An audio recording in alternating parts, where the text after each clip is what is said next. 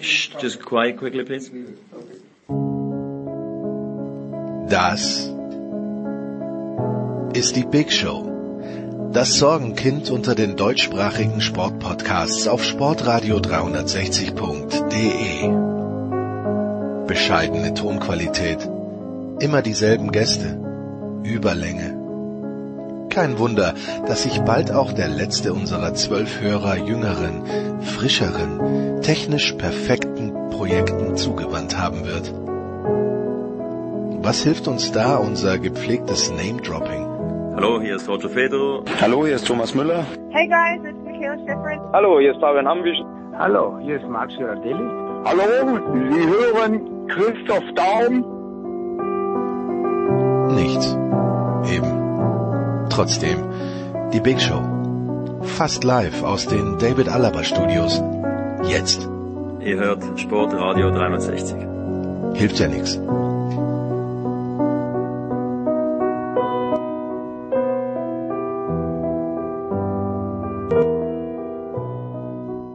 Grüß euch die Madeln, Servus die Burm. Big Show 530 legt los mit Fußball Thomas Wagner, Toni Tomic und Martin Konrad. Ein Dreiviertelstunde lang plaudern wir über Österreich und Deutschland, Kroatien und alles, was dazugehört. Danach Michael Körner mit der BBL, mit Basketball also. Eine Stunde, drei Minuten circa. Dann der große Footballblock. Zuerst GFL mit Andreas Renner und Nicolas Martin. Danach die NF. L. Gut, dann haben wir nach circa 1,45 äh, geht's weiter mit dem Motorsportteil. Zunächst äh, Stefan Heinig allein zur DTM, dann die Formel 1. Äh, nach zwei Stunden 20 haben wir André Vogt mit der NBA, danach anschließend Axel Goldmann und Tom Heberlein mit Major League Baseball und nach etwas mehr als drei Stunden noch Tennis. Und zwar frisch aus Indian Wells, also er ist nicht selbst dort, aber er kommentiert für Sky Stefan Hempel und er plaudert mit Jörg Almaroth, Big Show 530. Auf geht's! Herrschaften, auf geht's in der Big Show 530 mit ganz großer Freude, mit einer Dreierkombi, die, ja, die wir schon öfter am Start hatten, immer wieder eine Freude. Zum einen in Graz, ich habe ihn leider nicht getroffen, weil er in Klagenfurt am Start war, während ich im Stadion war in Graz, aber heute ist er wieder da, Martin Konrad von Sky Austria. Servus Martin. Mit großer Freude, hallo. Dann ein Mann, der Italien gleich liebt, glaube ich zumindest, wie Martin Konrad, das ist Toni Tomic von Sky. Guten Morgen, Toni. Buongiorno. Ja, eben, eben. Nichts anderes habe ich erwartet. Und in Gladbach erreichen wir Thomas Wagner von RTL, neuerdings auch wieder von Sky, Thomas, und von Magenta Sport. Was treibt dich nach Gladbach, mein Thema, lieber Thomas? Guten Morgen. Ja, guten Morgen.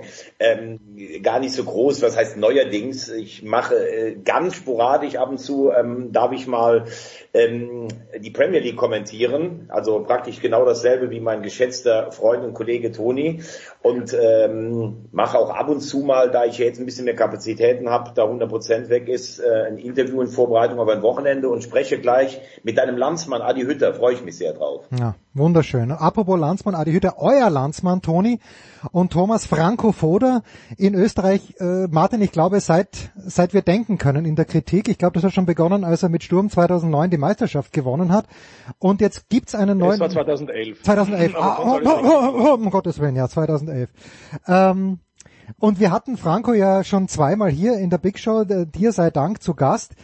Jetzt kommt ein neuer ÖFB-Präsident und mich würde natürlich auch dann die Einschätzung der beiden deutschen Kollegen, die, wie ich weiß, den österreichischen Fußball lieben ähm, und die österreichischen Fußballer äh, lieben, die würde mich auch interessieren. Aber zuerst du, Martin, äh, ich kann es nicht mehr hören dass wir diese Jahrhundertgeneration angeblich haben und dass zu wenig daraus gemacht wird. Wenn ich sehe, wer da in Dänemark gespielt hat, dann ist ein 0 zu 1 das beste Ergebnis, das ich mir hätte wünschen können. Wir waren so weit weg davon, ein Tor zu schießen, aber es gibt eben niemand, wenn Kalajdzic, wenn Arnautovic nicht dabei sind, der Schlag hat auch noch gefehlt, gut, kein Torschütze, aber es gibt niemand, der ein Tor schießen kann. Baumgartner war auch nicht dabei.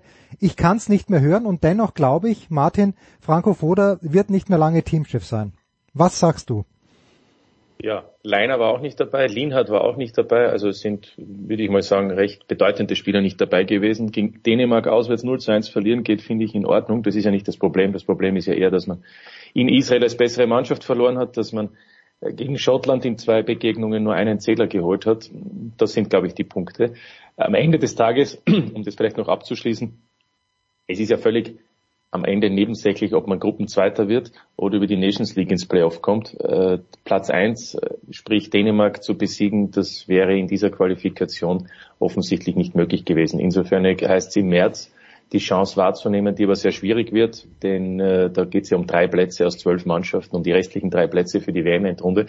Ähm, generell ist die Erwartungshaltung sehr hoch, wie immer in Österreich, vor allem nach einer Europameisterschaft, die ja alles in allem mit dem Achtelfinale und einem durchaus sehenswerten Spiel gegen Italien nicht so schlecht war.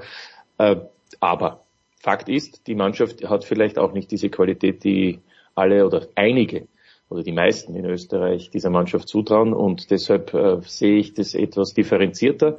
Es ist ähm, mit Sicherheit eine Mannschaft, die Qualität hat, aber die mit Sicherheit nicht diese Mannschaft ist, die von vornherein sich fix qualifizieren soll. Und was die Frage Franco Foda betrifft, jeder Teamchef hätte hier ein Problem und die Entscheidung, würde ich mal sagen, ist aktuell vertagt. Du hast es schon gesagt, am Sonntag gibt's äh, die Wahl des neuen Präsidenten. Fakt ist aber auch, der Präsident allein entscheidet nicht, sondern das mhm. Präsidium. Und da wird man dann sehen, ob es einen neuen Teamchef gibt. Aber da gibt es sehr viele Varianten. Erstens einmal, wer ist frei? Zweitens, wer macht das? Äh, Im März kann man dann eben in einer schwierigen Phase, in einer Playoff-Phase ausscheiden. Dann ist der neue Teamchef auch schon angezählt. Also es ist mit Sicherheit eine, eine schwierige Phase für die österreichische Nationalmannschaft, auch was die Frage des Teamchefs betrifft.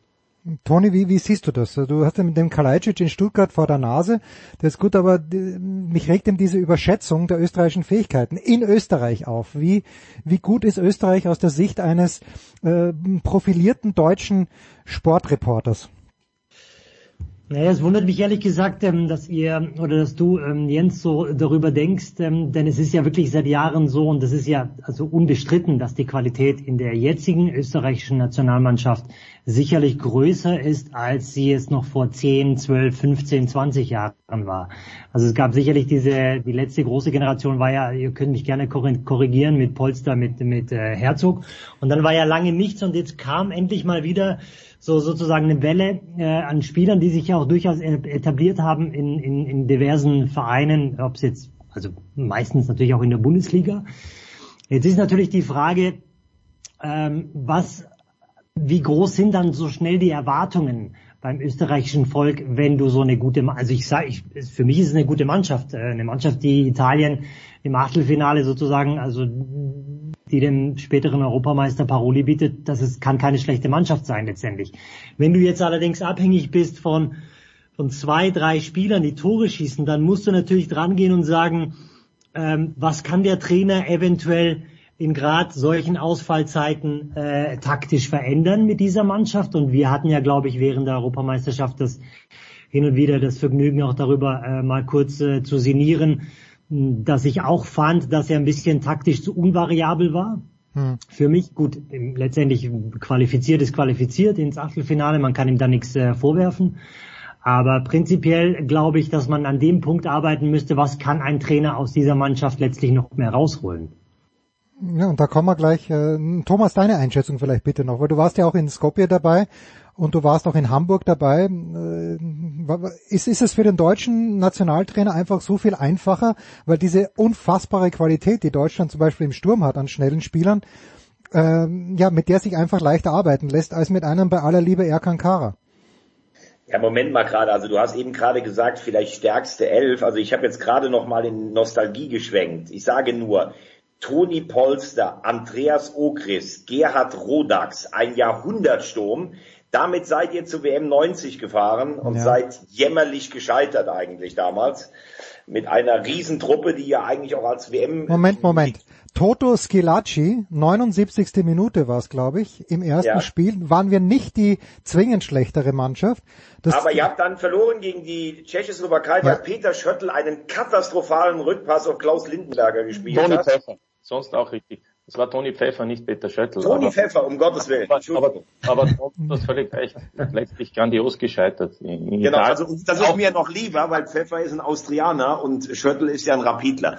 Okay, also ähm, ein paar Sachen mal zusammengefasst. Also A finde ich nicht, dass wir einen überragenden Sturm haben, wir Deutschen, weil wir haben gar keinen Mittelstürmer, mit Abstrichen Werner, der ja gar kein Mittelstürmer ist eigentlich.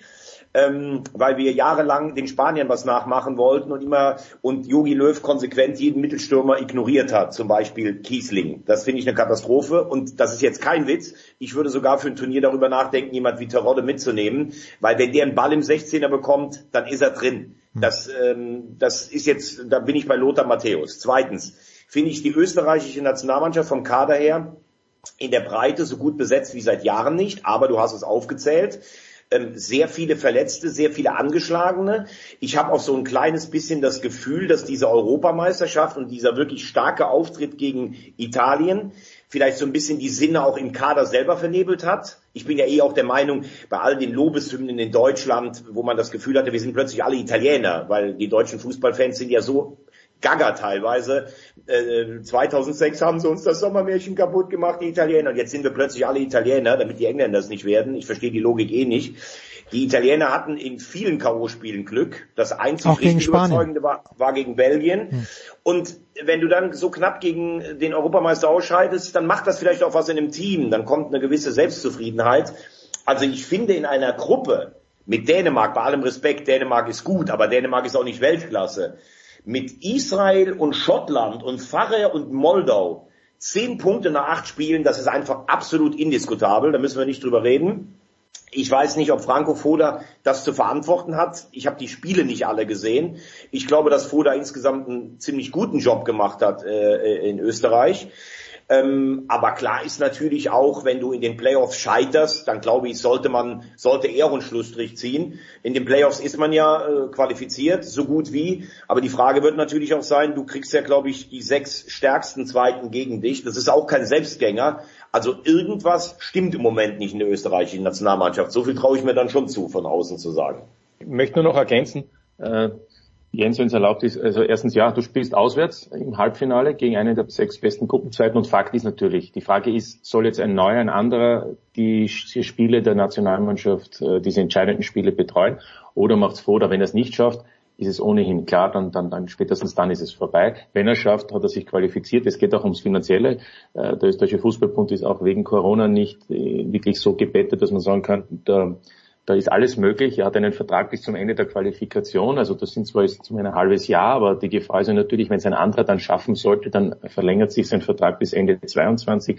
Also das sind auch Überlegungen, die da angestrengt werden müssen. Und zweitens noch ganz kurz, dieses Italienspiel oder diese Europameisterschaft war natürlich deshalb auch gut, wenn man gesehen hat, wie die Spieler gearbeitet haben, dann ist es klar, weil wie oft stehst du in einem Achtelfinale einer Europameisterschaft mit einer österreichischen Nationalmannschaft, dann, dann, dann spielst du auch anders. Wenn ich dann sehe, das Spiel etwa in Dänemark, wo ich sehe, wie Sabitzer und Alaba gespielt haben, das ist okay, aber von diesen beiden Führungsspielern erwarte ich etwas anderes in so einer Begegnung und dann denke ich mir, mir ist auch klar, ich unterstelle Ihnen das einfach, Sabitzer will jetzt endlich einmal bei Bayern München vor allem nicht verletzt sein, er will da drankommen und, und, und Alaba muss bei Real Madrid auch Leistung bringen. Dort sind sie angestellt und diesen Eindruck vermitteln sie, wenn sie bei unter Anführungszeichen Spielen im Einsatz sind, wo es letztlich um wenig geht, weil wie gesagt, es ist egal, ob man Zweiter, Dritter oder Vierter wird, unter Anführungszeichen, oder sich über die Nations League für die Playoffs qualifiziert. Also am Ende des Tages sind diese Spiele eher für uns wichtiger und für den Trainer als offensichtlich für den einen oder anderen Nationalspieler. Darf ich ganz kurz, darf ich ganz kurz äh, einhaken, äh, Martin?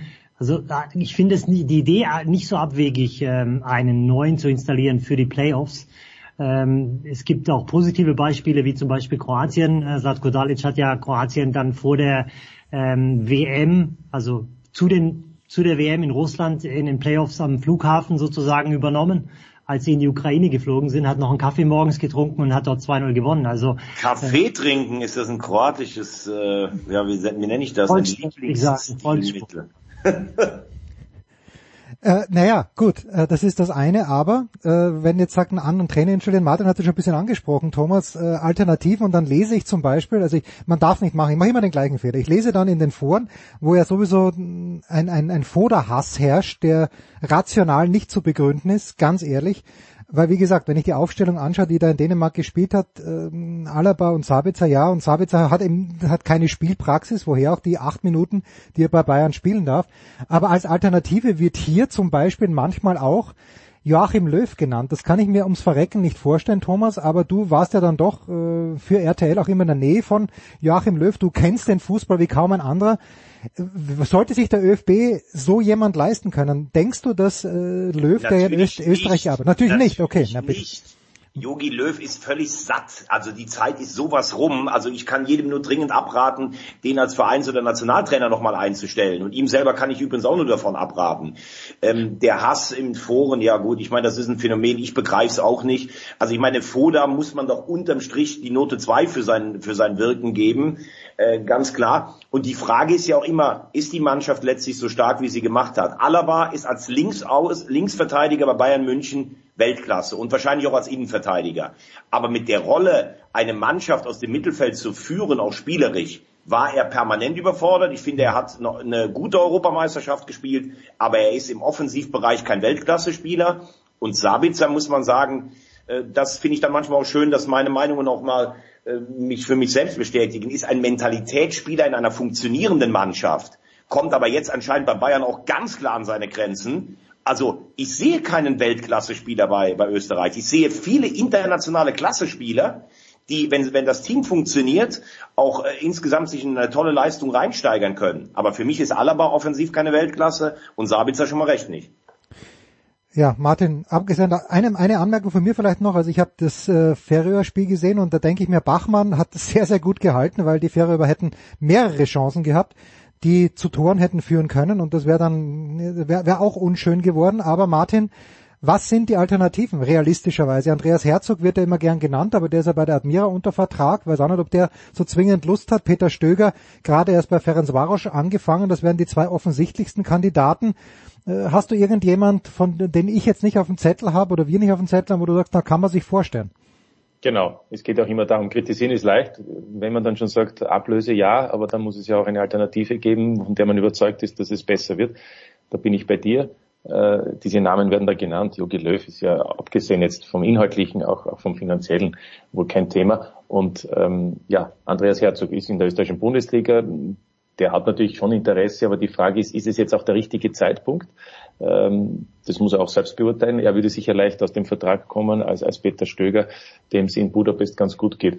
Ähm, und ansonsten sehe ich eigentlich nur die, die internen Lösungen und das sind dann innerhalb des ÖFB Menschen. Ähm, aber, aber, aber jetzt auch vom Namen her ist für mich eigentlich auch es nicht so einfach. Das heißt, deswegen wird es sehr spannend werden, wie das auch die Präsidenten sehen, die das ja letztlich entscheiden, ob man eben noch diese, diese letzte Möglichkeit mit Foda nutzt und oder eben dann doch mit einem anderen. Im Übrigen muss man sagen, es ist ja auch interessant, es gibt eben nur 13 Startplätze und für eine Europameisterschaft gibt es 24 und dann ist es eben wesentlich einfacher, sich für eine Euro zu qualifizieren, wenn ich einmal davon ausgehe, dass Österreich eine Top 15 Nation in etwa ist, manchmal vielleicht 12, manchmal vielleicht 20, mhm. aber nicht sicherlich unter den Top 10 Europas ist und dann ist es eben sehr schwierig, sich für eine WM zu qualifizieren. Da müssten wir in der südamerikanischen Konföderation arbeiten. Dort dürfen wir mittlerweile, glaube ich, dann in Zukunft sogar schon sechs von zehn an einer WM teilnehmen. Martin, da muss, ich, da muss ich dann aber trotzdem einmal ähm, dazwischen gehen, obwohl ich deine Expertise, wie du weißt, immer schätze.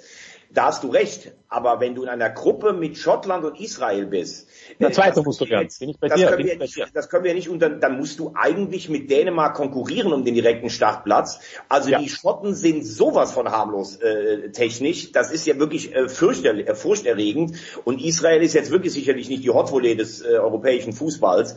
Also ich finde, das Abschneiden, das kann man dann auch mal wirklich als blamabel in dieser Gruppenphase wirklich einstufen. Das ja, ja aber ich, ja, ja. aber wer das Spiel in Schottland gesehen hat, unmöglich, dass wir das nicht gewinnen. Und äh, in Israel, da war ich ja gerade in den USA und ich weiß, Tony hat mir da gesimst und ja, was ist da los? Verlieren schon wieder in Israel und ich glaube zum Zeitpunkt, wo es 3-0 für Israel stand, hatte Österreich ein Torschussverhältnis von 15 zu 3. Gut, ist keiner ja. reingegangen, aber äh, muss man auch... Wenn Abspielfehler in der Defensive und, und die Schau ist egal. Ja, ist egal, es ist verloren. Ja. Ein Spiel musst du gewinnen, aber, aber da fehlt es ihm dann an Qualität, sowohl defensiv als auch offensiv. Ja sondern das Einzige vor einer kurzen Pause noch, was mich halt immer mehr irritiert, Toni, da frage ich dich, aber alle können sich angesprochen fühlen, dieses Prozedere, wenn Martin sagt, naja, die, die Präsidenten der einzelnen äh, Fußballverbände in Österreich, der Landesfußballverbände, die müssen darüber entscheiden, das dünkt mich im Jahre 2021 als keine gute, äh, keine gute Möglichkeit, weil jemand, der Amateursportvereinen vorsteht als Landespräsident, äh, sorry, aber dem spreche ich dann schon gewissermaßen die Kompetenz ab. Ist das in Deutschland eigentlich genauso, dass der DFB-Präsident darüber entscheidet? Ich glaube nicht. Äh, und vielleicht hakt es daran, Toni, dass vielleicht sich Leute damit auseinandersetzen sollten, einen Teamchef zu bestellen, die auch wirklich Ahnung vom professionellen Fußball haben. Also du meinst jetzt den neuen Teamchef zu bestellen? Ja, also das kann. Oder, ähm, ja, also in Österreich heißt dann, okay, der, der ÖFB-Präsident, Martin sagt ja auch, okay, die Landespräsidenten auch, aber sorry, wer von denen weiß, wie es in einer Fußballmannschaft zugeht, in einer professionellen. Also da hätte ich lieber jemanden anderen. Und Peter Schöttl, der ist ja auch nicht gut gelitten, als Sportdirektor, in den Foren zumindest. Da sehe ich auch eine Schwierigkeit.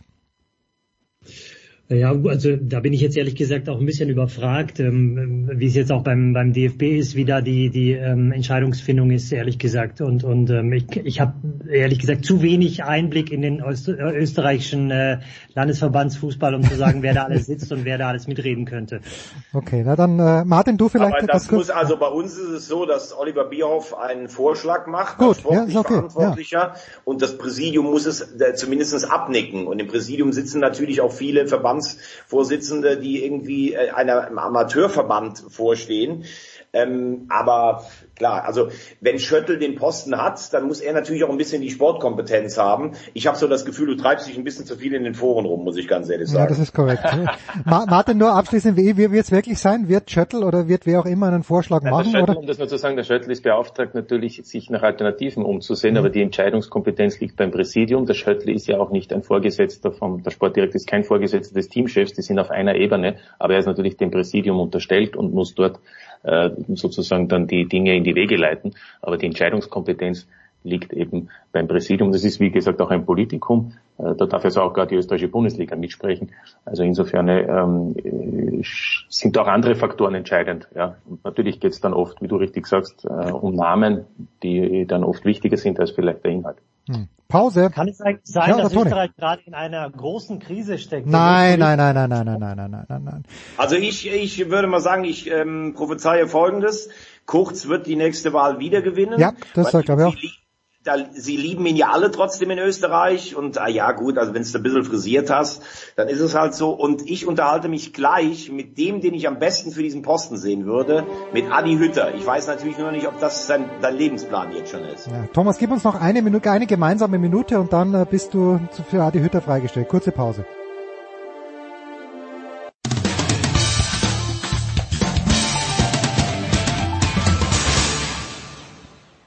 Ist die Dorothea Viere und ihr hört Sportradio 360.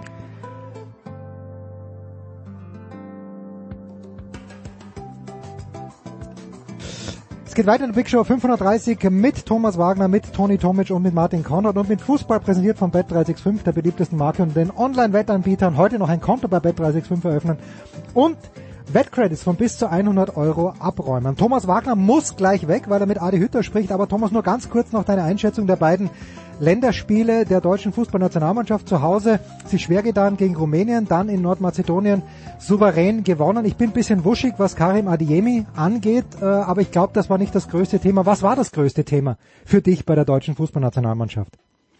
Ja, ähm, also von den äh, Umständen so war es in Hamburg tatsächlich so, dass so ein gewisses äh, Zusammenspiel oder wechselseitig zwischen Publikum und Mannschaft da war. Also ich finde, sie haben gegen Rumänien nicht gut gespielt. Ich finde zum Beispiel, dass da Thilo Kehrer und Antonio Rüdiger ganz klar ihre Grenzen aufgezeigt wurden. Mhm. Aber dieses permanent Versuchen, diese Intensität, die war da und das wurde auch vom Publikum honoriert. Das ist schon ein bisschen anders als in der bleiernden Endphase von Löw finde, wir sind auf der 10 extrem gut besetzt mit Reus, Müller und Havertz. Wir haben ähm, auf den Außen, ähm, also Sané arbeitet, Adiemi ist wirklich eine Rakete. Also den weggeschickt zu haben, ist auch eine ganz besondere Scouting-Leistung der Bayern mal wieder. ähm, wir haben keinen Mittelstürmer, das ist ein bisschen das Problem. Nordmazedonien war ein unbequemer Gegner, der relativ souverän hergespielt wurde. Ich sehe Deutschland in der erweiterten Weltspitze. Also es ist keine Selbstverständlichkeit da, weil dafür ist mir die Abwehr zu unsicher und kein Mittelstürmer aber mit einem guten Turnierverlauf kannst du, kannst du sehr, sehr weit kommen. Und ja, dieses Positive, was Flick gemacht hat, das sind so ein bisschen die Themen äh, äh rund um die Nationalmannschaft. Thomas, richte bitte Adi Hütter unsere besten Grüße aus. Ich darf noch darauf hinweisen, dass Thomas und ich äh, das Daily, endlich das Daily zu James Bond aufgenommen haben, kommt am Samstag um 12 Uhr in den Podcast eures Vertrauens. Äh, Thomas, die Quintessenz ist, glaube ich, geht raus und schaut Bond und macht es bitte bevor... Geht's, ihr, geht's raus und schaut Bond, ganz genau. Ja, genau. Okay. Und ich, ich kann nur sagen, Skopje hat eine, äh, eine ruhmreiche Geschichte mit vielen steinernen Gebäuden, aber da stehen auch so viele unfassbar hässliche sozialistische Bauten daneben. Also da bin ich noch ein bisschen im Verarbeitungsprozess, muss ich sagen. Ja gut, du, du hast uns ja damals, glaube ich, was für aus, aus Rumänien erzählt von irgendeiner Reise, wo es auch nicht wesentlich... Bulgarien. Bulgarien war es, ja. ist die hässlichste Stadt der Welt. Mit diesem schönen Wort entlasse ich euch in den Donnerstag. Thomas, mach's gut. Thomas, ciao, danke ciao. dir herzlich. Bis dann, euer Manfred Linsmeier. Tschüss. Ah, gut. der Manni, der große Manni, der Tiroler. Herrlich. Ja, äh, Karim Adeyemi, bleiben wir doch ganz kurz beim Thema. Martin, du kennst ihn in Salzburg aus dem letzten Jahr wenig, weil er da wenig gespielt hat. In diesem Jahr, jetzt nur mal ganz blöd angenommen, wenn sich Keuter nicht das Kreuzband reißt, spielt Adeyemi dann überhaupt und entgeht uns dann möglicherweise das, was er jetzt zeigt in den letzten Wochen? Du, ähm, also er hätte glaube ich schon gespielt, weil ähm, Keuter und Adeyemi geplant waren für diese Saison, weil ja Berisha eigentlich immer klar war, dass der abgegeben wird. Dann durch die Verletzung von Kräuter war nicht sicher, ob Berisha geht. Mittlerweile sind beide weg, weil auch Sheshko und Adamo eingeschlagen haben. Ähm, und Adeyemi war ja letztes Jahr auch schon äh, im Kader und hat ja auch einige Spiele und Tore erzielt. Er hat ja nicht nur äh, in der Meisterschaft getroffen, sondern hat auch schon letztes Jahr in der Gruppenphase in der Champions League in Moskau ein wichtiges Tor, nämlich das zweite Tor, das letztlich mhm. dann auch entscheidend war für den einzigen Gruppensieg, also für den einzigen Sieg in der Gruppenphase von Salzburg in der letzten Saison. Also der hatte schon seine Einsätze und da war ihm klar, dass mit ihm und mit äh, Seko Keut eigentlich der Sturm geplant war. Ich habe ihn das erste Mal gesehen vor, vor äh, zwei Jahren rund, also in, in Liefering da schon, aber auch wirklich in der Youth League. Und da war es eigentlich klar, dass er dass er explodieren wird. Der hatte alle Anlagen damals mit, mit 17, jetzt ist er im 19 und ähm, insofern überrascht es mich überhaupt nicht. Was natürlich immer dazu kommt, ist, man weiß es nie, äh, ob es dann, ob es dann so, so stringent alles weiterläuft und ob er sich dann auch so einfügen kann. Aber die Voraussetzungen sind jetzt eigentlich gegeben gewesen und das gilt ja für viele Spieler bei Salzburg. Deswegen schaffen sie es auf allen Positionen, dass sie eins zu eins seit Jahren jeden Spieler ersetzen, um immer trotzdem sehr erfolgreich zu agieren. Ja, und, und ein Satz noch zu Adeyemi, würde ich sagen, ja, ja. er ist übrigens auch, er ist übrigens auch, äh, wenn man mit ihm spricht und so, er ist ziemlich ähm, standhaft, er ist auf dem Boden geblieben. Er ist eigentlich einer, einer, mit dem man reden kann, der auch ganz, ganz, äh, irgendwie hat man den Eindruck, dass alles sehr gut verarbeitet und keinesfalls abhebt. Äh, und die nette Episode war eigentlich, wie er das erste Mal von vom DFB angerufen worden ist, habe ich ihn gefragt, äh, ob er überhaupt die Nummer gehabt hat vom, vom Bundestrainer, also von Hansi Flick. Und dann hat er gesagt, na, das war sehr eigenartig.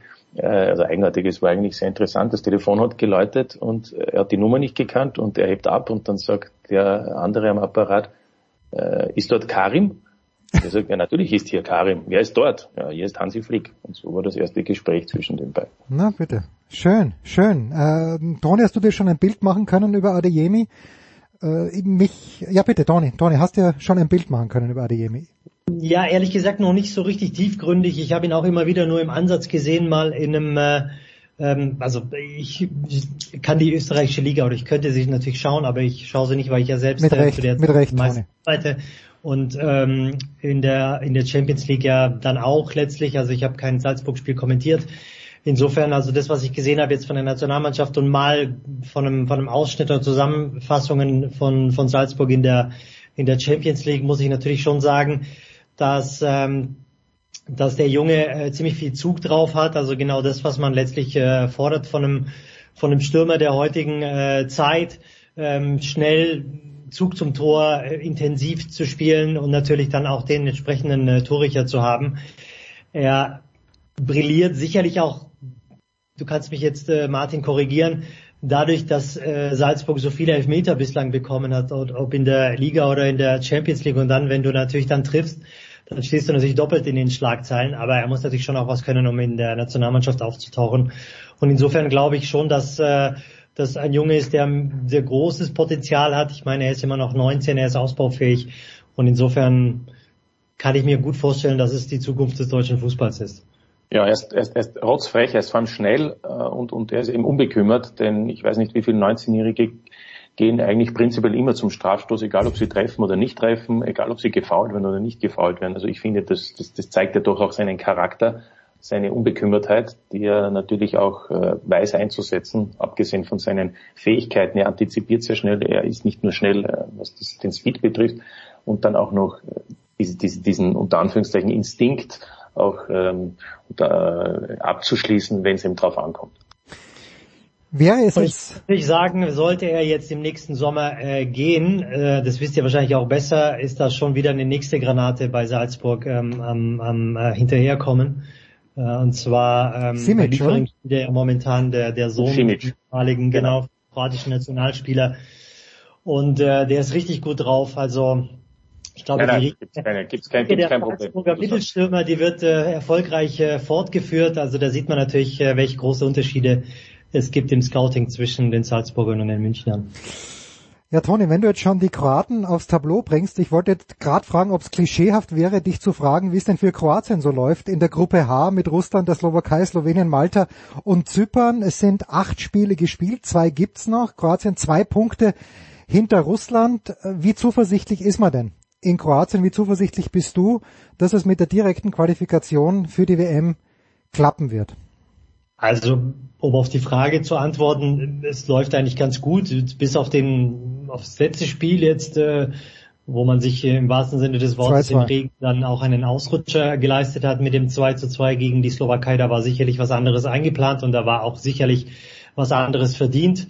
Denn die Slowakei hat zweimal aufs Tor geschossen und äh, also wenn man die Torschussstatistik her, hernimmt, äh, beide davon waren drin so ein Fußballspiel lebt immer irgendwie von, von Fehlern auch und da gab es dann letztlich zu viele. Also ich glaube, es gibt jetzt äh, noch zwei Spiele für Kroatien, die sind zwei Punkte hinter Russland, die haben noch das direkte Duell dann in Split gegen Russland und ähm, ich bin der Meinung, dass es, also dass die Russen nicht die Qualität haben und ich glaube, dass die Kroaten sich äh, da durchsetzen werden und das Spiel gegen Russland sogar relativ klar gewinnen werden und damit als Erster ähm, weiterkommen werden. Heißt das für uns, Martin, wir müssen uns Russland als Gegner in den Playoffs wünschen dann? Ja, ich glaube, wünschen dürfen wir uns gar nichts, wenn ich mir ansehe, wer das Gruppenzweiter ist.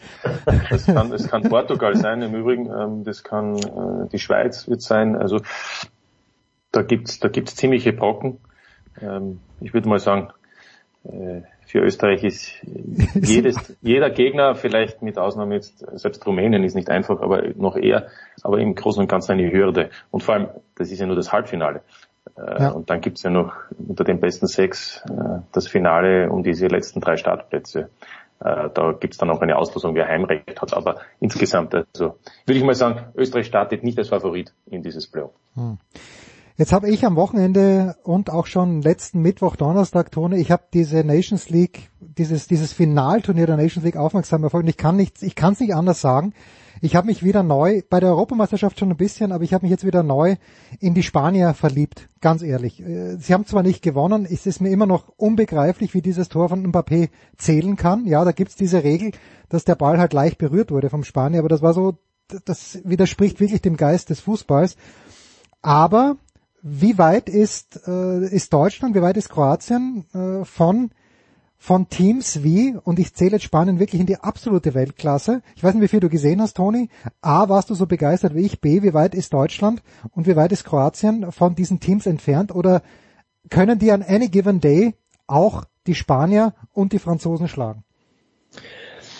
Also ich habe ein bisschen was gesehen auch von der Nations League ähm, und muss äh, als erstes auch äh, Jens dazu sagen, dass ich mich tierisch darüber aufgeregt habe, dass äh, dieses Tor gezählt hat. Äh, da kann ich äh, diese neue Regel ehrlich gesagt überhaupt gar nicht äh, begreifen und verstehen, denn ähm, prinzipiell ist es für mich so, im Moment des Abspiels steht Mbappé im Abseits ja. und das ist für mich auch Ziel, also letztendlich entscheidend, ein entscheidendes Kriterium, ob der Ball gespielt wird oder nicht. Das ist ja nochmal so eine Zusatzregel, sozusagen, die das Abseits äh, aufheben soll. Aber wir entfernen uns da ein bisschen von der ursprünglichen Regel.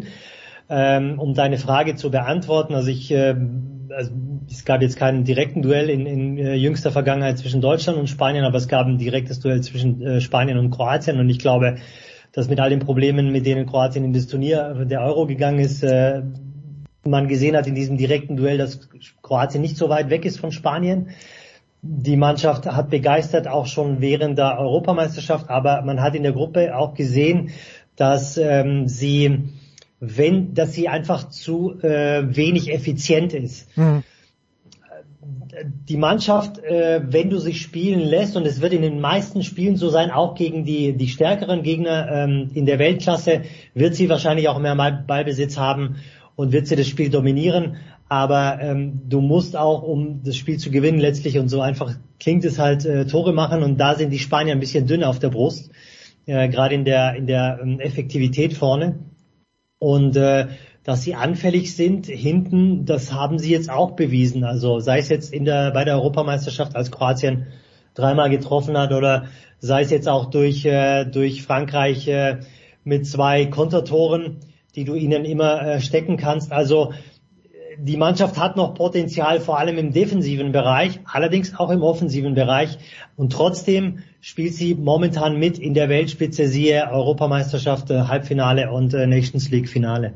Ja, und auch gegen Italien, das Tor, das sie gekriegt haben, war ja auch ein Kontertor, wo zwei Italiener äh, auf äh, alleine auf den spanischen Torwart äh, zulaufen. Martin, hast du irgendwas gesehen? Hat, hat sich auch so erfreut wie mich unabhängig vom Ergebnis, dass mich dann nicht, die Franzosen sind mir wurscht, aber die Spanier mag ich, äh, hätte ich hätte gern das umgekehrte Ergebnis gesehen.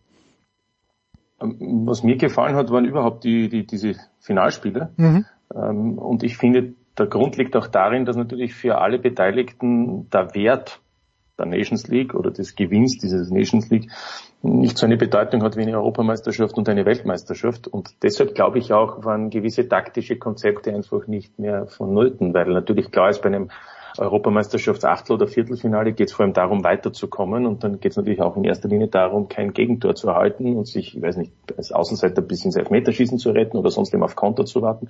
Und ich finde, aufgrund dessen, dass diese Nations League nicht diese Bedeutung hat, waren plötzlich irgendwie alle losgelöst. Ja, also ich finde, die beiden Halbfinalspiele waren äh, für einen Fußballgenießer sehr schön anzusehen.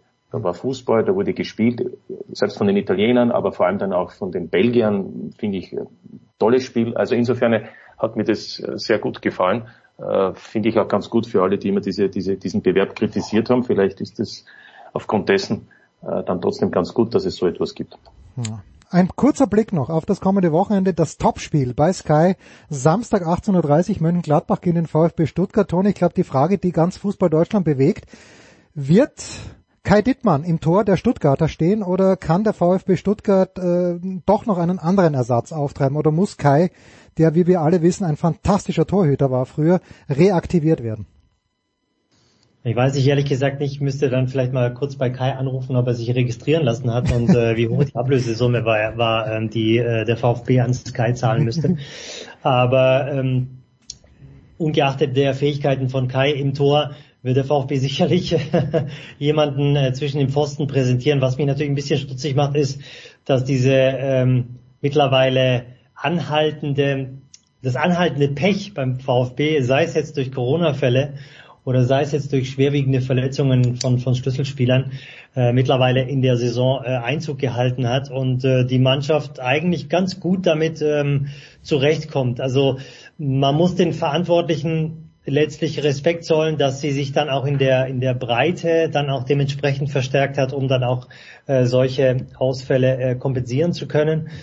Aber ähm, glaube, dass, äh, dass der VfB Stuttgart äh, sowohl im Tor gut aufgestellt ist, äh, als auch im Feld gegen, äh, gegen Gladbach, wobei ich glaube, dass die Gladbacher jetzt mittlerweile ihren Rhythmus gefunden haben und äh, dass mit den Gladbachern echt zu rechnen ist. Also es war so ein bisschen klar am Anfang, dass sie so ihre Schwierigkeiten haben. Das ist ja letztlich dann auch einigen anderen äh, Mannschaften in der Bundesliga so gegangen, gerade mit neuen Trainern, siehe äh, Frankfurt und, und Glasner.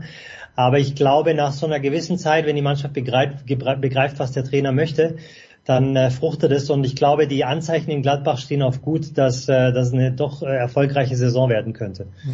Vor allen Dingen, weil ja Thomas Wagner in diesen Minuten mit Adi Hütter die Taktik für Samstag Bespricht, durchgeht. Genau. So wie damals Fritz von Thurn und Taxis die deutsche Basketballnationalmannschaft eigentlich mit äh, Svetislav Pesic zum Europameistertitel gecoacht hat. Über das Spitzenspiel Leverkusen gegen Bayern Sonntag 15.30 Uhr, da sprechen wir dann retrospektiv in der nächsten Woche. Martin, wo werden wir dich hören? Das letzte Mal, als wir dich gehört haben, habe ich dich zum Glück nicht gehört, denn das war bei einer, wie ich finde, blamablen Vorstellung des glorreichen SK Bundegammer Sturm Graz in Hartberg. Ich weiß nicht, ob es 90 Minuten blamabel war, aber das Ergebnis war nicht gut. Wo bist du an diesem Wochenende am Start? Am Samstag in Klagenfurt beim Aufsteiger bei der Austria gegen Rapid. Und äh, da hoffen wir dann auf ein interessantes Spiel. Also ich traue es Ihnen zu. Außerdem wird es eine schöne Kulisse geben. Wetter wird auch passen. Schönes Stadion. Hoffentlich dann auch gutes Bundesligaspiel. Darf ich ganz kurz fragen, ist Peter Packold wirklich so ein guter Trainer? Oder warum, warum sind die Klagenfurter im Moment so stark? Haben die einen Lauf? Äh, glückliche Spielverläufe? Was, was zeichnet die Klagenfurter aus? Ja, sie haben schon einen guten Trainer. Mal das erste. Und das zweite ist, es ist auch eine, eine recht homogene Truppe, in der auch der Team Spirit stimmt. Und äh, wie so oft bei Aufsteigern ist natürlich dann auch noch eine zusätzliche Euphorie da. Aber diese Mannschaft, äh, die ja kaum verändert ist, äh, spielt eigentlich, also meines Erachtens so, dass man mit dem Abstieg nichts zu tun hat und der Klassenhalt auf alle Fälle drinnen ist. Da ist ja nicht nur Peter Backult dazu oder dafür beteiligt oder daran beteiligt, sondern auch Matthias Imhoff, ehemaliger 1860-Spieler und auch eine 1860-Legende, der ja als, als Sportgeschäftsführer mit Peter Barkholt dieses Team auch schon in der zweiten Liga so zusammengestellt hat, dass man eben auch aufgestiegen ist. Ausgezeichnet. Toni, was gibt es? Das ist ja, glaube ich, das Problem, dass äh, momentan in Österreich äh, Rapid so schwächelt, oder? Die hätte man nicht so weit unten erwartet, da, oder? Da, damit habe ich kein Problem, Toni. Überhaupt kein Problem. das ist richtig.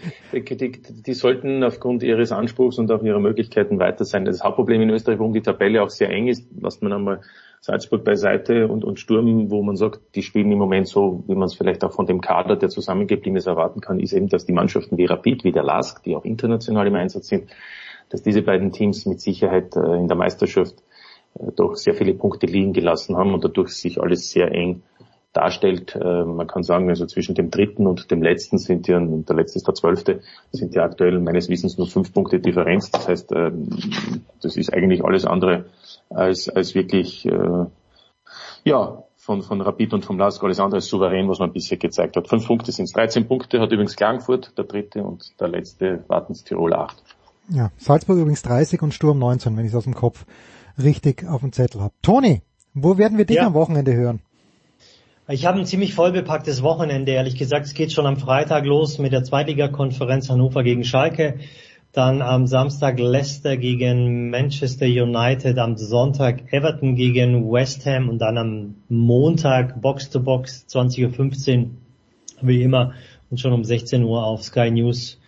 Der Rückblick auf die Premier League halbe Stunde kompakt in der Sendung, so. die wir ja neu gestartet haben. Ich weiß nicht, ob du mittlerweile reingeschaut hast oder nicht, aber ich habe ja im letzten bei der letzten Big Ja, hast du, hast du darauf hingewiesen, ja, natürlich. Jetzt habe ich aber, wenn du schon sagst Leicester, und jetzt habe ich euch beide in der Leitung, äh, ich schaue jedes Mal, spielt Patson Daka oder spielt er nicht und er spielt nie. Martin, war das absehbar für dich, dass der, na gut, die sind natürlich gut besetzt im Sturm vorne, aber Daka hat im letzten Jahr massiv viele Tore geschossen, wenn auch nur in Österreich. Also absehbar war es natürlich nicht, aber Fakt ist, du hast das gesagt, die Konkurrenz ist enorm. Deswegen ist es für ihn schwierig. Ich glaube, das ist auch, er ist ein Spielertyp, der, was die Physis betrifft, doch zulegen müsste. Und das weiß ich nicht, ob er da dann auch diese Qualität gerade auch für dieses Spiel von Leicester hat. Aber das wird der Toni noch besser beurteilen können. Und zum Dritten, das darf man nicht vergessen, in der Premier League gibt es nur drei Wechsel. Mhm. Also insofern ähm, wäre er in einer anderen Liga, hätte er sicherlich schon mehr Einsatzzeiten, auch wenn nur als Joker. Ja, ich glaube, von Anfang an muss allen klar gewesen sein, dass Patson Daka eigentlich eine Investition in die Zukunft ähm, war für, für Leicester. Ähm, ich glaube, man, da war ein bisschen zu viel zu erwarten, um ihn gleich sozusagen in der, in der ersten Elf oder relativ ähm, oft sozusagen jetzt schon in, am Anfang der Saison äh, in der in der Elf zu sehen, ob jetzt von der Bank oder nicht. Das einzige Spiel kommentiert, äh, in dem er gebracht wurde. Da waren sie allerdings schon früh zu zehnt, also in Unterzahl. Er war sogar irgendwie so mit beteiligt an diesem einen ähm, Anschlusstreffer bei West Ham. Die sind dann trotzdem 4-1 untergegangen. Aber äh, in der Konkurrenz mit Jamie Vardy, der jetzt sich schon sechsmal getroffen hat und die Torschützenliste anführt und dann auch noch mit Iheanacho, der natürlich auch schon eine Kante ist und auch ähm, eine Größe mittlerweile bei, bei Leicester, ob jetzt von der Bank oder auch zusammen im Paar mit Wadi, ist natürlich schwer an solchen zwei Stürmern vorbeizukommen, zumal Rogers ja eigentlich eher das System mit einem Stürmer präferiert und wenn dann zwei, dann eigentlich mit Wadi und mit Iheanacho. Bitte. That's all the information we needed. Also schaut euch den Toni an, schaut euch den Martin an an diesem Wochenende. Wir schauen uns mal uns selber an, machen eine kurze Pause und kommen dann zurück mit Michael Körner in der Big Show 530.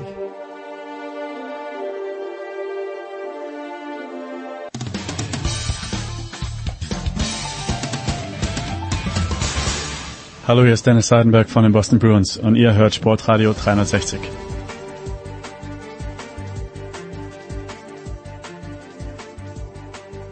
In der Big Show 530 geht es weiter mit Michael Körner. Guten Morgen, lieber Michael. Guten Morgen, Jens. Samstag kommt ja das Daily von Thomas Wagner und mir zum neuen James Bond. A, hast du ihn schon gesehen? B, warum nicht? Oh, jetzt, ich hätte jetzt wirklich sehr viel Geld drauf gesetzt, dass wir über dieses Thema schon mal gesprochen haben, aber ich bin kein, ich bin kein James Bond Fan. Ich habe, ich gucke gar keine James Bond Filme. Ah, okay, na dann, dann. Ich habe einen gesehen mit äh, Gerd Fröbe, Goldfinger. Ja, und äh, ich finde, das, das ist nicht mein, äh, das ist nicht mein Genre. Ich mag das alles nicht. Also auch wenn ich, ich weiß natürlich, worum es geht irgendwo. Ne? Jeder weiß, was James Bond ist.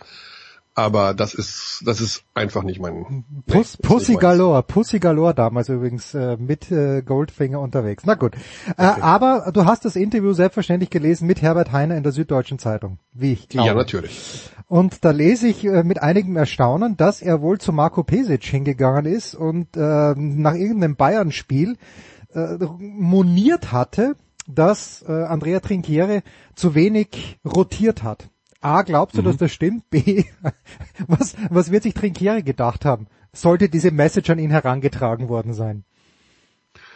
Naja, also die Frage ist äh, durchaus berechtigt von, ähm, von Herbert Heiner. Es geht bei, ich vermute, dass es um das Thema ging, äh, warum spielen unsere Deutschen nicht? Ja, ja. Ähm, ich weiß nicht, um welches Spiel es sich handelt, aber es ist eine Art äh, Dauerthema beim FC Bayern, nicht nur in dieser Saison. Dauerthema kann man ja in der Saison noch gar nicht sagen. Aber in der Vergangenheit, äh, warum spielen die jüngeren deutschen Spieler nicht? Also ähm, da sitzen ja welche. Vergangenes Jahr war es ein Sascha Grant oder ein Jason George, der sitzt auch immer noch da.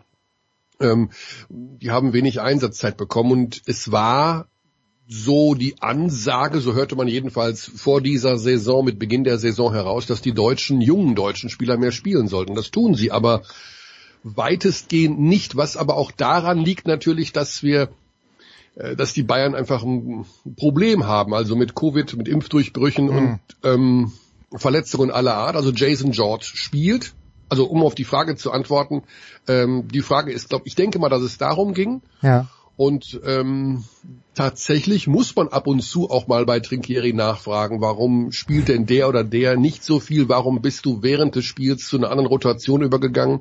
Was ja auch taktische Hintergründe haben kann.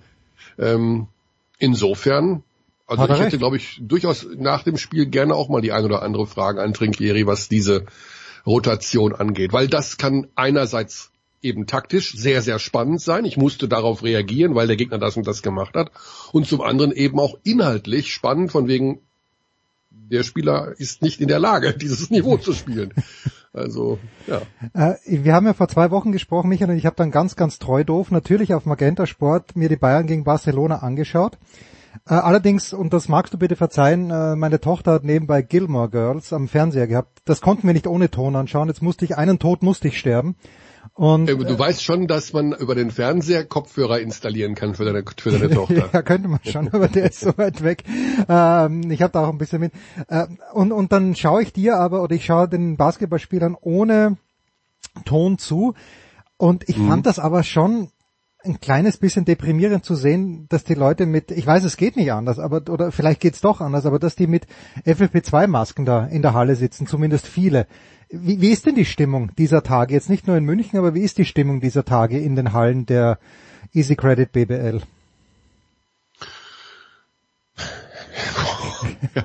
ähm, also ich glaube, ich spreche für 82 Millionen Deutsche Nee. gleichzeitig, dass wir sagen, äh, die Scheiße. Masken, natürlich wäre es schön, wenn wir sie irgendwann mal wieder weglegen könnten. Ja. Ähm, in den Hallen ist es ja ganz unterschiedlich, muss man dazu sagen. Es gibt ja nicht die einheitliche Regelung, sondern es gibt unterschiedliche Regelungen. Das heißt, du hast äh, 2G-Regelungen, du hast 3G-Regelungen, du hast Regelungen, wo die Leute die Maske am Platz aufhaben müssen und du hast die Regelungen, wo die Leute die Maske am Platz abnehmen dürfen. Hm. Jetzt war ich letzte Woche in Chemnitz. Dort gilt die Regel, dass man die Maske am Platz abnehmen darf und ähm, das ist so wie früher. Ja, also die Leute kommen mit der Maske rein, holen sich ihr Bier oder ihr Getränk oder auch gar nichts, keine Ahnung, setzen sich hin, bupp, Maske ab und dann ole ole. Und ähm, in München galt bisher, ich weiß gar nicht, da ändert sich glaube ich jetzt auch wieder irgendwas, äh, Maske am Platz. Und das ist für die Menschen auch eine Einschränkung und auch ein Grund, glaube ich, nach dem, was ich höre, nicht in die Halle zu gehen, weil, naja, machen wir uns nichts vor, das ist ja auch nicht angenehm, in der Halle zu sitzen äh, und die Maske aufzuhaben und du willst ja trotzdem deinen Emotionen freien Lauf Ja, lassen und mal rufen oder mal, äh, weiß ich nicht, anfeuern. Das ist halt mit Maske schwierig oder man macht es nicht oder man ist gehemmt oder man kriegt weniger Luft oder was soll ich denn da, brauchen wir nicht darüber zu reden, dass das eine Einschränkung ist.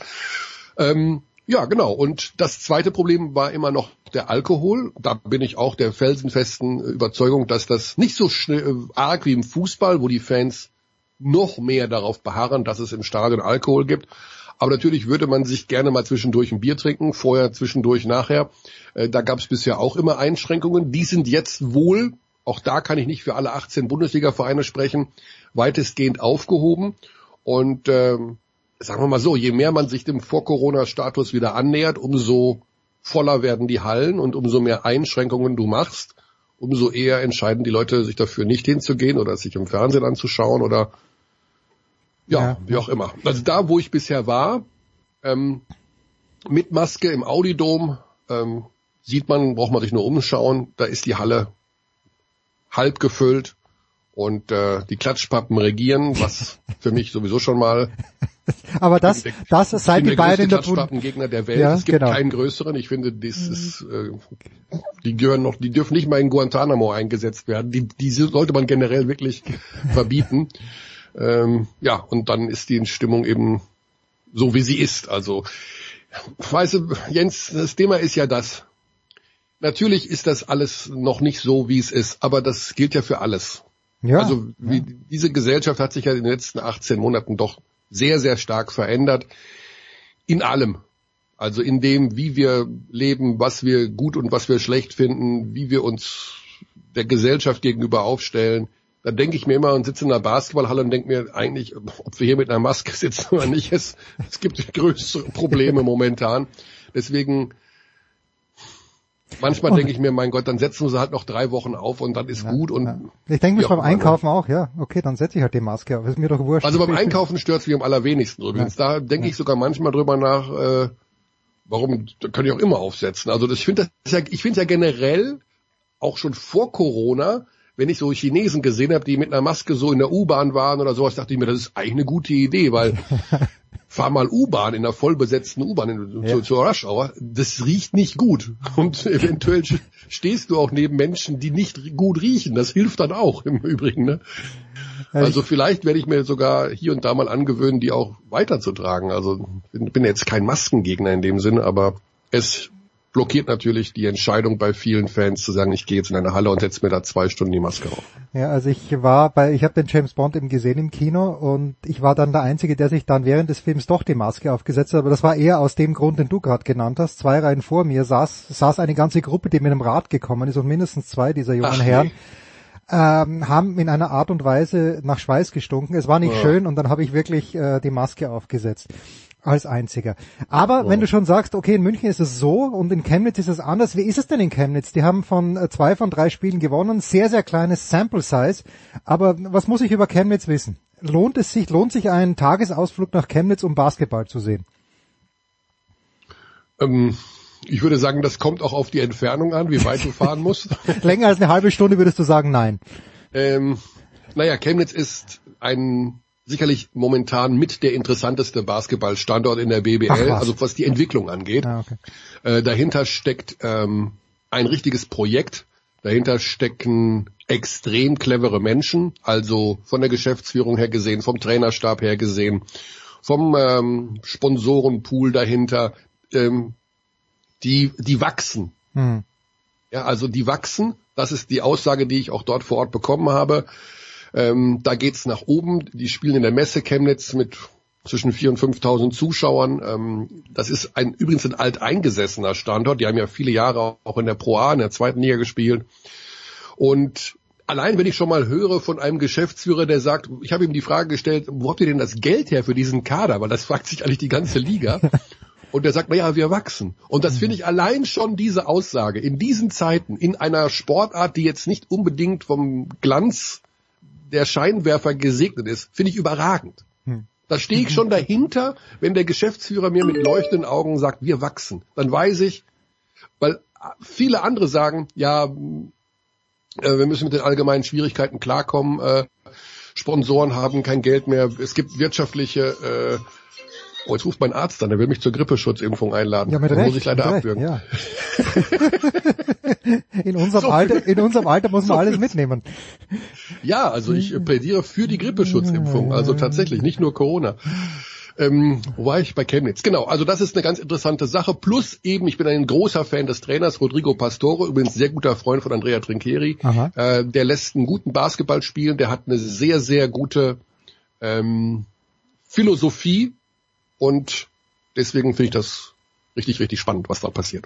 Schön. Noch spannender aber fand, und äh, man muss Michael Körner selbstverständlich auf Twitter folgen, und zwar, Michael ist kein Viel-Twitterer oder Tweeter, aber wenn er was, was rausbläst, dann äh, dann hat das Gewicht und ich glaube, ich konnte fast Freudentränen, aber zumindest eine große Erleichterung feststellen bei deinem Tweet am Dienstag war es, glaube ich, oder war es am Mittwoch erst?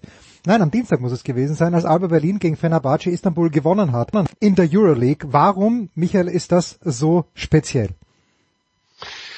Ja, das ist sehr speziell, wie ich finde. Ähm ich habe mich am Dienstag noch in, in meinem Podcast äh, bei der Abteilung Basketball, ja. da, oder Montag, dahingehend geoutet, dass ich gesagt habe, Alba Berlin in dieser Saison, mm, wow, das sehe ich echt düster. Und das mhm. tut mir total weh, weil um ehrlich zu sein, jeder Basketballfan in Deutschland mag Alba Berlin. Das ist, das sind einfach, die Mannschaft hat eine extrem positive und sympathische Ausstrahlung seit Jahren, spielt einen sehr schönen Basketball und in dieser Saison haben sie ruckelig angefangen und man konnte es eigentlich relativ leicht runterbrechen, wie ich finde. Nämlich zum einen die Verletzungen. Okay, da kann man nichts gegen machen. Die kommen halt auch irgendwann wieder. Und zum zweiten aber die vielleicht dann doch nicht adäquaten Neuverpflichtungen. Also speziell auf der Point Guard Position mit ähm, Tamir Blatt und auf der Position des Small Forwards mit äh, Jovel Zosman.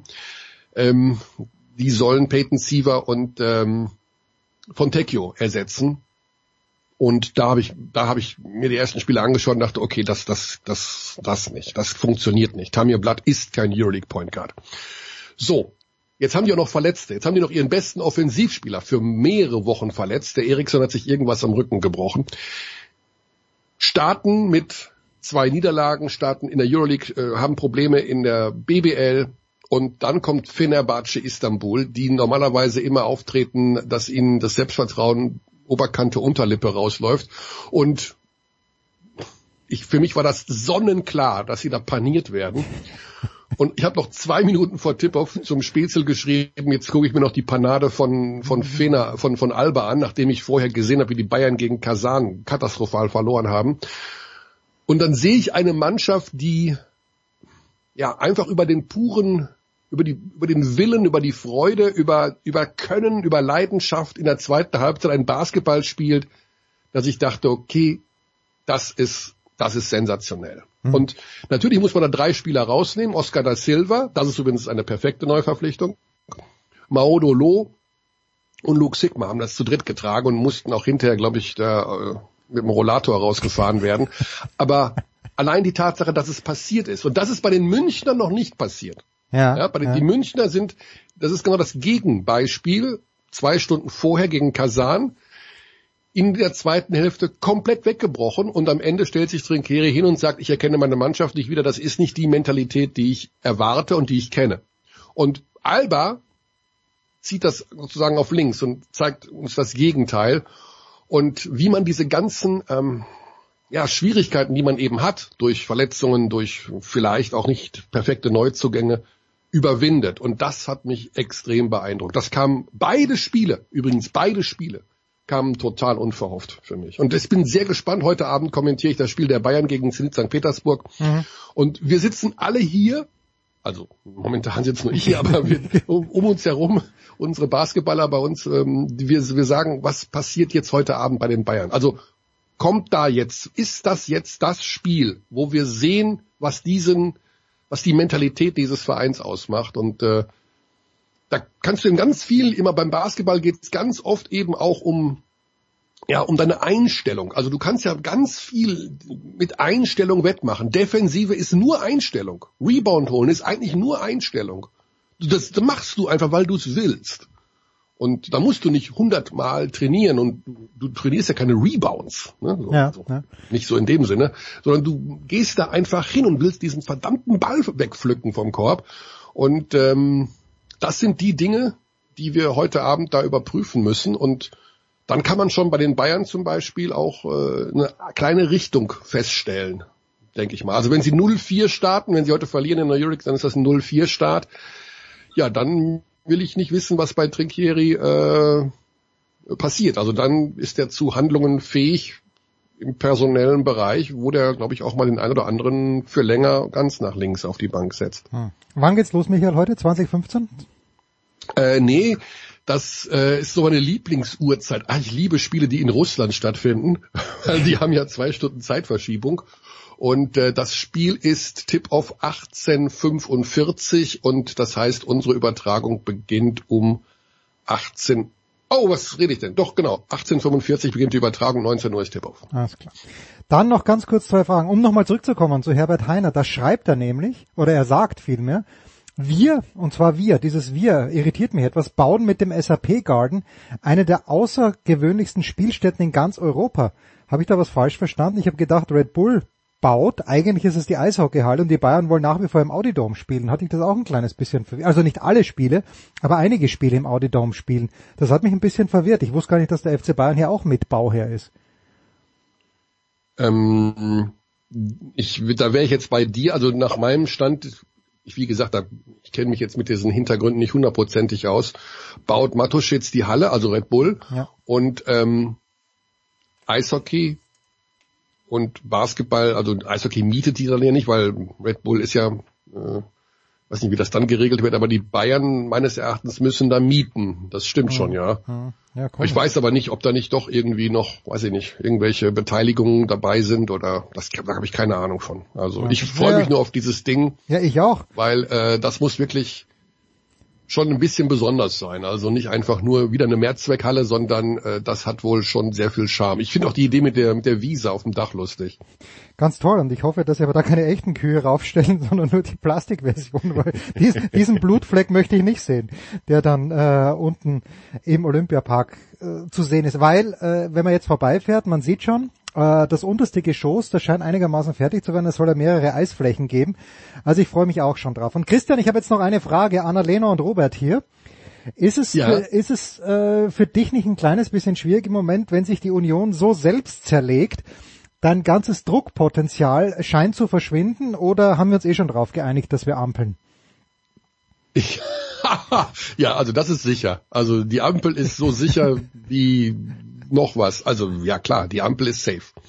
Okay, aber Wer da, soll denn, wie soll denn Jamaika noch gehen? Ja, also, aber, aber äh, überrascht dich das ein bisschen, dass es äh, derartige null, Auflösung null. Null, null, okay, gut. Null. Ja. Also mit dem, also ich weiß nicht, im Laufe des Wahlabends, ich weiß nicht zu welcher Uhrzeit, ich war dann erst um halb zehn zu Hause, aber zwischen halb zehn und halb zwölf ist bei mir mit einer Wahrscheinlichkeit von 99,999 Prozent die Entscheidung gereift, das kann nur die Ampel geben. Also das ist ja alles andere ist ja Geschwätz und Gewäsch. Ja, ja. Wie kannst du denn als Laschet dich hinstellen mit minus acht Prozent und sagen, ich will eine Regierung führen?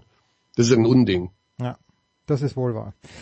Und damit äh, beschließen wir auch die Wahlanalyse. Heute etwas kürzer ausgefallen. Michael Körner, ich freue mich sehr. Also heute, bitte, wie, wie, äh, 1845 beginnt auf Magenta Sport die Übertragung, ab ja. 19 Uhr dann das Spiel. Zenit St. Petersburg gegen Und ich sage nichts. Falsches, wenn ich sage, das Spiel, ich, äh, auf, welche welche Reporterfloskel, welches Reporterattribut verwende ich jetzt? Was ist dieses Spiel? Es ist ein Do-or-Die-Spiel. Nein, ich, es ist nur ein Wort. Ein es ist aus zwei, aus zwei Wörtern zusammengesetztes Wort. Dieses Spiel ist für den FC Bayern München richtungsweisend. Oh, stark, stark. Ja. Gut, das lassen wir mal sacken und schauen wir mal hin. Wir wissen dann circa um 21 Uhr deutscher Zeit, in welche Richtung es gehen wird. Heute Korrekt. auf Magenta Sport. Danke dir, Michael. Kurze Pause.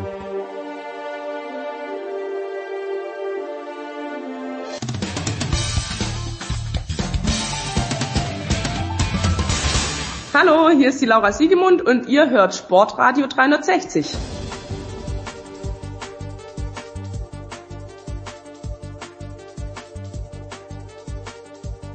Herrschaften, es geht weiter in der Big Show 530 jetzt mit einem ausgedehnten Football-Teil und das heißt zum einen, dass Nicolas Martin, GFL TV und Radio wieder am Start ist. Grüß dich, Nicolas.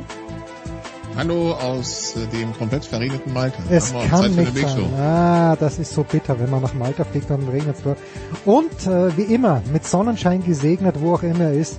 Denn mit ihm reist die Sonne, mit Andreas Renner von der Sonne. Servus Andreas.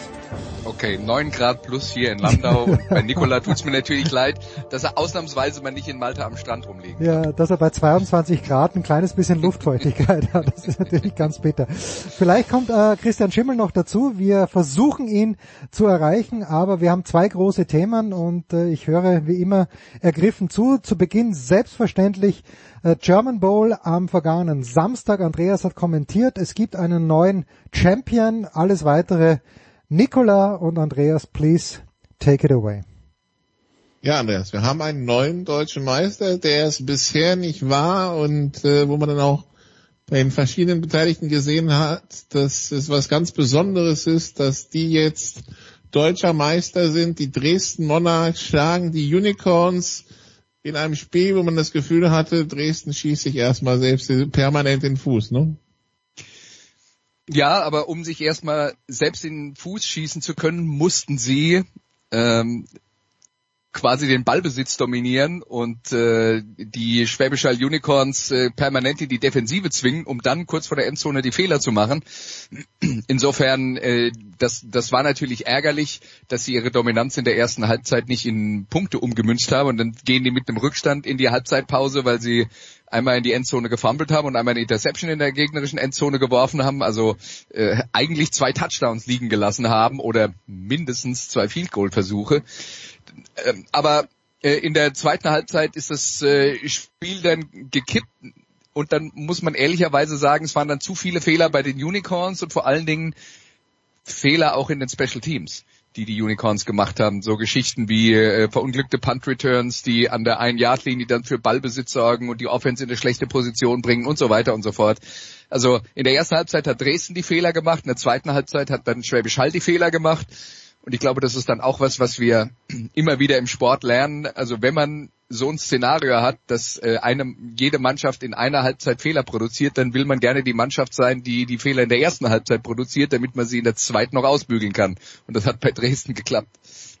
Dresden noch mit einer Schrecksekunde Anfang der zweiten Halbzeit, als man einen Onside-Kick probieren würde, der Kicker aber irgendwie am Ball vorbeitritt, äh, Hall den Ball dann quasi an der gegnerischen 35 bekommt daraus einen Touchdown, macht und auch davon hat sich Dresden dann erholt und dann immer mehr, äh, genau, ähm, die, die Aufholjagd eingeleitet und dann auch erfolgreich durchgeführt, ebenso eben wegen der vielen Fehler. Bei Hall wussten wir nicht, wie schaut's mit dem Quarterback aus. Haupert hat gespielt, Haupert ging angeschlagen am, am Knie ins Spiel und schied dann aus, allerdings nicht wegen des Knies, sondern weil sich dann das Schlüsselbein gebrochen hat. Ir irgendwie gebrauchte Playoffs für Alexander Haupert dann, ne? Ja, auf jeden Fall. Also ich glaube, der wollte halt auch wirklich unbedingt spielen, weil das für ihn das allererste Mal im German Bowl ist. Ne? Der hat ja sehr lange für die Saarland Hurricanes gespielt, die mit dem Personal, das sie haben, wir sind hier nicht in der NFL, also äh, da, da gibt es nicht die Möglichkeit, sich in, innerhalb von drei Jahren in den German Bowl zu spielen und mit dem Personal, das die Saarland Hurricanes über lange Zeit hatten, waren die sehr weit davon entfernt, im German Bowl zu stehen. Im Gegenteil, ähm, sie waren ja bis vor dieser Saison noch in der zweiten Liga und äh, für den war das natürlich was ganz Besonderes. Alexander Haupert hat ja schon für die deutsche Nationalmannschaft gespielt, aber die Chance, deutscher Meister zu werden, das ist jetzt dann halt was Neues. Und äh, ja, deswegen wollte er das unbedingt und ich glaube, Jordan Newman, der Head Coach, hat sich auch wirklich bemüht, ihm diese Chance zu geben, obwohl Haupert nicht viel trainieren konnte vor dieser Partie. Ähm, und na gut, Haupert hat eine okaye Leistung am Anfang gebracht. Äh, nachdem er raus war, kam Riley Hennessy, den Mann, den sie aus Italien geholt haben, der nur zehn Tage mit der Mannschaft trainiert hat. Das war ähm, natürlich keine optimale Vorbereitung. Trotzdem würde ich da jetzt dann auch unterm Strich sagen, an Hennessy lag es eigentlich nicht. Nee, der hat eigentlich, also der hat den Ball ja bewegt, äh, auch selber gelaufen. Gut, dann wirft er einen Pick am Ende, der mehr oder weniger zur Entscheidung beiträgt, aber da fangen sie auch wieder eine eigene Drei-Yard-Linie an, weil die Special Teams den Ball verbaseln. Ja, also die, dem, dem Backup würde ich tatsächlich auch absolut gar keine Schuld an der Sache geben. Der hat dafür, dass er kalt reinkam, also wirklich kalt, ne, zehn Tage trainiert ja. und dann rein, also war ganz ordentlich in, in dem Finale und in so einem Setting. Das kennt er vielleicht, also das kennt er vielleicht aus den USA noch, aber aus Parma nicht. Ja, klar. Also der ist mit den Parma Panthers noch im Juli italienischer Meister geworden, in auch einem spektakulären Spiel. Der hat seine Qualitäten, der hat auch gezeigt, der kann auch in der GFL spielen. Man muss ja dazu sagen, dass das Niveau in Italien gut ist, aber nicht so gut wie in der German Football League. Und äh, das war dann doch nochmal ein Schritt nach vorne, aber das, äh, da hat er eigentlich gut ausgesehen äh, Riley Hennessy äh, und äh, hat sich äh, hat sich nichts zu Schulden kommen lassen, aber man muss natürlich dann auch sagen, es war ja nicht nur Alexander Haupert, der verletzt war, sondern das, was wahrscheinlich noch mehr wehgetan hat, äh, Running Back John Santiago und zwar deswegen, weil die Haller ihr Angriffssystem auch, ähm, sagen wir mal, modifiziert haben vor dieser Saison. Jordan Newman hat extra, anders als in der Vergangenheit, nicht mehr trotz deutschem Quarterback auf zwei Receiver aus Amerika gesetzt. Man darf ja immer nur zwei Amerikaner pro Spielzug auf dem Feld haben, sondern er wollte einen Running Back und er wollte einen Receiver haben, weil er gesagt hat, nach dem letzten German Bowl, nach der Niederlage gegen Braunschweig, war die Lektion daraus, wir müssen einfach in der Lage sein, das Laufspiel zu etablieren in einem solchen Finale. Das hat 2019 nicht geklappt. Jetzt hatten sie mit John Santiago einen super talentierten Spieler, der auch äh, gerade so richtig in Form gekommen ist, nachdem er zu Saisonbeginn schon mal wegen Handbruch sechs Wochen gefehlt hat, holt sich im Halbfinale einen Kreuzbandriss und zwar ungefähr zehn Minuten, bevor sich Haupert selber am Knie dann noch verletzt hat, der Quarterback. Und das waren dann halt auch zwei Defizite, die sehr, sehr schwer zu kompensieren waren für die Schwäbisch Hall Unicorns. Und dann in deiner Mixtur mit den Fehlern, die dann äh, in den Special Teams äh, vor allen Dingen passiert sind, irgendwann muss man dann auch anerkennen unter den Voraussetzungen, dass Dresden dann halt die doch noch etwas bessere Mannschaft ist. Auch, auch Dresden. Hoppla, jetzt Hoppla, ich selber. selber. Mhm. Ähm, ähm, Jens, hast du das auch doppelt? Test, test, test. Wir haben dich doppelt, wir haben, wir haben dich doppelt jetzt gehört und das ist, ist nie ein Fehler, dich doppelt zu hören, Nicola. Mach bitte ruhig weiter. Okay, was wir natürlich bei Dresden auch hatten und den müssen wir loben, äh, den Running Back, der war Whaley, den haben die Unicorns nie wirklich in den Griff bekommen. 30 Läufe für 151 Yards, 5 Yards pro Lauf im Schnitt. Da weißt du aber auch, wie so ein Tag läuft dann als Defense.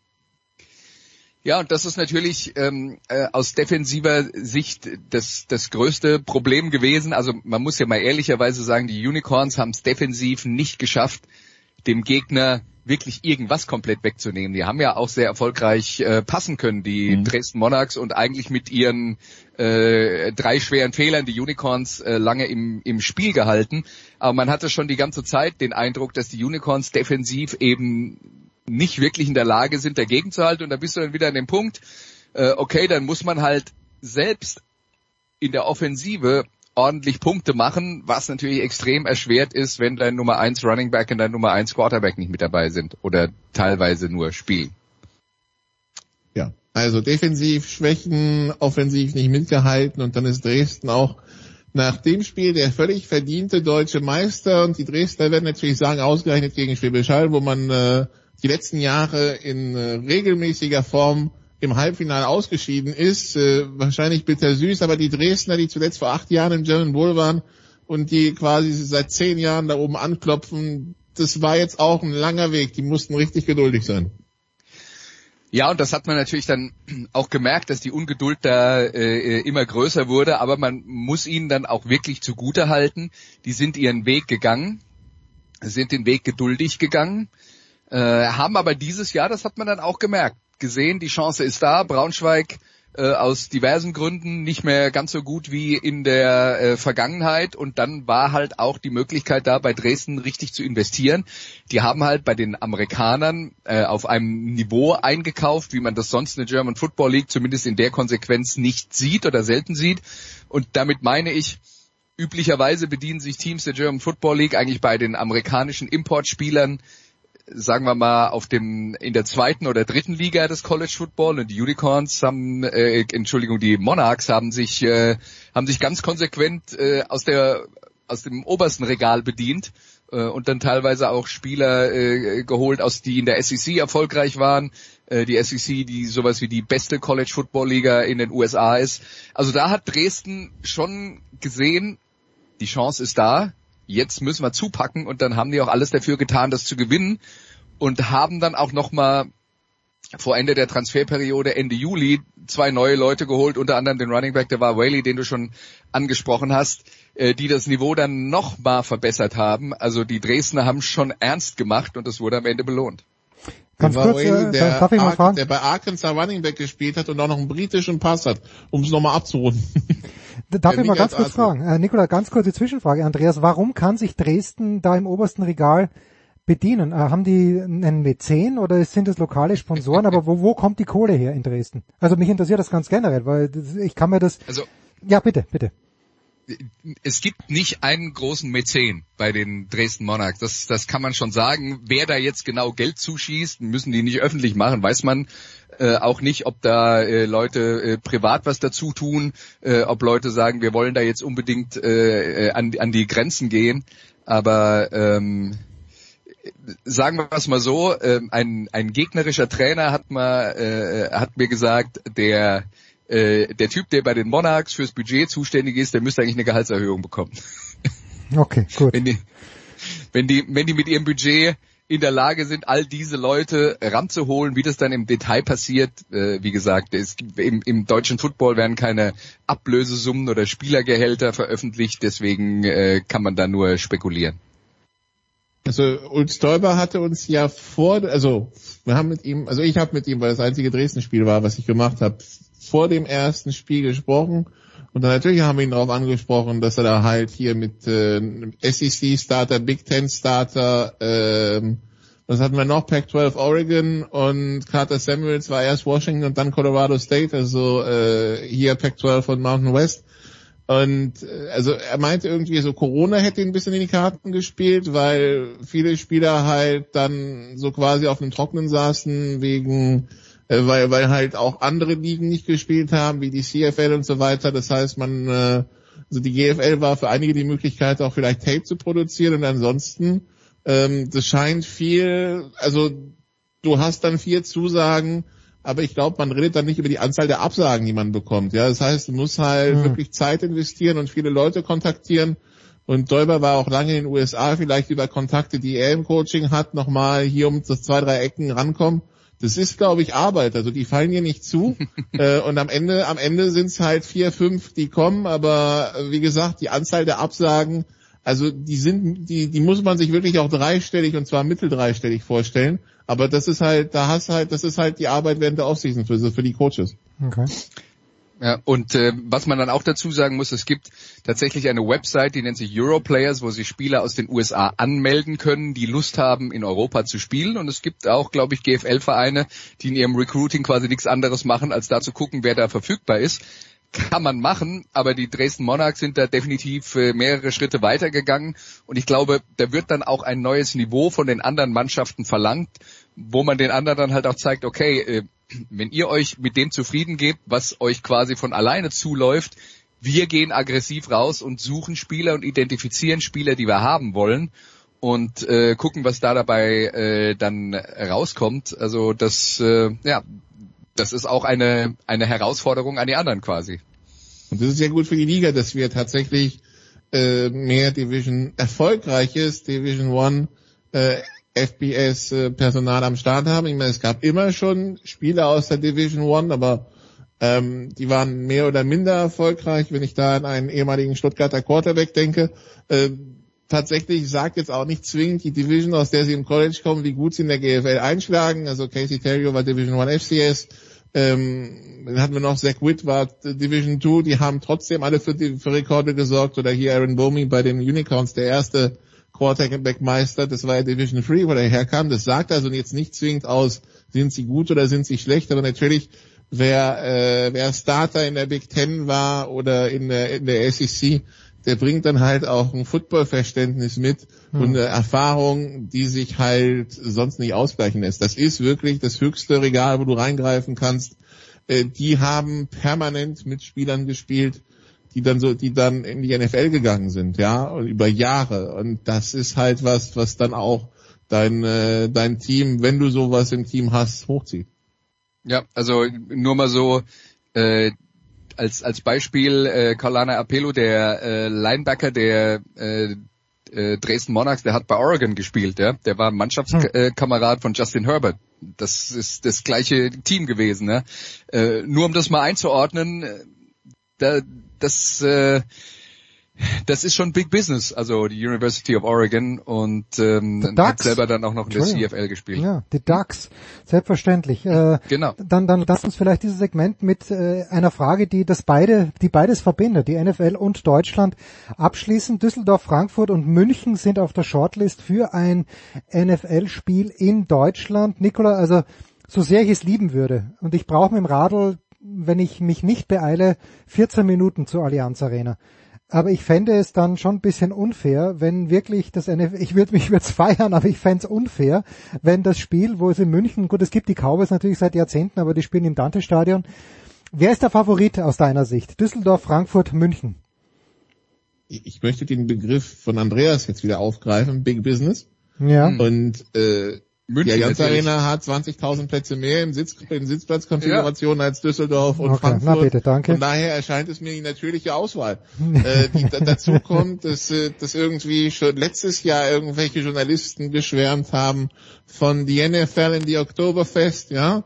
Und äh, das also und irgendwie ja in den USA sich ja auch doch ein gefestigtes Image von Bayern als repräsentativ für Deutschland äh, etabliert hat. Von daher, also unabhängig jetzt von äh, GFL, ELF, NFLE, WLAF und was es die letzten 30 Jahre alles gab, irgendwelchen Spielen der 49ers in Berlin und so weiter, ist, würde ich sagen, wenn die, wenn's Business ist, wenn's pures Business ist, dann, äh, dann München, wobei ich, irgendwie schwirrt da ja noch hinterher, dass die Allianz Arena nur für Fußball freigegeben ist, weil die Stadt will, dass der Rest, äh, dass das Olympiastadion noch genutzt wird.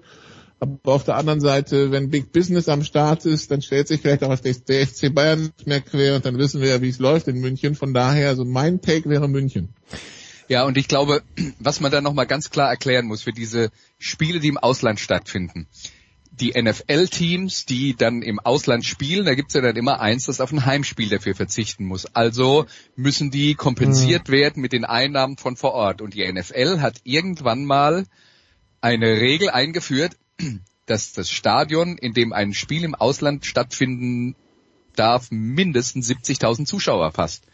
Das trifft auf München zu, das trifft nicht auf Frankfurt zu, weil die werden demnächst erweitern auf 60.000 und auf das Stadion in Düsseldorf trifft es erst recht nicht zu. Ja. Jetzt kann man sagen, Frankfurt ist strategisch günstiger gelegen als München, wenn es darum geht, möglichst viele deutsche Footballfans einzusammeln. Ja, äh, und Frankfurt hat eine größere Football-Tradition. Frankfurt ist ja nach dem, was in den letzten 30 Jahren so an Football in Europa passiert ist, sowas wie die europäische Football-Hauptstadt gewesen. Ähm, da könnte man dann sagen, aus diesen Gründen müsste man eigentlich nach Frankfurt gehen, aber ob die 60.000, die in Frankfurt dann demnächst reinpassen werden, nah genug an den 70.000 sind, dass die NFL da ein Auge zudrückt, da bin ich auch skeptisch. Ja, und ich äh, bin mir jetzt nicht ganz sicher, selbst wenn es das Olympiastadion werden sollte, da wissen wir alle, da gibt's Probleme, weil nur ein Drittel der Plätze so ungefähr überdacht ist, aber auch da gehen ja über, da gehen auch knapp 70.000 rein. Äh, da, da, sind wir gespannt äh, und ich werde versuchen, irgendwie so oder so dann hinzukommen oder zumindest meinen Sohn reinzuschleusen. Zur richtigen NFL geht's nach einer kurzen Pause mit Andreas Renner und mit Nicola Martin.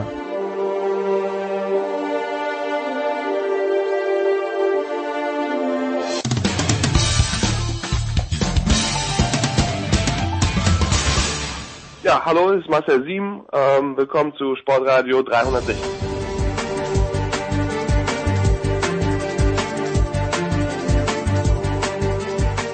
Ja, die Big Show 530. Jetzt setzen wir über, über den großen Teich mit Andreas Renner, mit Nicolas Martin und äh, es gibt ja im, im Big Business, weil wir gerade drüber sprachen, gibt's ja auch manchmal die Redewendung too big to fail. Also wenn große Banken Mist bauen, dann kann man sie nicht einfach von der Erdoberfläche verschwinden lassen, sondern sie werden in irgendeiner Art und Weise äh, gerettet. Jetzt denke ich mir bei John Gruden, Andreas, eigentlich genau das gleiche. Too big to fail. 100 Millionen für 10 Jahre, so war sein Vertrag bei den Raiders. Aber was er sich geleistet hat, ist A nicht zu entschuldigen und war dann B nicht mehr zu halten. Die Frage C ist aber, äh, ich habe ein, zwei Kommentare gelesen, äh, das ist ja in Österreich immer die Rede von diesen Einzelfällen. Aber irgendwie war dann die Quintessenz eines Kommentars, leider habe ich vergessen, wer ihn geschrieben hat, nein, John Gruden ist die NFL. Und die Dinge, die John Gruden denkt, das ist eben auch ja, das ist eigentlich das vorherrschende Gedankengut unter den Ownern und unter den Coaches, Mike Tomlin vielleicht mal ausgenommen. Ist es wirklich so schlimm? Also soweit würde ich vielleicht nicht gehen, dass das für die, dass das für die Trainer äh, alle gilt. Ähm, bei den Besitzern ist ein anderes Thema, da darf man dann auch nicht vergessen. Wir reden natürlich jetzt von Ansprüchen, denen John Gruden nicht gerecht wurde, die in den letzten 20 Jahren entstanden sind, darüber, wie man sich in der Öffentlichkeit zu gewissen Themen zu äußern hat. Äh, das sind tatsächlich Themen der letzten 20 Jahre und äh, wenn jetzt jemand vor 20 Jahren schon 60 Jahre alt war, wissen wir, wie die hm. Menschheit funktioniert. Viele können oder wollen sich in dem Alter nicht mehr, mehr ändern. Das ist jetzt mal ein ganz zugrunde liegendes Problem. Ähm, was jetzt äh, die die Geschichte angeht mit die sind doch alle so, das ist mir dann ja, okay. das ist mir ein bisschen, bisschen zu billig. Also sowas kann man natürlich behaupten. Sagen wir mal das klassische Klischee vom NFL-Trainer ähm, entspricht natürlich äh, äh, so ein bisschen dem, was äh, John Gruden äh, da von sich gegeben hat. Und wir dürfen eins auch bei dieser Sache nicht vergessen. Donald Trump war vier Jahre lang Präsident der Vereinigten Staaten. Der hat Dinge gesagt und getan, die wesentlich heftiger sind als das, was John Gruden von sich gegeben hat. Und es hatte keine Konsequenzen für ihn. Und dieser Präsident hat zumindest mal, also ich, ich würde mal sagen, unter den, unter der weißen Bevölkerung in den Vereinigten Staaten ungefähr 50 Prozent Zustimmungsquote. Dieser Ex-Präsident. Und man kann nicht erwarten, wenn das der gesellschaftliche Durchschnitt ist, dass ein Viertel der Bevölkerung äh, einen Donald Trump gut findet, dass die NFL von diesem Gedanken gut verschont bleibt. Wie soll das gehen? Ja. Natürlich sind da diese Leute, die so sind, die so denken. Auch bei den Spielern. Die sind vielleicht clever genug, die Klappe zu halten.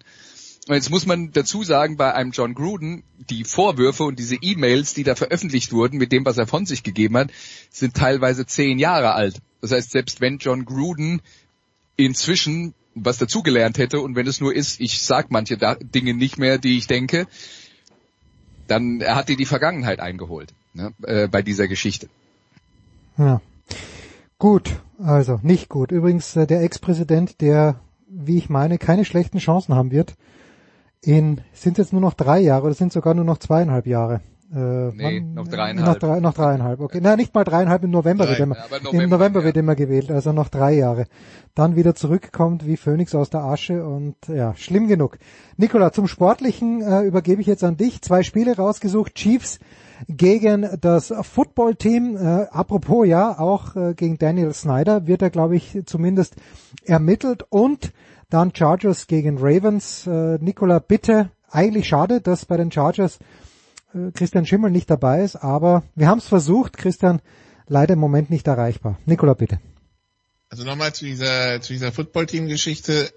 Da kommen auch die Mails her, die, mhm. äh, die jetzt Gruden quasi den, den Kopf gekostet haben.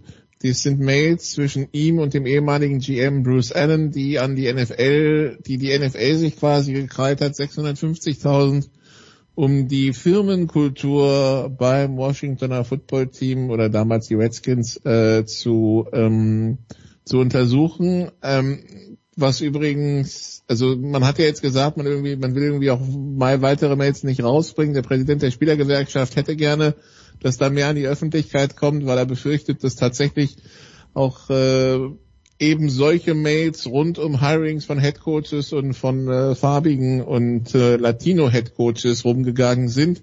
Aber wie gesagt, das ist, das, das ist, ich glaube, die, die Sache ist noch nicht ausgestanden, weder für Washington noch für die NFL an sich. Also da könnte noch mal was nachkommen. Äh, ist halt die Frage, ob sich da irgendwer über irgendwelche Wege auch die Mails besorgen kann, so dass die NFL nicht mehr die Hand drauf hat. Aber ja, ja das ist. Äh, die NFL, ja. Äh, NFL hat ja auch gesagt, von uns wurden die gar nicht veröffentlicht. Also der Leak hm. kam nicht von uns. Und nur um das dann auch nochmal einzuordnen, weil ich gesagt habe, es ist mir zu einfach zu sagen, die Coaches sind alle so. Aber dass es da natürlich, wo das herkam, mehr gäbe, was alle möglichen anderen noch mit in den Strudel reißen könnte, da darf man sich auch keine Illusionen machen. Ja, ja, auch den sehr, sehr religiösen Tony Dungy in gewisser Hinsicht. Aber das ist ein anderes Thema. Nicola, bitte. So, wir waren stehen geblieben beim Washingtoner Football Team, das am Wochenende gegen die Chiefs spielt, richtig? Ähm, ja, Washington gegen Kansas City, also Andreas und Kansas City, da, also, da hatte man große Fragezeichen bei der Defense hatte aber irgendwie eine gewisse Ruhe bei der Offense. Jetzt ist äh, der Punkt erreicht, so die letzten zwei, drei Wochen, wo man, wo ich jetzt beim Gefühl angekommen bin, diese, diese, Defense, diese Offense reicht es bei der Defense nicht mehr raus. Und jetzt sind wir nicht mehr beim Punkt, na, viertes AFC Championship Game in Folge für die Chiefs, sondern eher, wenn das so weitergeht, kommen die überhaupt noch in die Playoffs. Also das, das ist im Augenblick ein bisschen dysfunktional, die ganze Nummer. Ja, das stimmt, wobei ich jetzt ich glaube, wenn ich mir äh, ähm, anschaue, was vor dem Spiel gegen Buffalo äh, passiert ist und die Buffalo Bills haben eine sehr, sehr gute Verteidigung, äh, da muss man ehrlicherweise sagen, das Problem ist nicht so groß in der Offense. Die haben jetzt gegen Buffalo, gegen sehr starken Gegner, äh, ein zugegebenermaßen nicht so gutes Spiel hingelegt. Ihr Nummer eins Running Back äh, Clyde Edwards-Elaire äh, hat sich dann auch noch schwer verletzt und ist äh, erstmal raus. Aber ähm, dass die äh, dass die Offense das Problem ist, das sehe ich nicht. Also die, die, die Frage, was ist los bei Patrick Mahomes und Co., würde ich sagen, nicht so arg viel. Also da ist immer noch, da ist immer noch sehr viel da äh, in der, im Zusammenspiel mit einem ähm, Tyreek Hill und mit einem äh, Travis Kelsey. Das ist immer noch eine Offense, die also auf jeden Fall äh, gut genug ist, um das Team in die Playoffs zu führen. Das Problem ist, dass viele halt Strafen und viele unnötige Turnover, ne?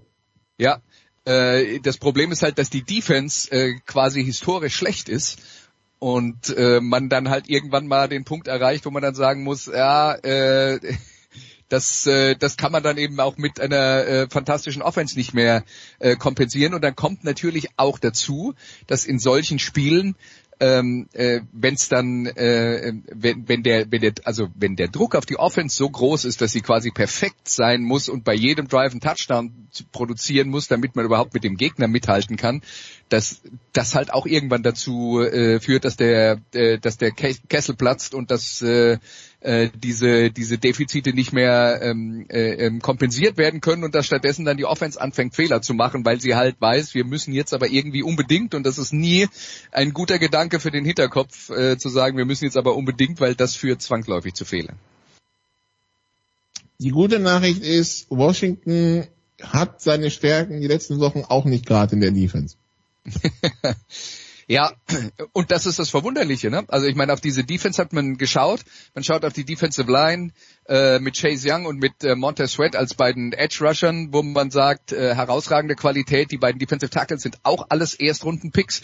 Ähm, da war man der Meinung, das ist mindestens eine der besten Defensive Lines der Liga, vielleicht sogar die beste. Und das Problem ist, sie spielen halt nicht so. Hinten dran haben sie eine Linebacker-Crew, da gibt's ein paar Verletzungen, aber da äh, wird's mit der äh, Qualität äh, dann auch ein bisschen dünn. Und äh, ja, ähm, das Defensive Backfield bekommt auch keine Hilfe, weil die Linie vorne nicht genug Druck macht. Also das ist tatsächlich der Mannschaftsteil, bei dem man erwartet hat, dass der Washington nach vorne bringt und dass äh, das Footballteam wahrscheinlich im Lauf dieser Saison eher so 17, 13 Spiele gewinnen würde als 35, 32. Und die Realität sieht jetzt ganz anders aus und diese Offense ist gefordert äh, und muss Punkte produzieren. Und äh, sagen wir mal so, mit Taylor Heineke haben sie äh, nach der Verletzung von Ryan Fitzpatrick ja einen gefunden, der so nah am, des, am Spielstil von Ryan Fitzpatrick ist wie sonst irgendjemand. Also auch einer, der ähm, äh, der äh, so, so äh, äh, einen, einen wilden Zug äh, in sich hat im Sinne von, der riskiert viel, äh, der macht aber auch Big Plays in Situationen, wo man eigentlich keine Big Plays mehr machen sollte, kann selber auch laufen, aber er ist halt ähm, auch fürs eigene Team so ein Unsicherheitsfaktor, weil er halt auch manchmal wirklich krasse Fehler macht. Also spektakulär und vogelwild. Genau. Und dieses Spiel am Sonntag hat genau dieses Potenzial, spektakulär und vogelwild zu sein. Und so auf beiden Seiten, ja. Eben weil auch die Defense-Reihen so, so, ähm, ja, wie soll man sagen, ähm, nicht regelmäßig abliefern. Ja. Das zweite Spiel habe ich inzwischen verdrängt, äh, Jens. Ähm, das war Chargers gegen, Ravens. war, haben die Chargers, ne? Ravens. Char Chargers gegen Ravens. Gut. Ja, die, die Chargers, die uns nicht, die, die uns Woche für Woche neu begeistern, Andreas. Ja, die uns Woche für Woche neu begeistern, weil sie in der Offensive halt einen super Mix gefunden haben und das beginnt natürlich beim Quarterback, bei Justin Herbert, der in seiner zweiten NFL-Saison einen Schritt gemacht hat, wo ihn manch einer äh, zumindest in der derzeitigen Form als besten Quarterback der Liga sieht. Und er hat auf jeden Fall das Potenzial, äh, da in diesem Mix der ganz, ganz Großen mitzuspielen, weil der äh, dermaßen unbeeindruckt ist von dieser Steigerung im äh, Level, äh, auf dem er äh, spielt. Also das, das sieht man wirklich ganz selten. Er ist ja letzte Saison in, in die Liga quasi reingeworfen worden ins kalte Wasser wegen ähm, einem kurzfristigen Verletzungsproblem äh, oder einem kurzfristigen ähm, äh, äh, wie sagt man da, äh, ein In Injektionsproblem. Also der, der eigentliche Starter, Tyrod Taylor, sollte eine äh, schmerzstillende Spritze bekommen und der Teamarzt hat daneben gezielt und die Lunge getroffen und dann musste halt Justin Herbert äh, innerhalb von fünf Minuten ähm, sich darauf vorbereiten, dass er jetzt spielt. Und der hat das einfach so abgeliefert, als wäre es gar nichts Besonderes. Und das ist was Besonderes. Es ist natürlich immer schwierig für alle anderen Mannschaften, wenn dann mal so einer kommt, ja, das eine Einhorn, äh, da, das man findet, der einfach in der NFL auf den Platz marschiert und eigentlich besser spielt als im College vorher. Äh, die anderen gucken dann äh, immer drauf und sagen, naja, äh, man sieht ja, das geht und dann äh, kreiert das unrealistische Erwartungen. Aber Justin Herbert hat einfach, bringt einfach unglaublich viel mit und vor allen Dingen, was der einen Mut hat, in kritischen Situationen auch nur, auch die, die wirklich kleinsten Fenster anzuwerfen mit seinem unglaublich starken Arm, das ist schon ein sensationell gutes Niveau. Und unter die Top 3 der aktuell aktiven Quarterbacks gehört er aus meiner Sicht auf jeden Fall. Mit einem Coaching-Staff, der dann auch an ihn glaubt und wenn es dann 14 Punkte zurück, wie jetzt gegen die Browns, äh, war äh, an der 21. vierten Versuch gibt, dann gibt man trotzdem Herbert den Ball in die Hand mit der mit der Maxime, er wird schon richten. Ja, ja. Und äh, ich, ich glaube, es ist ein österreichisches äh, Sprichwort, wenn man dann sagt, der scheißt sich nix. Fühle ich mich gleich angesprochen, aber ist das nicht äh, unilateral? He, he doesn't shit himself Nein. anything. Okay, gut, Nein. dann passt, dann Nein. passt. Okay, zurück Das zu seid euch. nur ihr. Okay. Der einzige, das einzige, ja gut, äh, Stabilität auf Kicker wäre so eine Sache und vielleicht auch äh, Laufverteidigung, aber ansonsten sieht das schon ganz gut aus, was die die Chargers hier produzieren. Die Ravens, ähm, ja, die, das ist schon auf und ab diese Saison. Ähm, knapp und dramatisch zum Beispiel gegen Las Vegas verloren, aber jetzt äh, unter der Woche Monday Night gegen die Colts gewonnen, wo man 19 Punkte zurück war, Ende dritt, also nicht Ende drittes, aber ein paar Minuten vor Ende des dritten Viertels. Ähm, natürlich werden solche Siege dann ähm, auch so einen gewissen, ja, äh, so einen gewissen Selbstbewusstseinsschub geben für ein Team, Andreas, das natürlich verletzungstechnisch arg gerupft ist. Ich glaube, es gibt kein Team, das mehr auf Injured Reserve hat als die Ravens. Ja, zwischenzeitlich waren es auf jeden Fall mal 19 Spieler. Da muss man immer von Woche zu Woche schauen, weil auf Injured Reserve ja inzwischen auch Spieler sind, die im Laufe der Saison wieder zurückkommen können. Also deswegen ist das, früher warst du ja mal auf Injured Reserve und da warst du raus für den Rest der Saison. So ist es im, äh, aktuell nicht. Aber ähm, was man bei den Ravens dazu sagen muss, zwei Dinge. Zum einen, was das Monday Night Spiel angeht. Das war gegen die Colts, da waren sie haushoher Favorit. Und sie hätten es beinahe verloren. Das Mhm. ist das Negative. Das Positive ist, sie lagen deutlich hinten und haben dann tatsächlich weggehen müssen von der Art und Weise, wie sie eigentlich Football spielen wollen, von diesem Laufbetonten, wo alles ähm, um das Laufspiel und um die äh, auch das Laufspiel über Lamar Jackson aufgebaut ist, weil das haben ihnen die Colts tatsächlich weggenommen. Und dann mussten sie in der zweiten Halbzeit das Spiel gewinnen, indem sie praktisch nur geworfen haben. Und das haben sie geschafft das ist ein sehr hoffnungsvolles Zeichen für diese Offense. Sie haben es nämlich quasi geschafft, mit dem Plan B ein Spiel zu gewinnen. Jetzt muss man allerdings auch dazu sagen, wenn wir von Verletzungsproblemen reden, bei den Colts haben halt im Defensive Backfield zeitweise und vor allen Dingen in der zweiten Halbzeit dann, also der eine Starter, Rocky Sin, hat sowieso nicht gespielt und der andere Starter hat sich dann äh, im Laufe der zweiten Halbzeit verletzt. Die haben dann also wirklich nur mit Backups auf der Cornerback-Position gespielt und ab da konnten sie Baltimores Passspiel halt überhaupt nicht mehr stoppen. Ähm, da hat äh, Marquise, äh, ähm, äh, Marquise Brown gemacht, was er wollte. Mark Andrews über die Mitte war äh, nicht zu stoppen das, das war so ein bisschen der Knackpunkt. Erstens, Baltimore musste passen. Zweitens, bei den äh, Colts haben die Passverteidiger gefehlt. Und dann hat aber Baltimore dieses Spiel eben auch mit dem Passspiel gewonnen.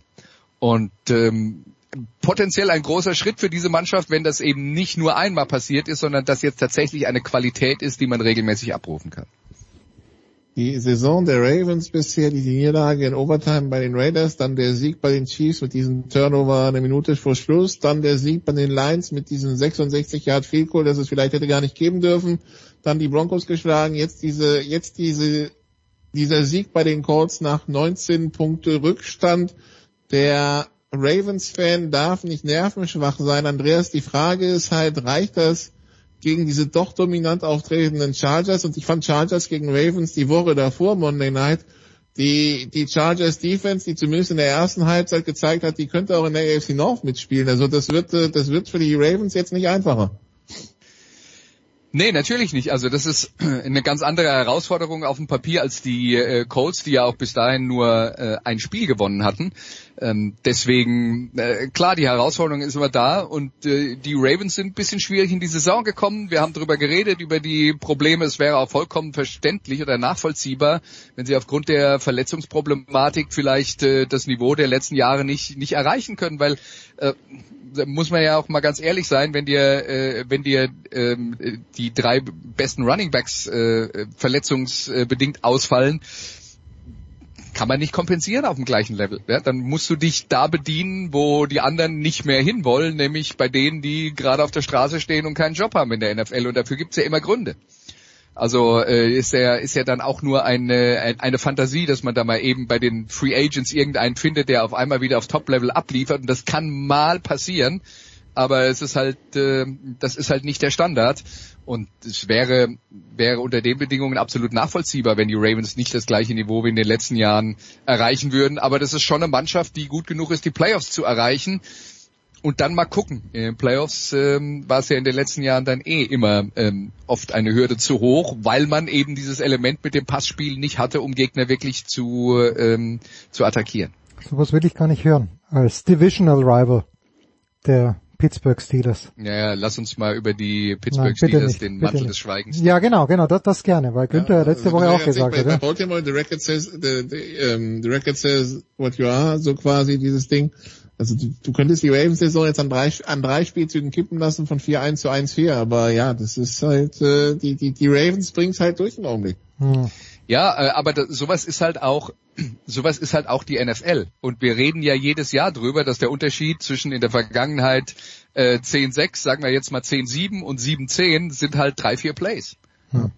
Ganz häufig. Und ähm, die machen oder nicht machen, entscheidet dann darüber, ob dein äh, Head Coach ein Genie ist, das eine, äh, die Mannschaft die Playoff geführt hat oder ein Idiot, der keine Ahnung hat, was er tut. Ja. Sunday Night Baseball übrigens von Sonntag auf Montag ein Spiel, das ich mir natürlich nicht live anschauen werde, weil ich alt bin, aber Seahawks at Steelers wird vielleicht auch ganz nett werden. Und apropos Sonntag. Geno Smith. Geno Smith. Ja, Geno Smith. Ja, okay. Ja, Russell Wilson, der Finger, ich habe ihn nicht gesehen, aber muss nicht schön ausgesehen haben. Äh, Andreas, apropos Sonntag.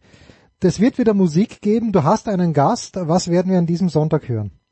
Ja, wir haben diesmal also keine Kosten und Mühen gescheut. Nein. Und äh, bei Musikradio 360 äh, unseren äh, Freund und Kollegen Sven Metzger, der äh, zum, zum Beispiel den äh, Eishockey-Podcast Eiszeit FM macht, nach Edinburgh geschickt, ja. um für uns ein Konzert einer walisischen Band zu äh, besuchen. Und wer das ist, hört er am Sonntag. Ja, und äh, das apropos Reisekosten, Nicolas Martin haben wir nach London geschickt. Nicola, äh, welches Leckerli hatte die NFL im Stadion von Tottenham, das ich besichtigen hätte können, als ich das letzte Mal in London war? Oder was heißt, ich hätte dort ein Spiel einfach besuchen können, habe ich nicht gemacht, ich trottel. Aber du fliegst ins Stadion von Tottenham, was wirst du sehen? Ich bin gespannt. Also ich hoffe, also es scheint ja ein gutes Zeichen zu sein, dass ich, also es gibt schon gute Zeichen zu geben, dass ich Tour sehen werde. Also der wurde jetzt wieder von der Injured Reserve runtergeholt und äh, kann die, und, und kann wohl spielen am, am Sonntag, ähm, bevor sie sich vielleicht doch irgendwann die Sean Watson ertraden. Also die, die, das Desaster, das nehme ich noch nicht mit. Dann natürlich die Jaguars, Trevor Lawrence spielen zu sehen, wird auch ganz spannend. Äh, Urban Meyer in der Pressekonferenz zuzuhören, wird auch bestimmt sehr interessant nach den Vorfällen der letzten zehn Tage. Und generell ist es, äh, es ist NFL in London. Also stimmungstechnisch, wer da schon mal war, es ist was ganz anderes als NFL-Spielen in den USA. Es ist klar, aber es ist auch schon mal NFL. B, es ist Football. C, man kann endlich wieder nach London und das Tottenham Stadium kenne ich keine, tatsächlich gar nicht. Ich war bisher nur bei den Wembley-Spielen, äh, nicht mal bei den Twickenham-Spielen. Äh, also für mich äh, viel Neues und irgendwie so der, der kleine, auch so ein kleiner Haken an diese, an viele pandemische Einschränkungen. Das wird dann so, ja, so das erste Mal wieder raus aus Deutschland und Malta quasi äh, seit äh, anderthalb Jahren. Nicht im Auftrag. Raus aus Deutschland und Malta. Und Malta, ja, weil, weil die, die, die unzertrennlichen ja, also Zwillinge wenn für uns alle. Ging. So eine Zeit lang war ich ja, konnte ich ja aus Malta nicht raus, dann kam ich aus Deutschland unbedingt raus. Jetzt ist halt, ja. Ja. Wir freuen uns auf deine Berichte dann in der kommenden Woche. Er ist tatsächlich im, nicht im Dienste ihrer Majestät, sondern im Dienste von Sportradio 360 unterwegs. Nicola Martin. Danke euch beiden. Das war's mit dem Football. Kurze Pause, dann geht's weiter in der Big Show 530.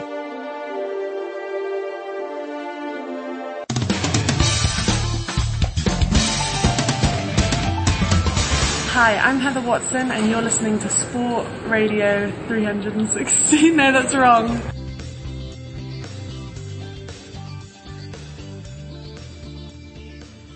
Big Show 530. Weiter geht es mit dem Motorsport und äh, wo wir letzte Woche im Grunde genommen aufgehört haben, nämlich mit einem Solo für Stefan de Voice Heinrich. Da machen wir gleich weiter, denn de Voice ist wieder am Start. Grüß dich, Stefan. Ich grüße dich. Wir wollten unserem Eddie noch viel schöne Feriengrüße äh, zuschicken oh ja. nach dem äh, nach dem harten äh, Endspurt in der DTM mit zwei Wochenenden aufeinander mit der IDM, die er ja auch moderiert hat er jetzt verdient, dass er auch mal die Stimmbänder ein bisschen entlastet. Absolut. So. Und wenn ich mir jetzt so diese, äh, diese Nachberichte dieses Wochenendes anschaue, äh, auf dem Norrisring, dann für mich zumindest erstaunlicherweise der Name des Champions, des DTM Champions 2021, der geht fast ein bisschen unter. Ich lese viel über Liam Lawson, über Calvin van der Shel äh, Sheldon van der Linde, so, nein, Kelvin van der Linde, so, so rum ist richtig, aber am wenigsten über Maxi Götz. Äh, ich glaube, wir müssen den Champion feiern, The Voice.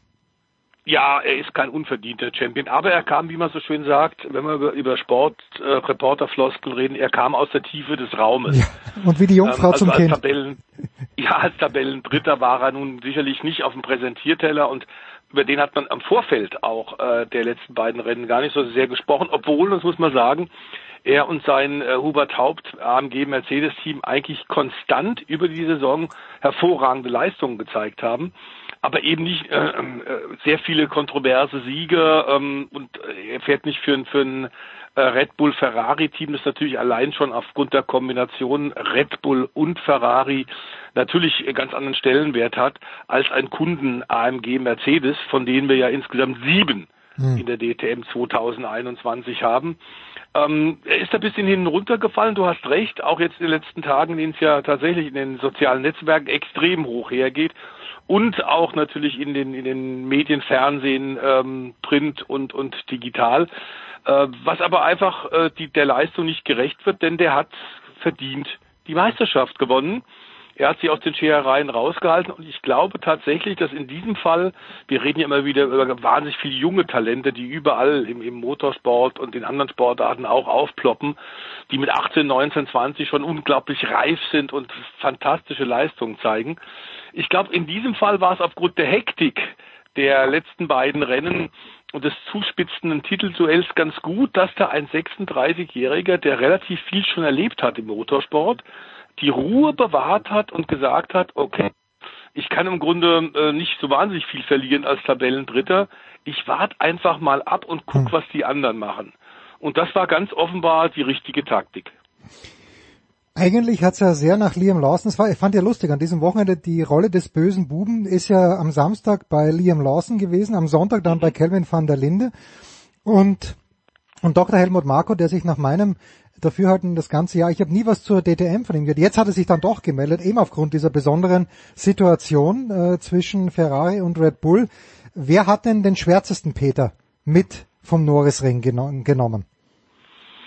Also ich glaube, dass natürlich momentan die meisten Leute auf Kevin van der Linde äh, schießen, aber wir haben, glaube ich, bei dir über die, über die Monate ähm, bei Sportradio äh, tatsächlich im Motorsport-Talk immer wieder darauf hingewiesen, dass in dieser, diesem Übergangsjahr der DTM, und wir sollten nochmal sagen, Gerhard Berger hat tatsächlich unter schwierigsten Bedingungen ähm, tatsächlich die ITR, die Dachorganisation übernommen. Da hat man ihnen ganz sicherlich auch falsche Versprechungen gemacht und hätte dann auch irgendwann hinschmeißen können, nachdem völlig klar war, viele von den Dingen, die im Algita hm. ähm, garantiert worden sind, stimmen einfach nicht, haben sich als nicht wahr bewahrheitet. Aber er ist ein Kämpfer und hat gesagt, okay, nee, DTM ist so eine tolle Plattform, ich versuche die zu retten. Ist auf GT3 gegangen, auch das viel diskutiert, war aber wahrscheinlich äh, aufgrund des Zeitdrucks die einzige Möglichkeit, die, das, den Namen und, und die Marke DTM noch über 2020 zu retten und hat es 2021 versucht. Ähm, es ist eine Menge schiefgegangen, wie es bei, bei äh, Brückenjahren eigentlich immer so ist. Ähm, was ein bisschen stört tatsächlich, dass die Macher selbst manchmal sehr unkritisch mit sich waren. Nicht unbedingt Gerd Berger, aber viele andere Leute drunter in der ITR haben immer wieder gesagt, die DTM sei die weltbeste GT3-Rennserie. Davon kann überhaupt nicht die Rede sein. Stimmt einfach nicht. Dass dein eigenes Produkt natürlich nicht selber schlecht redest, ist auch klar. Aber wir haben hier bei dir, lieber Jens, ähm, der Eddie und ich sehr oft die Finger in die Wunde gelegt und haben sehr oft einfach gesagt, Leute, da fehlt's noch, da müssen wir was machen, Balance of Performance stimmt nicht. Denn der Ferrari zum Beispiel in diesem Jahr äh, war deutlich zu stark eingeschätzt. Äh, wir wollen über die tollen Leistungen von dem 19-jährigen Liam Lawson wirklich nicht ablenken. Der ist sicherlich ein Mann der Zukunft und du hast gerade Helmut, Dr. Helmut Marko zitiert. Ich glaube, das wird tatsächlich auch ein großer. Und der wird Ende des Jahres auf guter guten Leistung der DTM tatsächlich beim Young Driver Test in Abu Dhabi auch schon einen äh, äh, Formel 1 Wagen fahren. Das ist natürlich ein Riesenkompliment. Und im nächsten Jahr wird er sich komplett auf die Formel 2 konzentrieren. Kein zweites Jahr für den Neuseeländer in der DTM im nächsten Jahr. Äh, denn man hat mit ihm großes, großes vor und ich glaube, er ist tatsächlich so ein Talent wie Bruce McLaren, wie Danny Halm, große neuseeländische Rennfahrer. Wir haben zwei junge äh, oder relativ junge Rennfahrer auch aus Neuseeland, die inzwischen schon ein bisschen bekannter sind als der Liam Lawson. Das ist nämlich Shane van Riesbergen, der mhm. auch in Europa schon die äh, Endurance GT3 WM gewonnen hat, der in, äh, in Australien schon die australische V8 gewonnen hat und Scott McLaughlin auch ein Neuseeländer, der momentan die Indica ein bisschen aufmischt in Amerika, nachdem er im Heimatland in, oder respektive in Australien dreimal Champion in Folge war. Also es kommen neuseeländische Rennfahrer. Liam Lawson mit 19 hat aber schon gezeigt, hat zwei äh, Formel 2 Rennen in diesem Jahr parallel zur DTM schon gewonnen. Ein Sieg, der in Monaco ist ihm abgenommen worden, weil das Auto illegal war. Dafür konnte er nichts. Ähm, aber der kommt auf jeden Fall. Ich glaube allerdings tatsächlich, dass es noch viel Arbeit bei Berger und, und der ITR ist, um die DTM tatsächlich zu etablieren. Aber es war ein wirklich gutes erstes Jahr mit tollem Sport. Auch wenn man jetzt tatsächlich am Norrisring, du hast es ja gerade auch in der Moderation gesagt, plötzlich noch sehr viel Arbeit vor sich sieht, denn da sind Sachen passiert, die dem Sport nicht gut getan haben. Ja, und Kelvin van der Linde hat eben Liam Lawson in der ersten Kurve schon abgeschossen. Und Gerhard Berger sagt mhm. auch selbst, äh, hat der DTM geschadet. Und dann ist natürlich völlig wurscht. Äh, ich glaube, Van der Linde hat dann gesagt, naja, aus dem Auto, man kann das von außen vielleicht so sehen, aus dem Auto schaut es ein bisschen anders aus. Aber, aber da ist ja, ja, das ist halt, ja, ungefähr so wie der Unfall von Hamilton und Vettel in Monza. Ah, nicht Hamilton und Vettel, sondern Verstappen. Und Hamilton ja. selbstverständlich, ja, da, da ist das Kind in den Brunnen gefallen und da kommt es auch nicht mehr raus. Und ja, natürlich jetzt dämlich gelaufen für Lawson. Ich weiß nicht, wie wichtig ihm auf seinem Briefkopf dieser DTM-Titel ist. Aber ja. da, da, kann man auch nichts machen. Auch wenn Gerhard Berger sagt, er hat der DTM geschadet, rausschmeißen wir den ja nicht. Nein, Kevin van der Linde wird nicht rausgeschmissen, aber ich glaube, dass Maxi Götz das ganz, ganz gut auch hinterher gesagt hat. Der gesagt hat, also ich freue mich wahnsinnig über den Titel. Ähm, er ist ja auch schon mal durch eine Kollision um einen Meistertitel gebracht worden bei einem Finalrennen beim ADAC GT Masters vor ein paar Jahren. Insofern, und da war das äh, tatsächlich ein, ein Audi-Fahrer, der ihn da abgeschossen hat, er sagt, okay, äh, das ist vielleicht auch Karma, dass das jetzt äh, hm. Audi so erwischt hat. Ich glaube, dass das sich hochgeschaukelt hat. Und zwar aufgrund vieler kleiner Fehler, auch der ITR. Ähm, wir haben nämlich bei dir, äh, lieber Jens, auch schon gesagt, dass es da Vorteile gibt für Ferrari und Mercedes, was die Boxenstops angeht. Das ja. ist, kam bei Audi gar nicht gut an. Auch dass die ETR, nachdem man seit dem ersten Rennen des Jahres 2021 immer wieder darauf hingewiesen hat, die haben beim Boxenstopp Vorteile und andere GT-Rennserien machen das besser. Warum macht die DTM nicht so? Und da hat man nichts getan. Ähm, dadurch ist Audi und Kevin van der Linde in eine Situation gekommen, auch das, was am Samstag passiert ist, der Bodycheck von Liam Lawson, der auch nur mit einer 5-Sekunden-Strafe äh, äh, bewertet worden ist von der Rennleitung, auch nicht sehr glücklich. Ähm, man muss da, glaube ich, einiges finden. Man muss das zusammen im Zusammenhang sehen. Audi fühlte sich mit dem Rücken an der Wand und sagt, wir haben keine Chance, aber die Chance versuchen wir zu ergreifen. Und das muss immer am Anfang des Rennens sein. Wenn der Liam Lawson mit dem schnellen Ferrari mal vorne ist, dann ist klar, dann kriegen wir den nie mehr. Also mhm. musste man was riskieren in der Anfangsphase man hat zu viel riskiert, es ist wirklich schief gegangen, aber du hast mit Recht darauf hingewiesen, wir haben das bei vielen Formel 1 Rennen auch in der Vergangenheit in anderen großen Rennserien auch schon gehabt, dass es halt geknallt hat. Ich nenne mich ein ganz junger Michael Schumacher, hat mal eine DTM-Entscheidung mit beeinflusst, als er bei einem seiner zwei Gaststarts in der DTM als 19-Jähriger mit einem Mercedes in den äh, BMW-Titelfavoriten beim Finale in Hockenheim reingeknallt ist, auch in der ersten Kurve und den abgeräumt hat. Da gab es jenseits Ärger auch. Man könnte natürlich auf der anderen Seite sagen, auch ähm, richtig Ärger und PR ist auch, oder negativ PR ist, ist, auch PR. PR. Ich glaube aber tatsächlich, äh, Gerhard Berger hat jetzt die richtige Schlussfolgerung gezogen. Man muss da was tun. Man hat ja eindeutig gesagt, in diesem Jahr ist es nur noch eine Teamwertung. Es gibt keine direkten Hersteller mehr, wie noch bei Class One in der alten DTM damit auch die Möglichkeit, dass Stallorder von oben, also eine dann künstlich festgelegte Reihenfolge, die den, den, den, das Rennen beeinflusst und damit auch die Meisterschaft, wird es nicht mehr geben, weil die einzelnen Teams selbst mit ihren Kosten dafür verantwortlich sind, äh, was passiert. Nun hat man festgestellt, dass im Laufe der Saison die Hersteller tatsächlich festgestellt haben, die DTM ist tatsächlich auch in diesem Übergangsjahr eine, eine wertvolle Plattform. Sie haben ihren Aufwand deutlich äh, erhöht. BMW hat wenig getan, hat wenig Marco Wittmann und die anderen BMW-Teams unterstützt, was wir an den Ergebnissen gesehen haben. Audi hat relativ viel getan, Mercedes hat sehr viel getan mit ihren äh, sieben Teams und die haben tatsächlich Stallorder gespielt und neben dem Crash von Van der Linde ist, glaube ich, vor allem die Stallorder das, mhm. was die meisten Fans, wir sehen es in den sozialen Netzwerken, wirklich zum Aufschreien gebracht hat. Die haben gesagt, naja, aber wir ist ja logisch, immer oder? gehofft, naja, aber dass das logisch. jetzt vorbei ist. Gerhard Berger hat uns versprochen, es wird keine Stallorder mehr geben. 2020 hat er tatsächlich mit Reglementsanpassungen das auch versucht zu verhindern. Diesen Passus hat man für dieses Jahr gestrichen, weil man gedacht hat, jetzt mit einzelnen Teams, die in Verantwortung stehen, kann es sowas nicht geben. Man ist eines Besseren belehrt worden. Ich glaube, Berger und die ITR werden daraus ihre Schlüsse ziehen. Hm. Gut, Haken an die DTM-Saison. Maxi Götz, ein verdienter, endlich Absolut. verdienter Champion. Ähm, ebenso verdient, wahrscheinlich noch ein kleines bisschen verdienter, wenn man, wenn es das überhaupt gibt, könnte am Wochenende sich eine Rallye-Legende zum wohl letzten Mal zum Weltmeister krönen, nämlich zum achten Mal. Warum wird es bei diesen, wenn überhaupt acht Titeln bleiben, The Voice, äh, und um wen geht's überhaupt?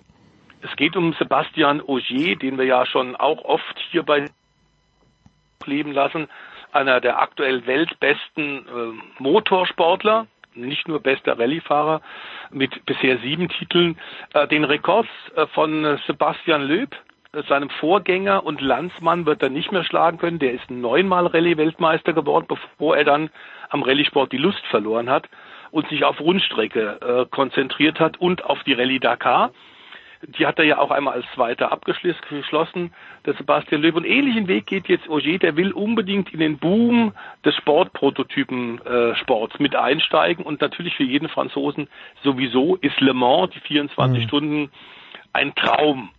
Den will er sich erfüllen um, um hoffentlich mit Toyota, das ist so seine Überlegung, äh, mittelfristig daran teilzunehmen und mal versuchen, die 24 Stunden von Le Mans zu gewinnen. In der L Entschuldige, äh, ist da auch gefahren, das, nicht vergessen. Der Voice darf ich dich kurz unterbrechen. Das ist aber dann ja. in, in der LMP1, oder? Wo nur fünf Autos am Start waren die letzten Jahre. Ja, wobei das ist ja gerade das neue Reglement. Es wird Hybridautos geben ah, okay. ähm, und die LMP Daytona Hybrid-Prototypen.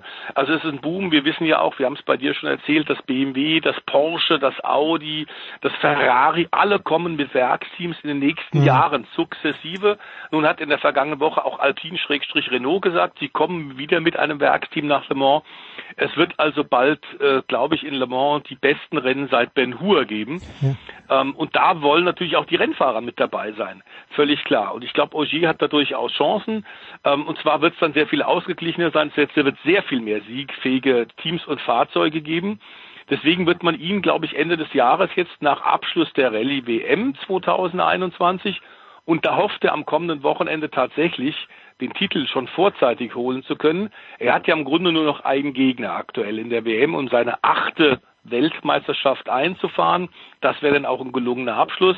Mit Elfine Evans hat er tatsächlich einen Waliser mhm. Teamkollegen bei Toyota im Rallye-Team, der gerade auch mit dem äh, Sieg beim Mächtigkeitsspringen in Skandinavien am vergangenen Wochenende, da hat Elfine Evans als erster Brite oder Waliser tatsächlich dort gewinnen können, dort wo eigentlich die Skandinavier eigentlich immer unter sich sind und hat damit Augier tatsächlich ein bisschen wieder gefordert.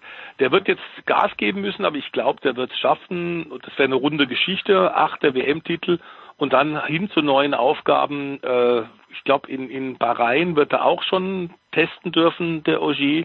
Dann einen der LMP1-Autos von Toyota. Aber wie gesagt, diese Autos werden in den nächsten Jahren aufgrund eines komplett neuen Reglements sicher eh verändern.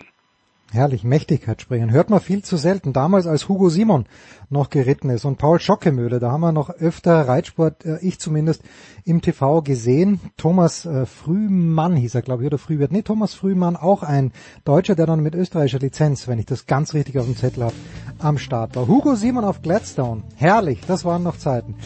The Voice, du bleibst bei uns. Ähm, wir machen eine kurze Pause, holen Stefan Ehlen dazu und plaudern dann über die Formel 1.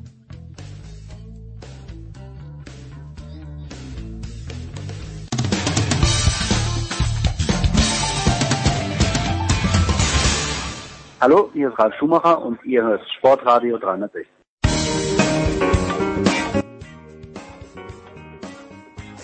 In der Big Show 530 geht's weiter mit der Motorsport, mit der Formel 1. Der Voice ist dabei geblieben. Dazugekommen ist von motorsport.com Stefan Edel. Grüß dich, Stefan. Servus, ihr beiden. Also es gab natürlich auf der anderen Seite das Rennen in der Türkei, worüber wir gleich sprechen werden und sollen. Aber Stefan, du hast auf Facebook das Interview, das bei Motorsport total.com, glaube ich, gelaufen ist mit Sebastian Vettel, ähm, geteilt auf Facebook. Darüber hinaus hat Philipp Schneider, der leider kurzfristig absagen musste, hier mit Lewis Hamilton ein ausführliches Interview geführt, gemeinsam mit der L'Equipe. Und ich habe als Quintessenz rausgezogen bei beiden, die haben beide den Eindruck, erstens, ich wusste nicht, dass die sich so gegenseitig respektieren. Das, das wusste ich nicht und das, das, das gefällt mir gut. Und zweitens, beide, Stefan Ehlen, irgendwie sagen, die Formel 1 tut zu wenig. In, in jederlei Hinsicht im Grunde genommen. Was den Umweltschutz angeht, was die soziale Message angeht, teilst du diese Einschätzung von mir, dass ich das, dass man das rausnehmen könnte aus diesen Interviews und teilst du die Einschätzung, wenn sie denn stimmt, dass die Formel 1 mehr tun muss? Also zum ersten Punkt ist natürlich die Ausgangslage ein bisschen einfacher als noch vor ein paar Jahren, als dann Hamilton und Vettel auch WM-Gegner waren. Ja, Insofern okay. ist natürlich jetzt leicht, dass sie sich mögen, weil sie begegnen sich auf der Strecke quasi nicht. Also die stehen gewissermaßen in keinem Konkurrenzverhältnis mehr und das macht es, glaube ich, schon ein bisschen einfacher, dass man da auf einer Wellenlänge liegt. Aber bei den Themen, die du angesprochen hast, ja, da ticken die wirklich ähnlich. Das heißt, da gibt's ohnehin eine gewisse Nähe zwischen den beiden. Und Sie haben natürlich vollkommen recht, wenn Sie da sagen, die Formel 1 äh, gaukelt da gewissermaßen was vor, was halt nicht ist. Also im Prinzip schon seit dem Start dieser V-Race S1-Kampagne ähm, ist es vor allem so drauf ausgelegt von der Formel 1. Ja, man hat da recht plakativ und das auch bildlich gesprochen eine Botschaft, die man nach außen trägt. Man rollt einen großen Teppich aus. So ähnlich hat Sebastian Vettel auch formuliert. Mhm. Ähm, und das macht man halt, bevor es dann ins Rennen geht. Und dann lässt man alle Fahrer antanzen. Der eine oder andere geht aufs Knie. Jeder hat ein schwarzes T-Shirt an. Schaut für zwei Sekunden betreten, ein bisschen, wenn man es mal überspitzt formuliert. Ähm, dann kommt die Nationalhymne, dann schüttelt man doch dem Gastgeber wieder die Hand und alles geht ganz normal seinen Weg, ohne dass in irgendeiner Form irgendwas mit dieser Botschaft dann noch groß passiert. Und wir sehen es ja aktuell an der Rennplanung bei der Formel 1. So eng nimmt man es dann doch nicht mit Menschenrechten und wie Race S1 und wir sind alle so gleich und ähm, jeder soll gleiche Chancen kriegen und Gleichberechtigung überall. Ähm, na, dann fährt man halt in Katar, dann fährt man halt in Saudi-Arabien dann fährt man auch in Bahrain. Ich meine, die Liste kann man natürlich unendlich weg äh, weiter fortführen im Sinne von, ist China okay? Wie steht's in Amerika? Ich wollte gerade so. sagen, sind die USA ähm, überhaupt okay, ja?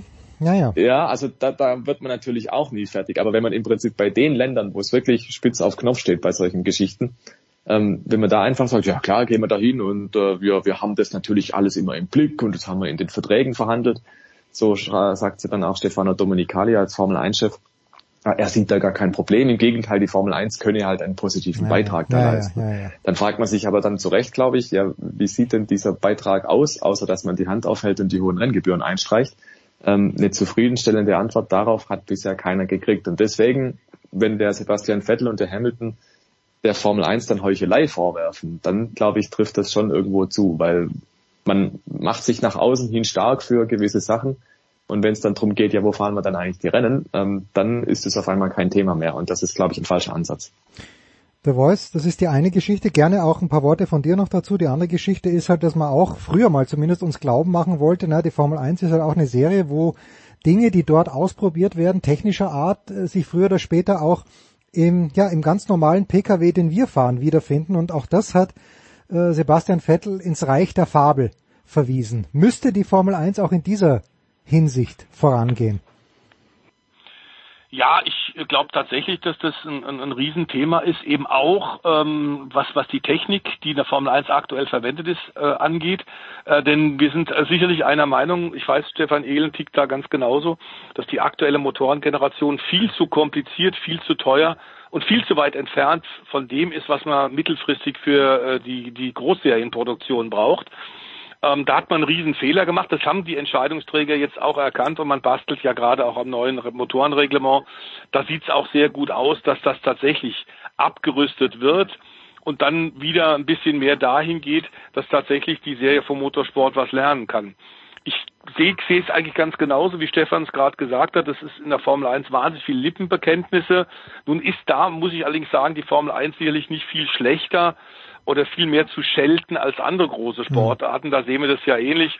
Wir haben es im Fußball, äh, wo hat äh, Bayern München, FC Bayern München immer wieder ihr, ihr Wintercamp, ihr, ihre Vorbereitung im Winter in Katar, äh, wo ist die nächste Fußball-Weltmeisterschaft, wo treten die Olympischen Spiele an, in China.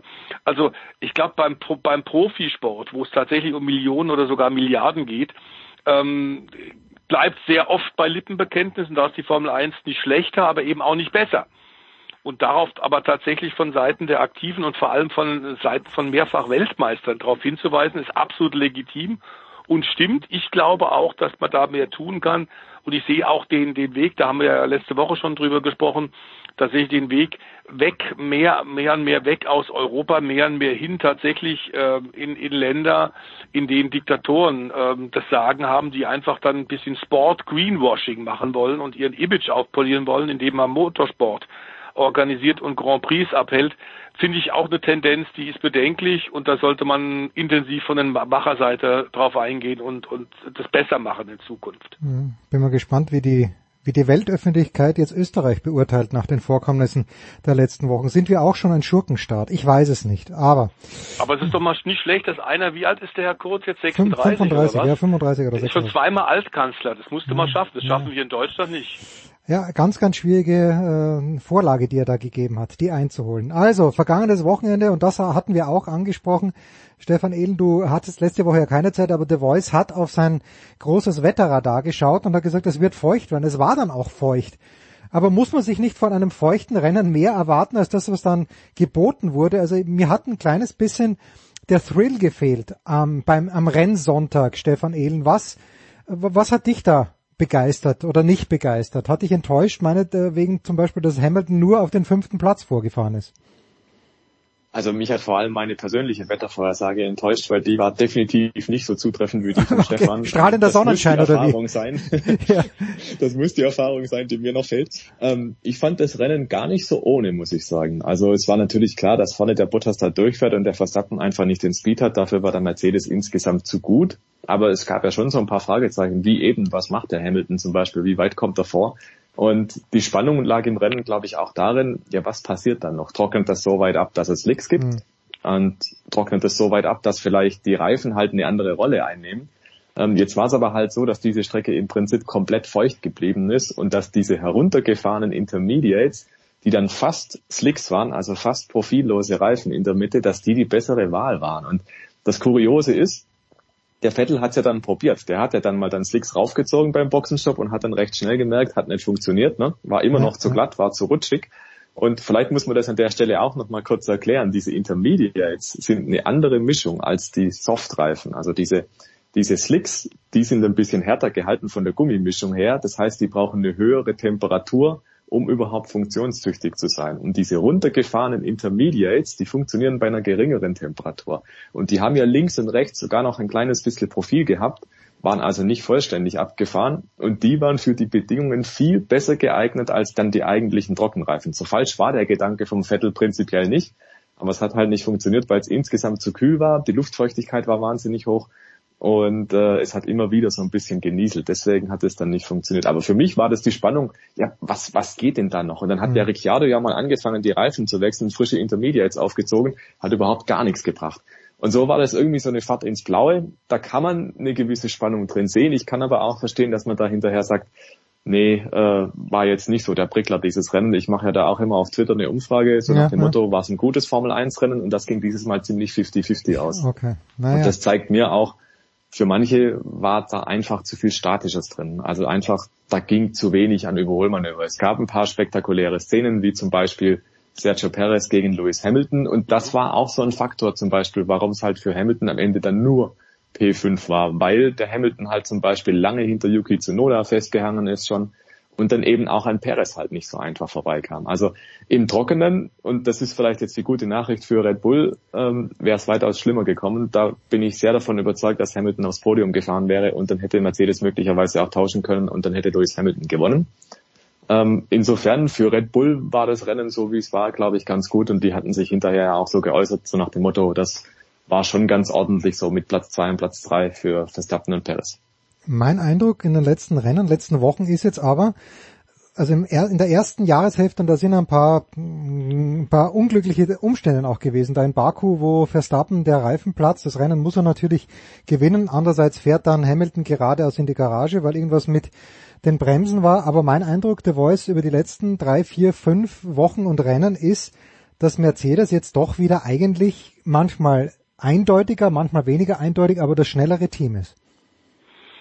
Ja, das wundert Red Bull offenbar momentan auch. Christian Horner und Dr. Helmut Marko sagen auch, ähm, das ist schon erstaunlich, dass selbst auch in den DRS-Dingen wir die, die Sektionszeiten uns angucken und vor allem der Hamilton äh, ganz offenbar in der Türkei ähm, ein tolles Setup hat, wie Mercedes sagt. Ja, wir haben ein gutes Setup gefunden. Ich glaube, die haben tatsächlich irgendwo auch noch was anderes gefunden. Das ist nicht nur Setup gewesen. Klar ist aber tatsächlich das, äh, das speziell für die Türkei. Offenbar sind alle Teams überrascht worden, wie viel Grip die im letzten Jahr ja extrem schmierige Piste nun ein Jahr später hatte. Offenbar haben sie da tatsächlich irgendwie was Sand gestrahlt oder die, Asphaltoberfläche wirklich gründlichst gereinigt. Aber gegen, offenbar gegenüber den Simulationen, die man vorher bei allen Teams gemacht hat, waren die Rundenzeiten zwei bis drei Sekunden schneller. Ähm, und insofern waren die alle ein bisschen auf dem falschen Fuß erwischt, denn die Grundabstimmungen, die sie hatten, als sie äh, nach Istanbul gefahren sind, stimmten ganz offensichtlich nicht. Und da hat ähm, Mercedes offenbar sehr viel schnell den Sweet Pot gef äh, Point gefunden, also diesen Punkt, dass tatsächlich die Abstimmung sehr gut funktioniert hat. Ich fand es sehr erfreulich, dass Bottas zum Abschluss seiner Karriere, und wir wissen, er wird dann bei, bei äh, Sauber äh, weitermachen, ich fand es toll, dass er tatsächlich äh, nochmal gewinnen durfte. Denn äh, Stefan hat es gerade deutlich gesagt, wäre tatsächlich äh, Hamilton weiter nach vorne gekommen, hätte er, glaube ich, nicht gewinnen dürfen. Es war ein tolles Rennen von ihm. Er ist wieder fehlerfrei gefahren und hat wiederum gezeigt, dass er insgesamt, glaube ich, unter Wert äh, eingeschätzt wird. Äh, es ist ein exzellenter Rennfahrer, hat halt nur das Pech, dass er so eine starke Nummer eins bei Mercedes hat nämlich in Hamilton in den ganzen letzten Jahren saß der immer wieder vor ihm und nun muss er irgendwann zu Alfa Romeo zu sauber, um seine Karriere ähnlich ausklingen zu lassen wie Kimi Räikkönen. Ähm, der ist immer noch stark, hat er deutlich gezeigt. Und ich glaube tatsächlich, dass Red Bull absolut damit zufrieden sein kann, denn äh, die Autos waren deutlich langsamer mhm. diesmal, wobei das, glaube ich, tatsächlich auf die speziellen Bedingungen der Türkei noch anzuwenden ist. In Austin allerdings, und da wird der Stefan, glaube ich, ganz bestimmt jetzt auch noch was zu sagen können, sollte Mercedes aufgrund der Erfahrung der letzten Jahre auch ein Tickchen weiter vorne sein. Ähm, aber ich glaube, dass das tatsächlich beide Teams aktuell technisch so ziemlich auf Augenhöhe sind. Fühle dich gleich angesprochen, Stefan. Austin hatten wir letztes Jahr ja nicht. Wie siehst du es, die Ausgangslage? bin so frei und äußere mich auch, ja. Ähm, ich glaube auch, das ist die einhellige Meinung gerade von allen Beteiligten, dass es weiter eng bleibt und dass Austin vielleicht in der Tendenz eher Mercedes entgegenkommt. Sao Paulo und Mexiko aufgrund der Höhenlage dann vielleicht doch eher Richtung Red Bull ausschlägt. Das sind so die Tendenzen, die man sagen kann. Alles andere ist auch noch ein bisschen offen. Wir haben dann ja auch die neue Strecke in Saudi-Arabien. War ja schon mal Thema vorhin, ne? Ja. Und Abu Dhabi dann beim Saisonfinale, die haben ja auch ein bisschen umgebaut. Da ist noch recht unklar, wem das dann in die Karten spielt. Aber ganz generell dürfen wir bei der Diskussion natürlich auch nicht vergessen, ja, der Mercedes hat zugelegt, glaube ich. Das ist schon irgendwo präsent, dass da die Leistungskurve durchaus nach oben geht. Und wir dürfen aber auch nicht vergessen, Mercedes hat ja auch kräftig mitgebaut an einem aktuellen Punktestand bei Red Bull. Wenn wir uns da erinnern an Silverstone und an Ungarn, äh, die zwei Kollisionen. Ne? Und natürlich, Verstappen hat auch selber in Monza dann natürlich was rausgefeuert, aber da haben beide verloren. Aber die Situationen, dass äh, Verstappen in Silverstone nicht punktet und in Ungarn auch punktelos ausgeht, das haben schon die Mercedes-Fahrer zu verantworten auch. Also das könnte ganz anders aussehen in der WM. Du hast die Baku-Situation angesprochen, das war auch ein sicherer Sieg, da ging der Reifen dann flöten. Also ja. Dramatisch ist dieses Jahr durchaus. Und ich glaube, je näher dann die Saisonende rückt, umso mehr wird man dann diese Rechnung aufmachen, so nach dem Motto, ach eigentlich und überhaupt und wenn wäre, dann würde die Situation vielleicht dann doch so aussehen, dass. Ähm, also ich glaube tatsächlich, dass diese beiden, also der eine Ausfall in Silverstone und der beinahe Ausfall in Ungarn, die werden nochmal richtig groß zum Thema werden. Und ja, das ist in der Saison, wo es so eng wird und wo Mercedes trotz allem vielleicht am Ende doch wieder als Nummer eins dasteht, ähm, vielleicht bitter, weil es ist die einzige Chance natürlich jetzt seit 2014 gewesen, wo Mercedes wirklich mal gewackelt hat. Aber wer weiß, es können ja in den nächsten Rennen noch immer einige lustige Sachen passieren. In Brasilien zum Beispiel ist ja auch das nächste Sprint-Qualifying angesetzt. Don't call it a race, also ein Rennen, das kein Rennen sein darf.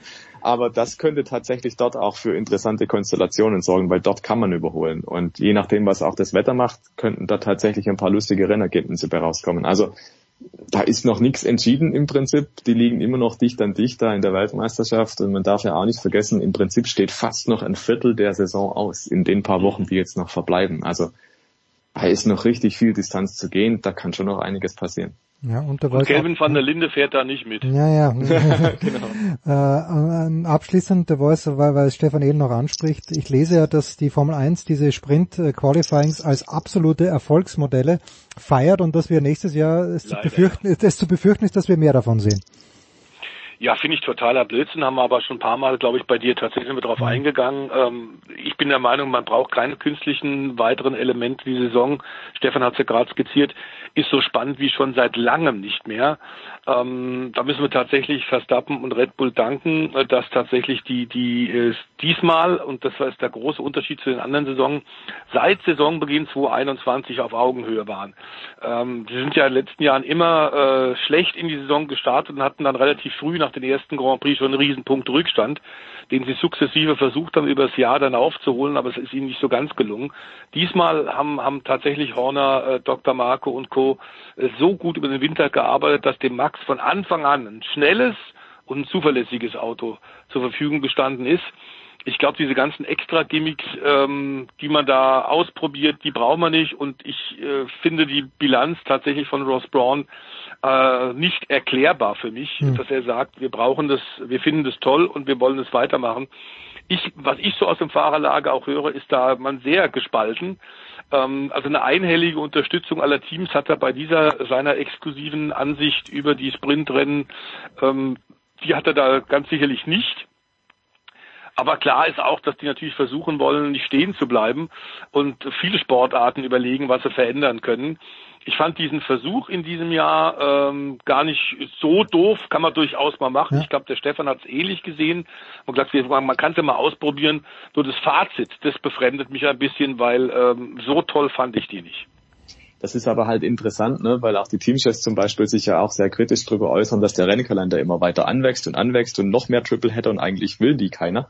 Eigentlich will auch keiner mehr als 20 Rennen fahren, aber sie nehmen es dann doch irgendwo wieder hin, weil es ist natürlich auch Selbsterhaltung dann dabei. Die Teams machen das Ganze auch, um Geld zu verdienen und das tun sie halt nur, wenn sie das Spielchen mitspielen. Also die sitzen da irgendwo auch in der Zwickmühle drin und können lang und breit erklären, dass es ihnen so nicht passt und nicht gefällt am Ende sagt die Formel 1, das machen wir jetzt und dann müssen die halt mitziehen, wenn sie noch ein Geld verdienen wollen in der Formel 1 oder halt aussteigen. Also das ist ein bisschen sehr verfahren, die Situation momentan und das ist bei den Sprintrennen so, das ist beim Kalender so.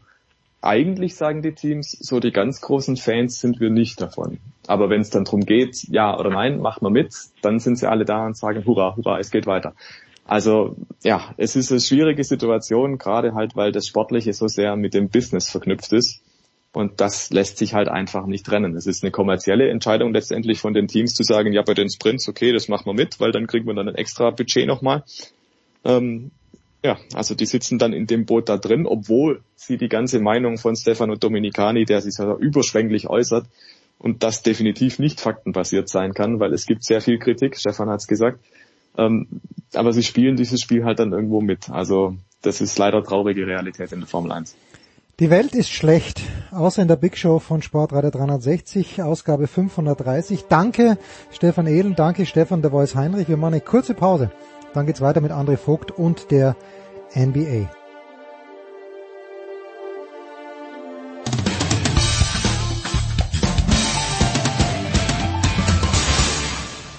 Das ist Daniel Theiss und Sie hören Sportsradio 360. Danke.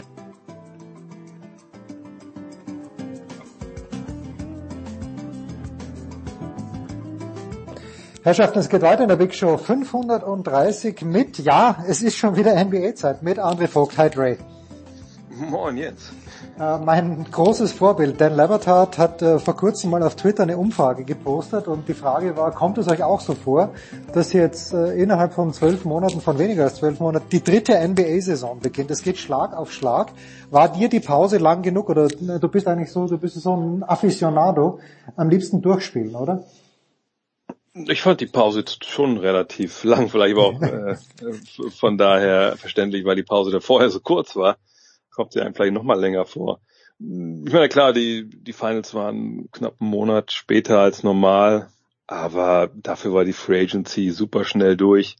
Ähm, und wir haben dann quasi den ganzen September mehr oder weniger ja, nichts wirklich newsworthyes gehabt, worüber wir sprechen können. Jetzt, klar, jetzt Preseason, jetzt gibt's Impfverweigerer und Leute, die unbedingt anders arbeiten wollen, aber äh, die Pause, die war schon also angenehm. Also kann ich klagen. okay, es okay. gab schon in der Zeit nichts zu tun, von daher war es ganz gut.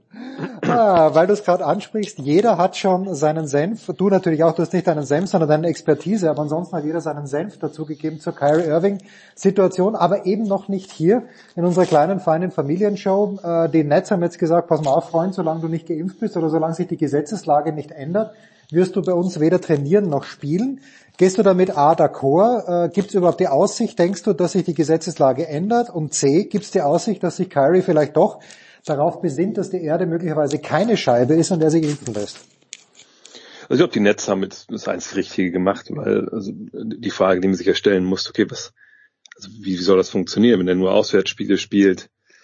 Ähm, und dann äh, darf er denn überhaupt, also trainieren hätte er wohl dürfen, im Endeffekt sogar, weil das dann quasi, äh, ne, da gab es so, so ein Schlupfloch, äh, dass er da umgeimpft hätte hinkommen können, aber hätte er gesagt, nicht, nicht spielen können ähm, in den Heimspielen. Aber wie willst du das machen? Wie willst du denn trainieren? Willst du denn so eine Mannschaft, eine Hierarchie halt formen, wenn, wenn einer halt so einen ja, so eine Extrawurst da kriegt und das ist die ultimative Extrawurst, dass er nur auswärts spielt.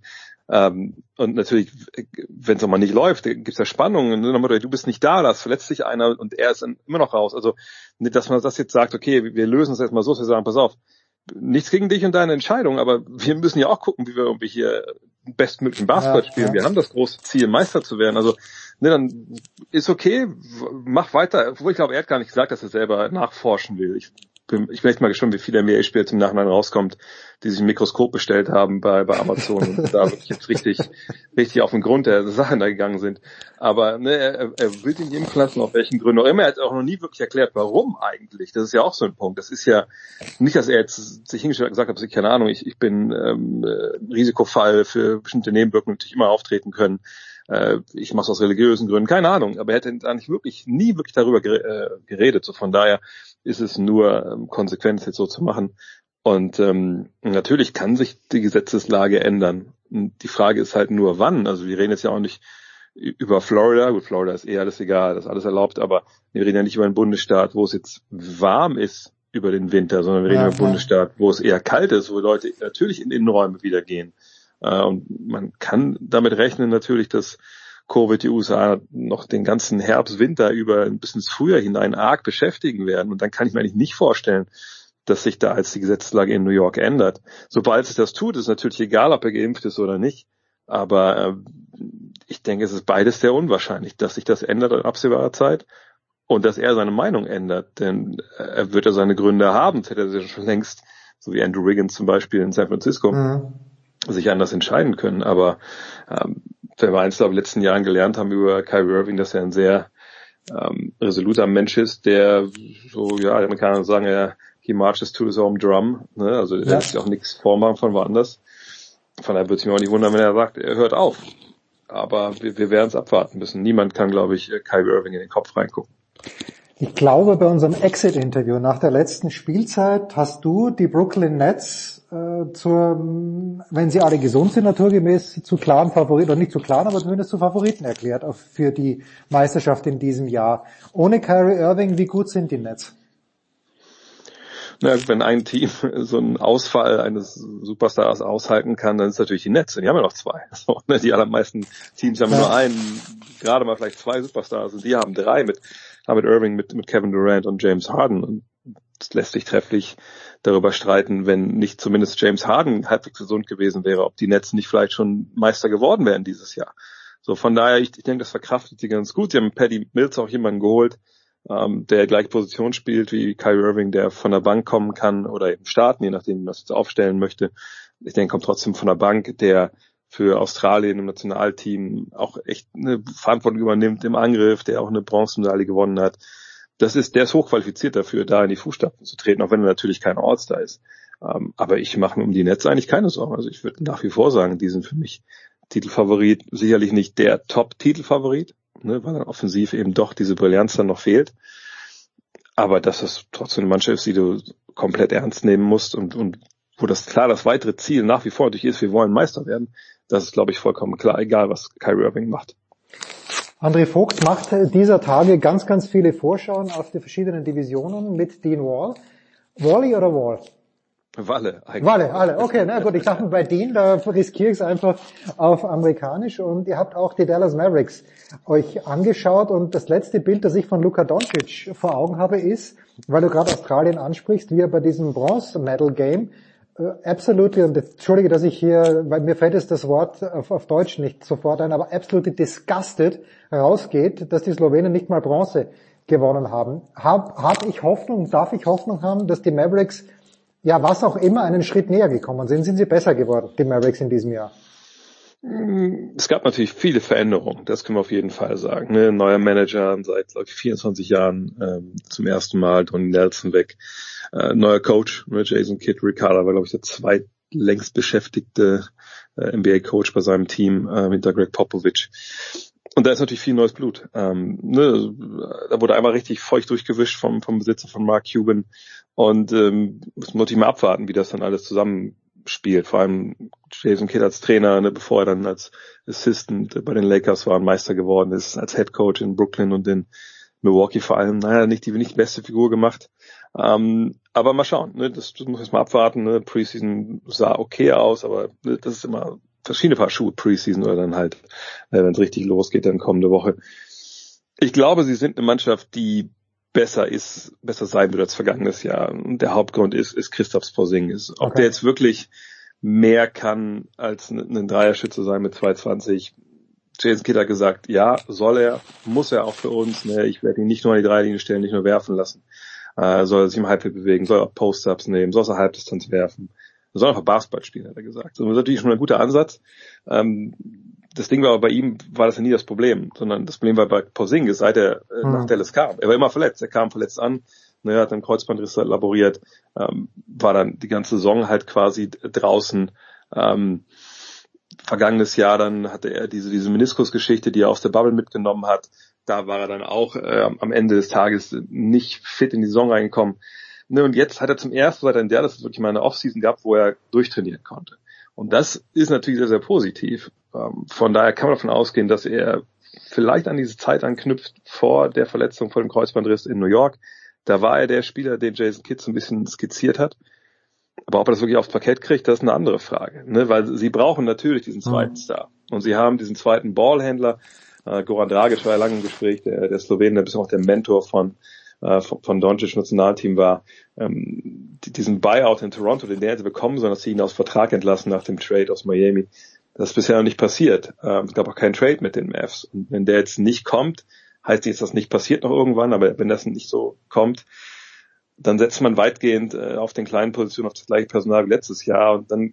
Das war nicht gut genug. Naja, das heißt gut genug. Also es, es war eben nicht diese krasse Entlastung für, für Doncic. Ne? Und die, die Frage muss halt sein, wie viel besser kann er überhaupt werden? Klar, sicher kann die Dreierquote kann er steigern, das hat er in den Playoffs unglaublich gut gemacht auch. Ähm, aber die Last, die er tragen muss dieses mhm. Jahr, die wird wahrscheinlich ähnlich hoch sein. Und ich glaube schon, dass sie besser sind, ich glaube, dass sie mehr Spiele gewinnen werden. Ähm, das ist eine Mannschaft, die auch ins Conference Final einziehen kann, wenn ne, da die Matchups stimmen etc. Aber sie haben nicht diesen riesigen, wahnsinnigen Schritt nach vorne gemacht. Und äh, man muss auch erstmal abwarten, wie jetzt dann unter Jason Kidd die Rotation laufen, dass taktisch alles passt. Ähm, da muss man, glaube ich, gerade Saisonbeginn sehr genau hinschauen. Was kann, äh, wenn wir noch ganz kurz im Westen bleiben, was kann LeBron James noch schultern? Ich bin ja geneigt, äh, eben jemand mich jemand fragt, also schlechte, schlechte Idee, mich nach der NBA zu fragen, aber ich glaube halt in meinem äh, bescheidenen Verständnis, irgendwann muss auch mal, muss der Tank leer sein, muss der Körper fertig sein. Was erwartest du noch von LeBron James? Ich glaube, der Tank vergangenes Jahr war ja relativ voll, dann kam diese Verletzung, wo er aber nichts für konnte, da ist ihm ja jemand ins Knöchel reingesprungen. Ähm, von daher, also dass der jetzt äh, auf, auf der letzten Rille in die Saison geht, das denke ich nicht. Es gibt ja kaum jemanden, glaube ich, auf der Welt, der so auf seinen Körper aufpasst. Da würde ich selbst die ganzen Influencer da auf Instagram mit reinschließen wollen. Ja, Cristiano Ronaldo. Cristiano Ronaldo möglicherweise. Ja, ja. einschließen wollen. Und Se Roberto. Hast du Se Roberto mal kürzlich gesehen? Der ist, glaube ich, 50, ja, ja, der junge Vorfall. Ja, ja, ja. Aber, aber wie gesagt, mit all dem wenn ich mir einen von denen aussuchen kann, ich krieg nur LeBron, dann bin ich immer noch zufrieden, wenn es um Mr. Universe geht, keine Ahnung. Oder eine Fitness Competition. Ähm, von daher, das wird schon okay sein. Aber das Gute ist ja jetzt, dadurch, dass Westbrook dort angekommen ist, viele von den Sachen, die so ein bisschen, glaube ich, kräftezehrend für ihn sind, mit dem Ball immer nach vorne bringen, auch gegen Druck und so, das macht jetzt ja Westbrook. So, ne? Sicherlich wird er jetzt nur Aufbau spielen und, und LeBron steht nur abseits vom Ball. Das wäre auch schlecht für die Lakers. Aber da ist jetzt schon so eine gewisse Entlastung natürlich mit eingebaut und eingepreist. Das wird funktionieren. Ähm, wenn Anthony Davis fit bleibt, ist immer eine Frage bei ihm, aber ne, auch dann muss man sagen, ne, so die schweren Punkte, da hat man dann auch einen für. Von daher kann so ein bisschen, was ja eh der Plan war, ne, so ein bisschen in das zweite Glied zurückdrücken äh, und so ne, das Spiel organisieren, der Typ sein, der alles zusammenhält und so ein super Glue-Guy, der aber auch immer noch natürlich die wichtigen Dinger machen kann. Ähm, aber ich glaube, wenn man eins gesehen hat, auch in den Playoffs äh, vergangenes Jahr, aber dieses Jahr war es vergangene Saison, ähm, ne, diese Zeiten, wo er einfach jeden Gegenspiel überpowern konnte, der ihm dahingestellt wurde, ne, die sind einfach wirklich vorbei. Also das kann Punkte ja nochmal funktionieren, aber nicht am Ende von einer langen Saison ähm, gegen eine Mannschaft, die das zum Beispiel, das ist die Person der Phoenix Suns, ja. richtig gut gemacht hat defensiv. Und äh, aber das ist auch okay. Ne? Dafür, also da ist jetzt auch nichts Tom, bei Tom Brady ist es anders. Tom Brady kann mit 45 schon auf seine Bälle werfen, ne? solange den keiner anfasst. Das, das kriegt er noch hin. Ne? Die Wurfschlinge wird schon halbwegs funktionieren.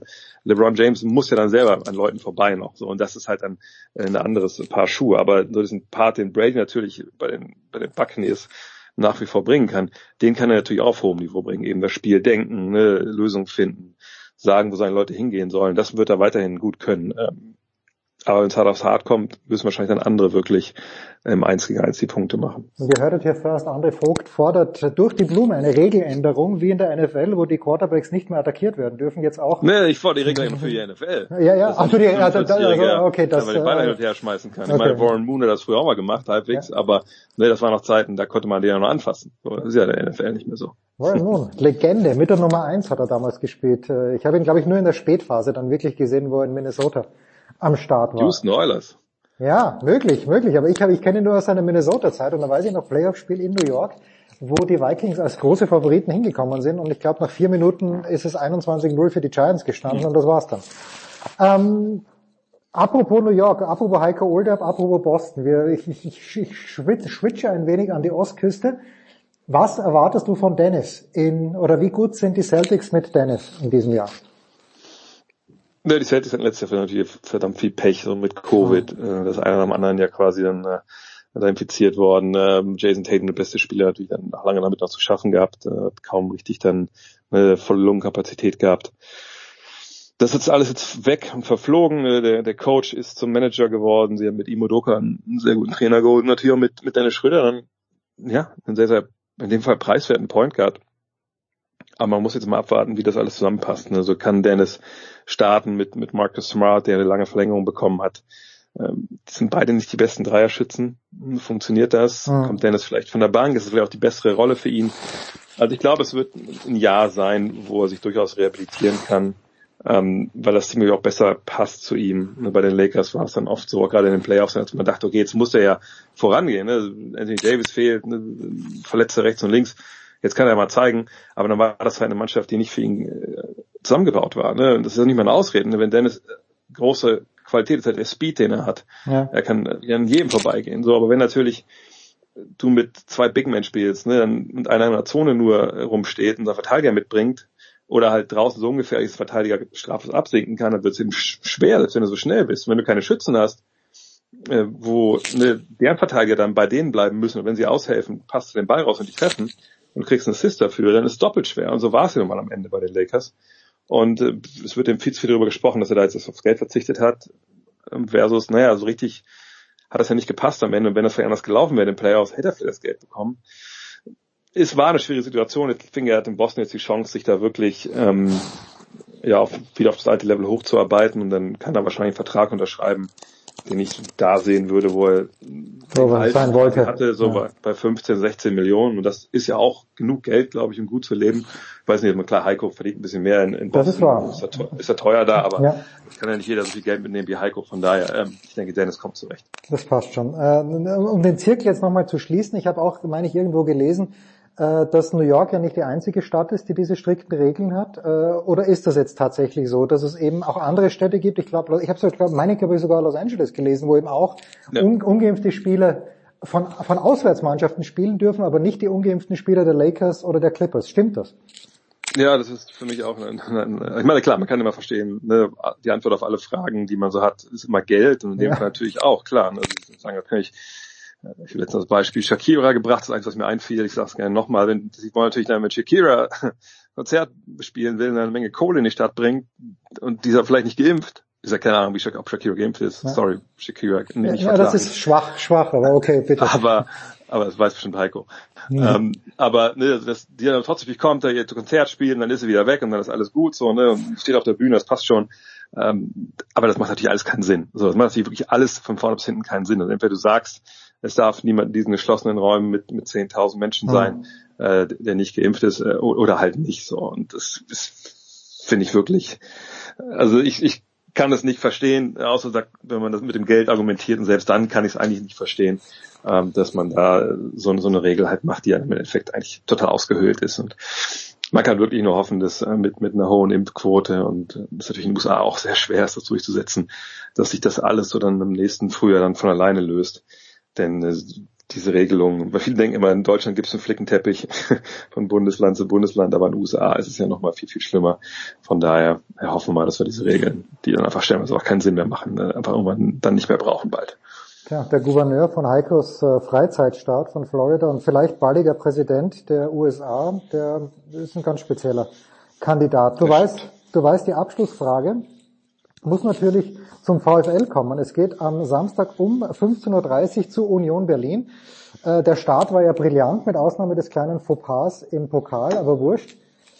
Wo, woran hakt's aus deiner Sicht? Es kann nur der Ausfall von Xaver Schlager sein, der die Wolfsburger ein bisschen runterzieht in letzter Zeit. Du nimmst mir zum einen ein bisschen mehr die, die Worte aus dem Mund. Also Für mich ist jetzt schon Xaver Schlager MVP der Saison, Ja, weil ja. seit er fehlt, muss man sagen, es ist dieses alte Problem, dass, dass das der Druck dann halt verfehlt nach vorne aus dem Mittelfeld ähm, und, und diese Wucht, die er da generiert, die fehlt aber mal nichts gegen, gegen Joshua Guillaume. Das ist ein guter Mann, der ist verdient, der Kapitän. Er ist nicht mehr der Kapitän, ne? Ist, äh, aber, aber war Kapitän und ist natürlich einer, der defensiv enorme Qualitäten hat, aber im Spiel nach vorne fehlt es dann halt. Und Maxi Arnold ist jetzt auch nicht immer der, der dann, der ist natürlich Fanges ja super gemacht, aber auch nicht der, der jetzt vertikal die Dinger nach vorne reinspielt. Von daher fehlt aber Schlager da echt, echt enorm. Ähm, aber ich muss auch sagen, typisch, typisch mein, mein Metier, mein Genre, ne, nach Pokal wollten sie sagen, okay, die steigen wahrscheinlich ab und vom Bommel, äh, ist Weihnachten, muss ich einen neuen Job suchen. Dann laufen nur die ersten Spiele und, oh, da guck mal, die sind kaum noch zu schlagen und Bayernjäger Nummer eins.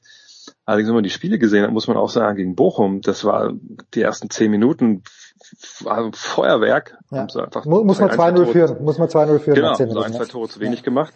Danach zittern sie sich da am Ende zum Sieg.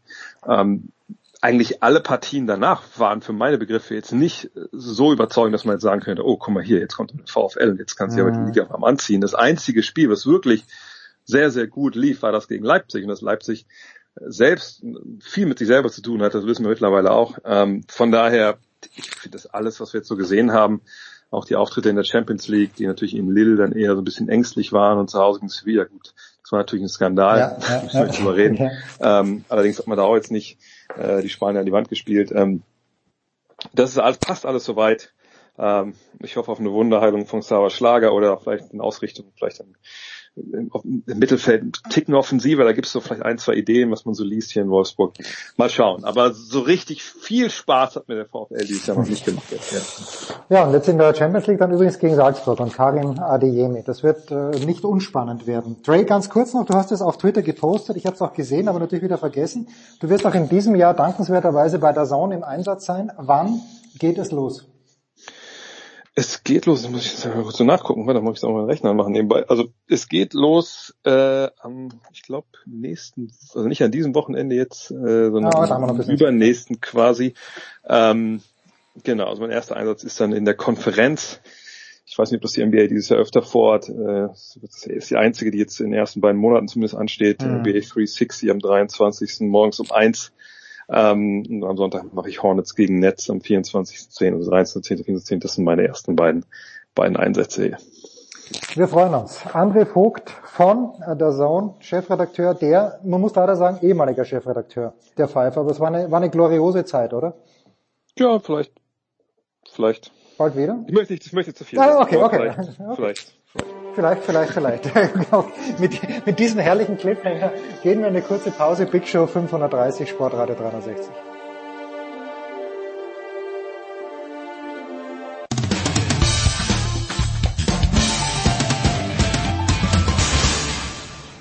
Hallo, da ist der Dominik Diem und ich höre Sportradio 360.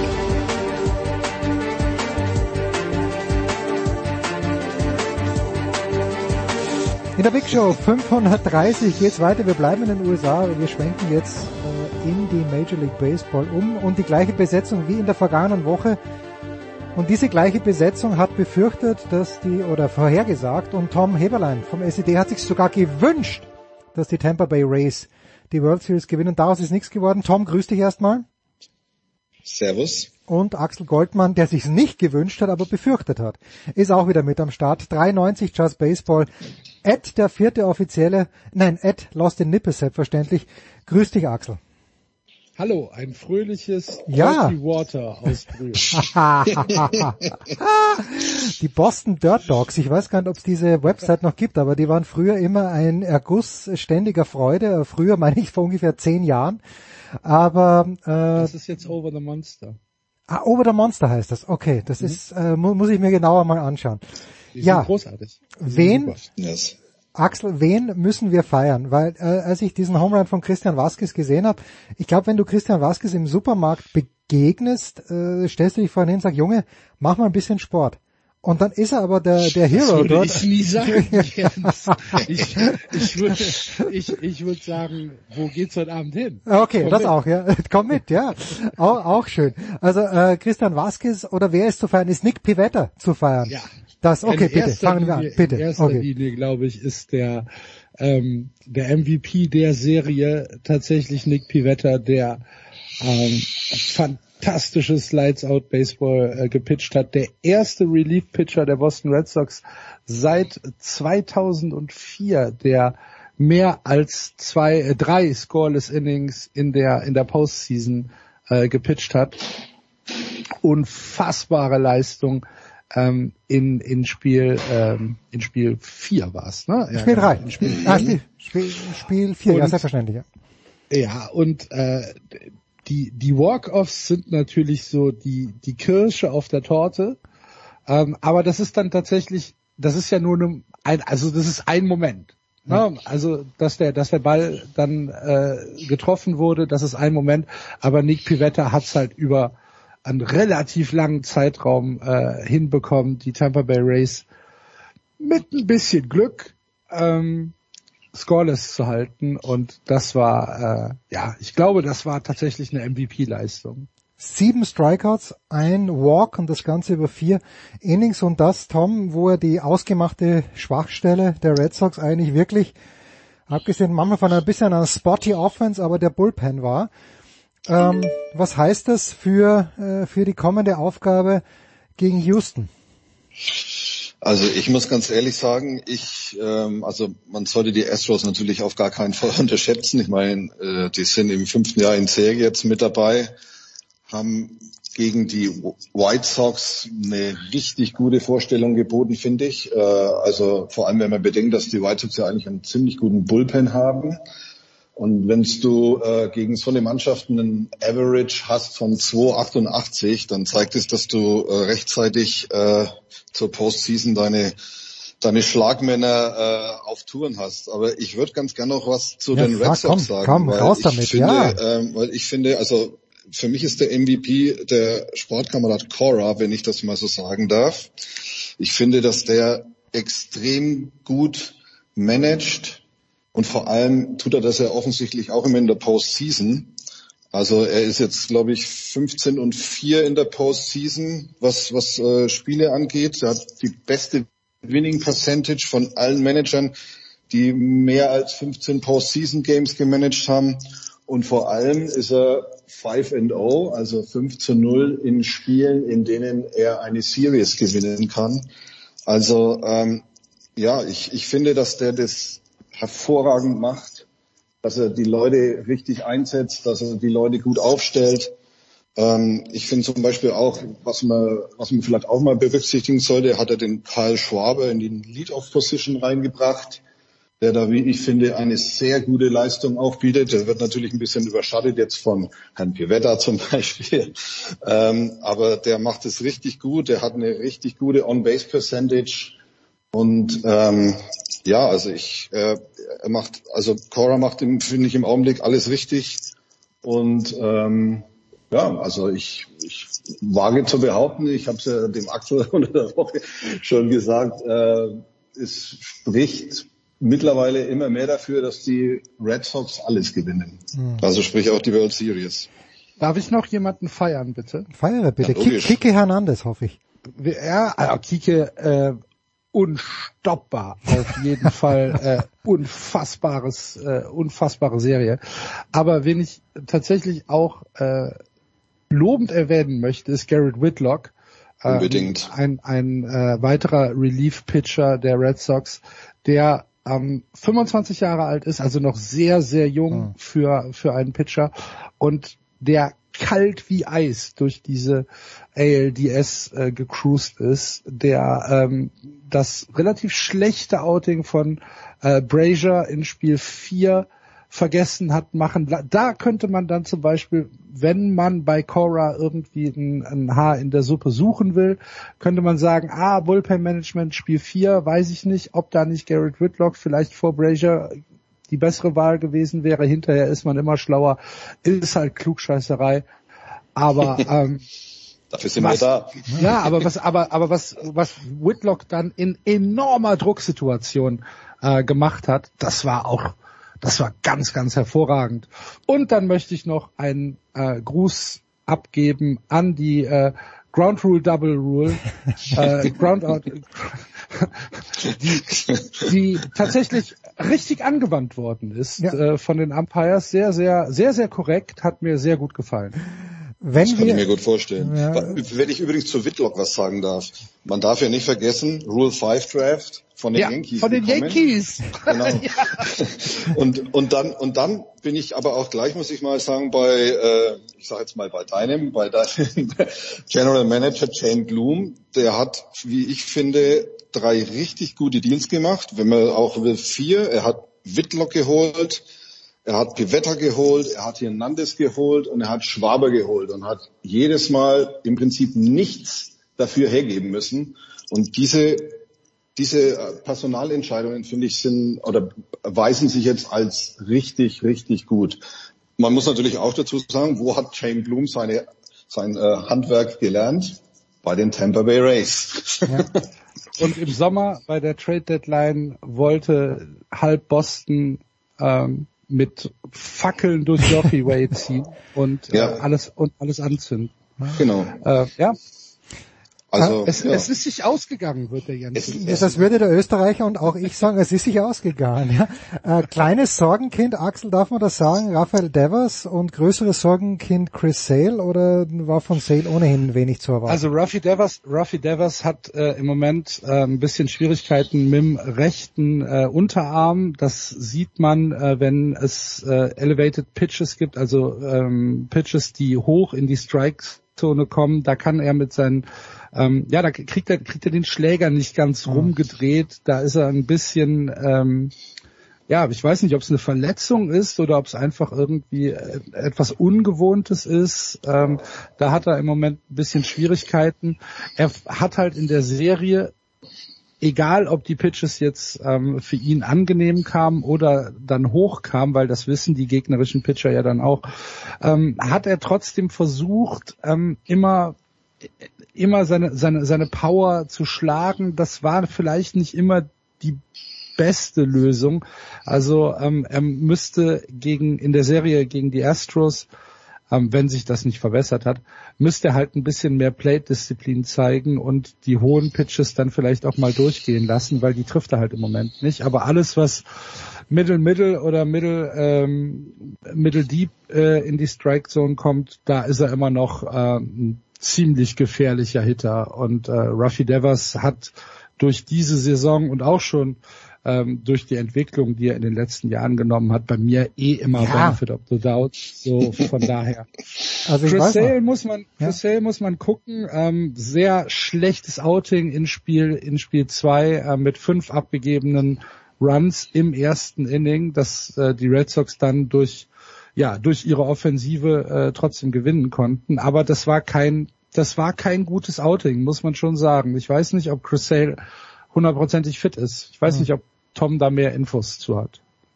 Habe ich nicht, aber ich glaube, dass du halt, man darf halt auch immer nicht vergessen, das war eine, äh, das war eine äh, Serie Best of Five. Ähm, manche Pitcher kommen auf Short Rest ins, ins Spiel rein. Also ich, ich würde das jetzt nicht überbewerten. Ich meine, so ein salopp gesagt, so ein Scheißtag hat jeder mal. Mhm. Also ähm, und solange die, die restliche Mannschaft in der Lage ist, äh, das aufzufangen, glaube ich, äh, wird jetzt da nichts irgendwie nachkommen. Also ich, ich gehe mal fest davon aus, dass sich das beim nächsten Mal schon wieder alles ein bisschen ein bisschen normalisiert. Also ich würde mir als Red Sox-Fan da jetzt keine größeren Sorgen machen, Jungs. ich habe ja gelesen irgendwo, everybody hates the Astros, but everybody loves Dusty Baker. Kann das ja. der Chicago Cup Sympathisant Tom Heberlein äh, Dusty Baker war in Chicago ja. 2003, als die ganze Bartman-Geschichte stattgefunden ja. hat, die ich nach wie vor es ist eines äh, 30 for 30, wer das gesehen hat, diese Bartman Story Ja. ist einfach so komplett absurd im Grunde genommen, ja, weil man auch nicht weiß, äh, wie das Spiel, aber egal. Äh, kann, stimmst du mit dem überein? Muss man Dusty Baker lieben? Ja, ich finde schon, dass man ihn lieben muss. Äh, Ich meine, er ist natürlich jetzt ein bisschen so äh, der Sentimental Favorite, hat, äh, ist 72 Jahre alt, hat noch keine World Series als Manager gewonnen, obwohl er schon mehrfach nah dran war. Ja, und man muss halt einfach mal ganz generell sagen, er hat es geschafft, ähm, diesen, diese Franchise, die ja, wie gesagt, immer noch gehasst wird für den Mist, den sie da verzapft hat. Ähm, ja, er hat, er hat den Laden halt beruhigt. Er hat ähm, eine ziemlich, eine ziemlich gute Mannschaft dabei. Er stellt gut auf, er managt gut. Also ja, es, es wird mit Sicherheit kein Spaziergang werden für die Red Sox. Ähm, zumal, wie gesagt, die Hitter von den. Astros richtig gut im, äh, im Geschäft sind gerade. Vor allen Ja, Dingen also- zu Hause. Vor ein, ja gut. Ja, komisch, komisch, Hause. Gut, äh, Sie haben jetzt gerade mal zehn Runs in Chicago gemacht, oder? Ja, täuscht. das also das ist Ja, ich weiß, worauf du anspielst. Aber äh, ähm, ja, also ich, ähm, wie wie gesagt, ich finde, dass, dass die Baker lässig, ob es letztendlich dazu reicht, ähm, die Astros, wie, wie heißt es immer so schön, over the hump zu bringen, ähm, das ja mag, nicht. ich, mag ich ein bisschen zu bezweifeln. Ich glaube, dass Alex Cora da einfach äh, einfach der Bessere ist, was das angeht, muss ich ganz ehrlich sagen. Also, Also ja. ein Team, das man over the hump hätte bringen müssen, waren die 1991, 1992 Pittsburgh Pirates. Aber die, die Astros waren ja schon mal over the hump. Ja, die haben ja die World Series vor gar nicht allzu langer Zeit gewonnen. Ähm, ja, Dusty Baker, der Mann mit dem Zahnstocher im Mundwinkel. Großartig. Wer es nicht gesehen hat. Ja, großartig. Äh, Axel, äh, Thorsten Wieland oder Florian Neumann? Wer wird am Freitag in der Früh mit einem besseren Gefühl in die Arbeit gehen? Ich befürchte Thorsten. Ich hoffe Florian. Sorry Thorsten, aber ähm, ähm, also für für die Hörer, die das jetzt nicht wissen, Thorsten ist äh, Dodgers-Fan und Florian ist Giants-Fan. Ähm, es, die Serie ist halt im Prinzip eine eine Zuspitzung der gesamten National Ja, League ja. West äh, über das über das gesamte Jahr. Komplett auf Augenhöhe, Ähm, oder? Also eigentlich komplett auf Augenhöhe. ja, absolut komplett auf Augenhöhe und eigentlich ist es ein, ähm, ein Treppenwitz, dass einer von den beiden halt ausscheiden muss, weil das sind halt schon beides unfassbar starke Teams. Ähm, wobei es bei den Giants halt natürlich ein bisschen überraschender ist als bei den Dodgers. Aber ja, ich, ich, ich, ich befürchte halt, dass die Dodgers sich am Ende ähm, am Ende durchsetzen werden. Ähm, wenn ich es richtig gelesen habe, das Spiel ist ja heute Nacht, also in der Nacht von Donnerstag auf Mhm. Freitag in der in der Nacht. Und jetzt, wo ist es denn? Ich hatte es doch eben. Brauchst du die Starting Pitcher? Jose, Jose Urias und äh, für, für Webb. Urias, äh, für Urias für die Dodgers und Wood für die für die äh, Ja. Giants. dann wird's, dann wird's ein schnelles Bullpen-Spiel. also es, es wird all hands on deck sein. Da, das ist, äh, das ist auf jeden Fall so. Spiel 5 und ich, ja, wie gesagt, ich, ich bin, ich bin ein bisschen, ich bin ein bisschen äh, traurig, dass eine von den von den beiden Mannschaften ausscheidet. Auf der anderen Seite, das ist halt Name of the Game. Ne? Am Ende gibt's nur einen in der äh, in der jeweiligen Liga, der in die World Series einziehen kann. Ich weiß nicht, ob Homefield Advantage äh, hier was bringt für die Giants. Ich habe ein bisschen Sorge, aber es ist auf jeden Fall eine fantastische Serie zwischen zwei fantastischen Teams in der in der National League. Und ähm, auch wenn man äh, vielleicht nicht die Dodgers unbedingt so mögen muss, äh, am Ende, wenn sie gewinnen, haben sie es verdient. Und dann dann schauen wir, was äh, in der in der Championship Series gegen die überraschenden äh, Atlanta Braves rauskommt. Aber also mein Tipp wäre jetzt Dodgers, aber ich wünsche mir tatsächlich die Giants. Ich wünsche mir natürlich eine World Series zwischen Red Sox und Giants. Oh ja, ist ja oh ganz ja. klar. hat er letzte Woche schon gesagt und äh, wir sind auf einem guten Weg und das darf man vielleicht auch noch sagen, wer in San Francisco war ich noch nicht im Stadion, aber Dodger Stadium, da war ich schon öfter. Es sind natürlich auch zwei ganz herausragende Stadien in San Francisco und in Los Angeles, die ganz unterschiedlichen Charakter haben. Aber San das- Francisco ist ein total geiles Stadion, Ja. muss ich ganz ehrlich sagen. Also ich war da schon ein paar Mal wunderbar da am Wasser gelegen und richtig hohe, steile Tribünen. Also nichts gegen Dodger Stadium, aber ich würde, wie heißt es jetzt, äh, Oracle Park, ähm, dem jederzeit vorziehen. Ist einfach toll mit dem, mit dem Ausblick. Wenn, du- wenn du im Upper Deck sitzt, kannst du über die ganze Bucht schauen. Also ist schon, ist schon echt klasse und Stimmung Und ist Triple auch L immer und super. Triple Alley ist natürlich auch eine, Yes. äh, eine, eine wirkliche Schöne Autobahn. unique Sache, ne, in, in, in einem Ballpark. Von daher, Ja. ja. Und wenn ich so Nee, drüber nachdenke, Tolles Stadion. Ja, wenn ich so drüber nachdenke, ist es doch auf der anderen Seite echt schön, dass Fenway Park eben nicht TD Fenway Park oder irgendwie heißt, sondern es ist Fenway Park. Yankee Stadium ist Yankee Stadium und nicht City Field. Und Dodger Stadium hat auch keinen Sponsor. Also irgendwie diese Tradition ist eigentlich schon sehr, sehr schön. Jetzt äh, sagst du, Axel, äh, die, die überraschenden Braves haben gegen Milwaukee ebenfalls mit 3 zu 1 gewonnen. Äh, oder Tom, mach du doch die National League, den Outlook für, die, für diese Serie.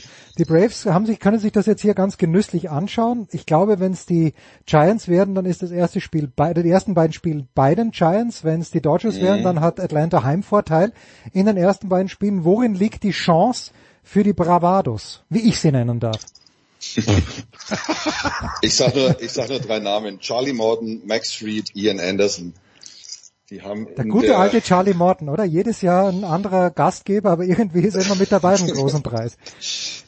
die haben unfassbar gepitcht, finde ich, gegen die, äh, gegen die Brewers. Ähm, ich glaube, sie haben in den 20 Innings, wo sie am Start waren, nur vier Runs zugelassen. Also das ist schon, das ist schon eine ziemliche Meisterleistung, wie ich finde. Und ähm, ja, da musste erstmal, da musste erstmal bestehen. Also das ist eine, ich finde, es ist eine sehr, sehr gute, ein sehr, sehr guter Pitching-Staff.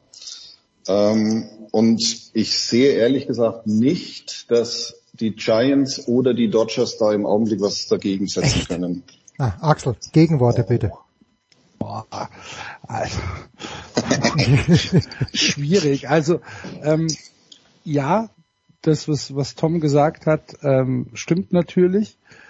Allerdings glaube ich, dass diese bisherige Regular Season ähm, schon ein Indikator ist, dass sowohl die Giants als auch die Dodgers immer eine Lösung finden.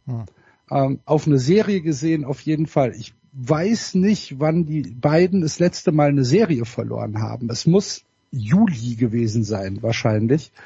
Ähm, und Einzelspiele, klar, können, können weggehen.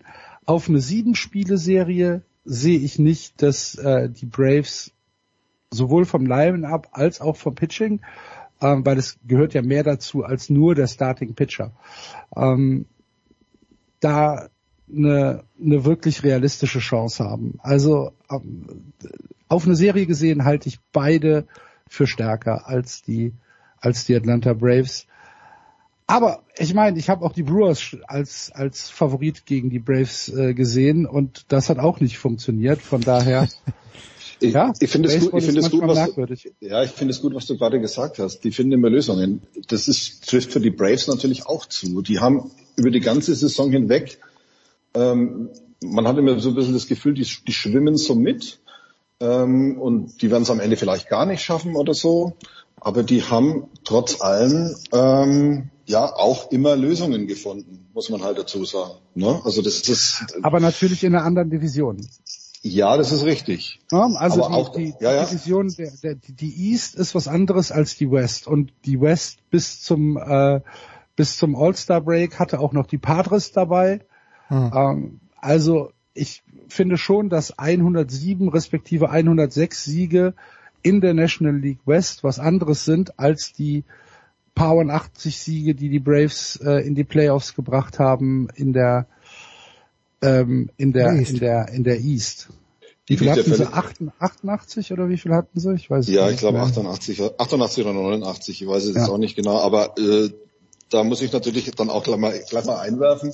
Die Rays hatten auch ein paar mehr Siege als deine, als deine, als die Sportfreunde aus äh, Boston, gell? Also insofern. Ja, acht, aber nicht 20. Ja, ja. Das ist, das ist ein Argument. Das ist ein Argument. Gut, also äh, freuen wir uns äh, drauf. Die Red Sox legen ja schon ein kleines bisschen früher los. Ich glaube in der Nacht von Freitag auf Samstag und die Astros. Äh, aber apropos Freitag, Axel, der FC in Hoffenheim, Rausschmeißerfrage. Als Favorit, erstaunlicherweise. War so nicht abzusehen. Das glaube ich nicht. Ja, doch, doch, doch. Was, was, was sagt das Fieberthermometer bei dir? Was glaubst du? Das Fieberthermometer war erstmal auf 180, als ich gestern feststellen musste, dass Elis Giri sich in Mauretanien verletzt hat. in diesen unfassbar wichtigen Länderspielpausen. Ähm, äh. beim, beim Qualifikationsspiel von Tunesien in Mauretanien. Ja, das kannst, kannst du nicht versäumen, sowas. Nee, kannst du nicht versäumen und dann kommt die Meldung vom ersten Fußballclub Köln, fällt bis auf weiteres aus. Das ist das, was man hören will, ne? Ja, bis genau. auf weiteres. vielen, vielen Dank. Ähm, nö, aber ansonsten ist es natürlich so, dass ich mich äh, darüber freue, dass es wieder Wettbewerbsfußball gibt, dass es wieder Bundesliga-Fußball gibt und der FC kann halt völlig ohne Druck nach Hoffenheim fahren. Also wir haben wir haben nichts zu verlieren. Äh, ich gehe davon aus, dass Dejan Lubicic äh, jetzt die Position von Elias Kiri übernimmt und dass wir dann mit einer mit einer ähm, ja, etwas defensiveren Ausrichtung in dieses Spiel gehen, weil Hoffenheim natürlich ähm, immer noch eine, ja eine ganz gute Mannschaft ja. hat und mit André Kramaric jemand hat, der eigentlich gegen den FC immer trifft und gerne auch doppelt oder dreifach. Von daher sage ich jetzt nicht, dass wir da, dass wir da gewinnen müssen, sonst, aber passieren kann's und ich habe keinen, ich, also wir haben keinen Druck. Wir haben zwölf Punkte auf dem Konto nach sieben Spielen und das ist äh, viel, viel, viel, viel besser als alles, was wir uns ausgemalt haben. Von daher, ich glaube, dass Baumgart da einfach auch die richtigen Worte findet. Der wird da hingehen und sagen, los, spielt, was kann uns passieren? Gar nichts. Go.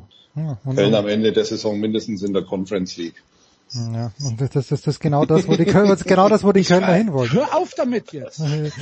Also es ist äh, Franco Foda, über den wir zu Beginn der Show gesprochen haben, hat auch seinen Teil dazu beigetragen. Florian Kainz, der mir eigentlich ganz gut gefallen hat bei den Kölnern in den letzten Wochen, hat in Dänemark nur ein paar Minuten gespielt, also das sollte einigermaßen ausgeruht. Ausgeschieden, ne? Naja, aber eh schon, eh schon länger, ja. Aber wir dürfen über die Nations League, weil wir unsere Gruppe gewonnen haben, dürfen wir über die Nations League im Frühjahr in diese Playoffs rein. Ah, ah, ah. Ja, ah und, und, und hoffen, Geschickt eingefädelt, Jungs. Ja, ja, und hoffen, hoffen auf äh, Russland als Gegner. Danke, Axel, danke, Tom. Äh, möglicherweise nächste Woche wieder. Allerdings, Tom, äh, bist du dann in Sölden oder wirst du Sölden aus der Ferne betreuen? Oder gar nicht? Ich, ich werde nicht in Sölden sein. Der Gut. Kollege macht's. Ah, der Kollege macht's. Na bitte, dann können, genau. wir, können wir uns vielleicht wieder verabreden. Wir sind auf jeden Fall ganz, ganz gespannt auf die MLB Playoffs. Kurze Pause, dann schmeißen wir uns noch mit Tennis raus.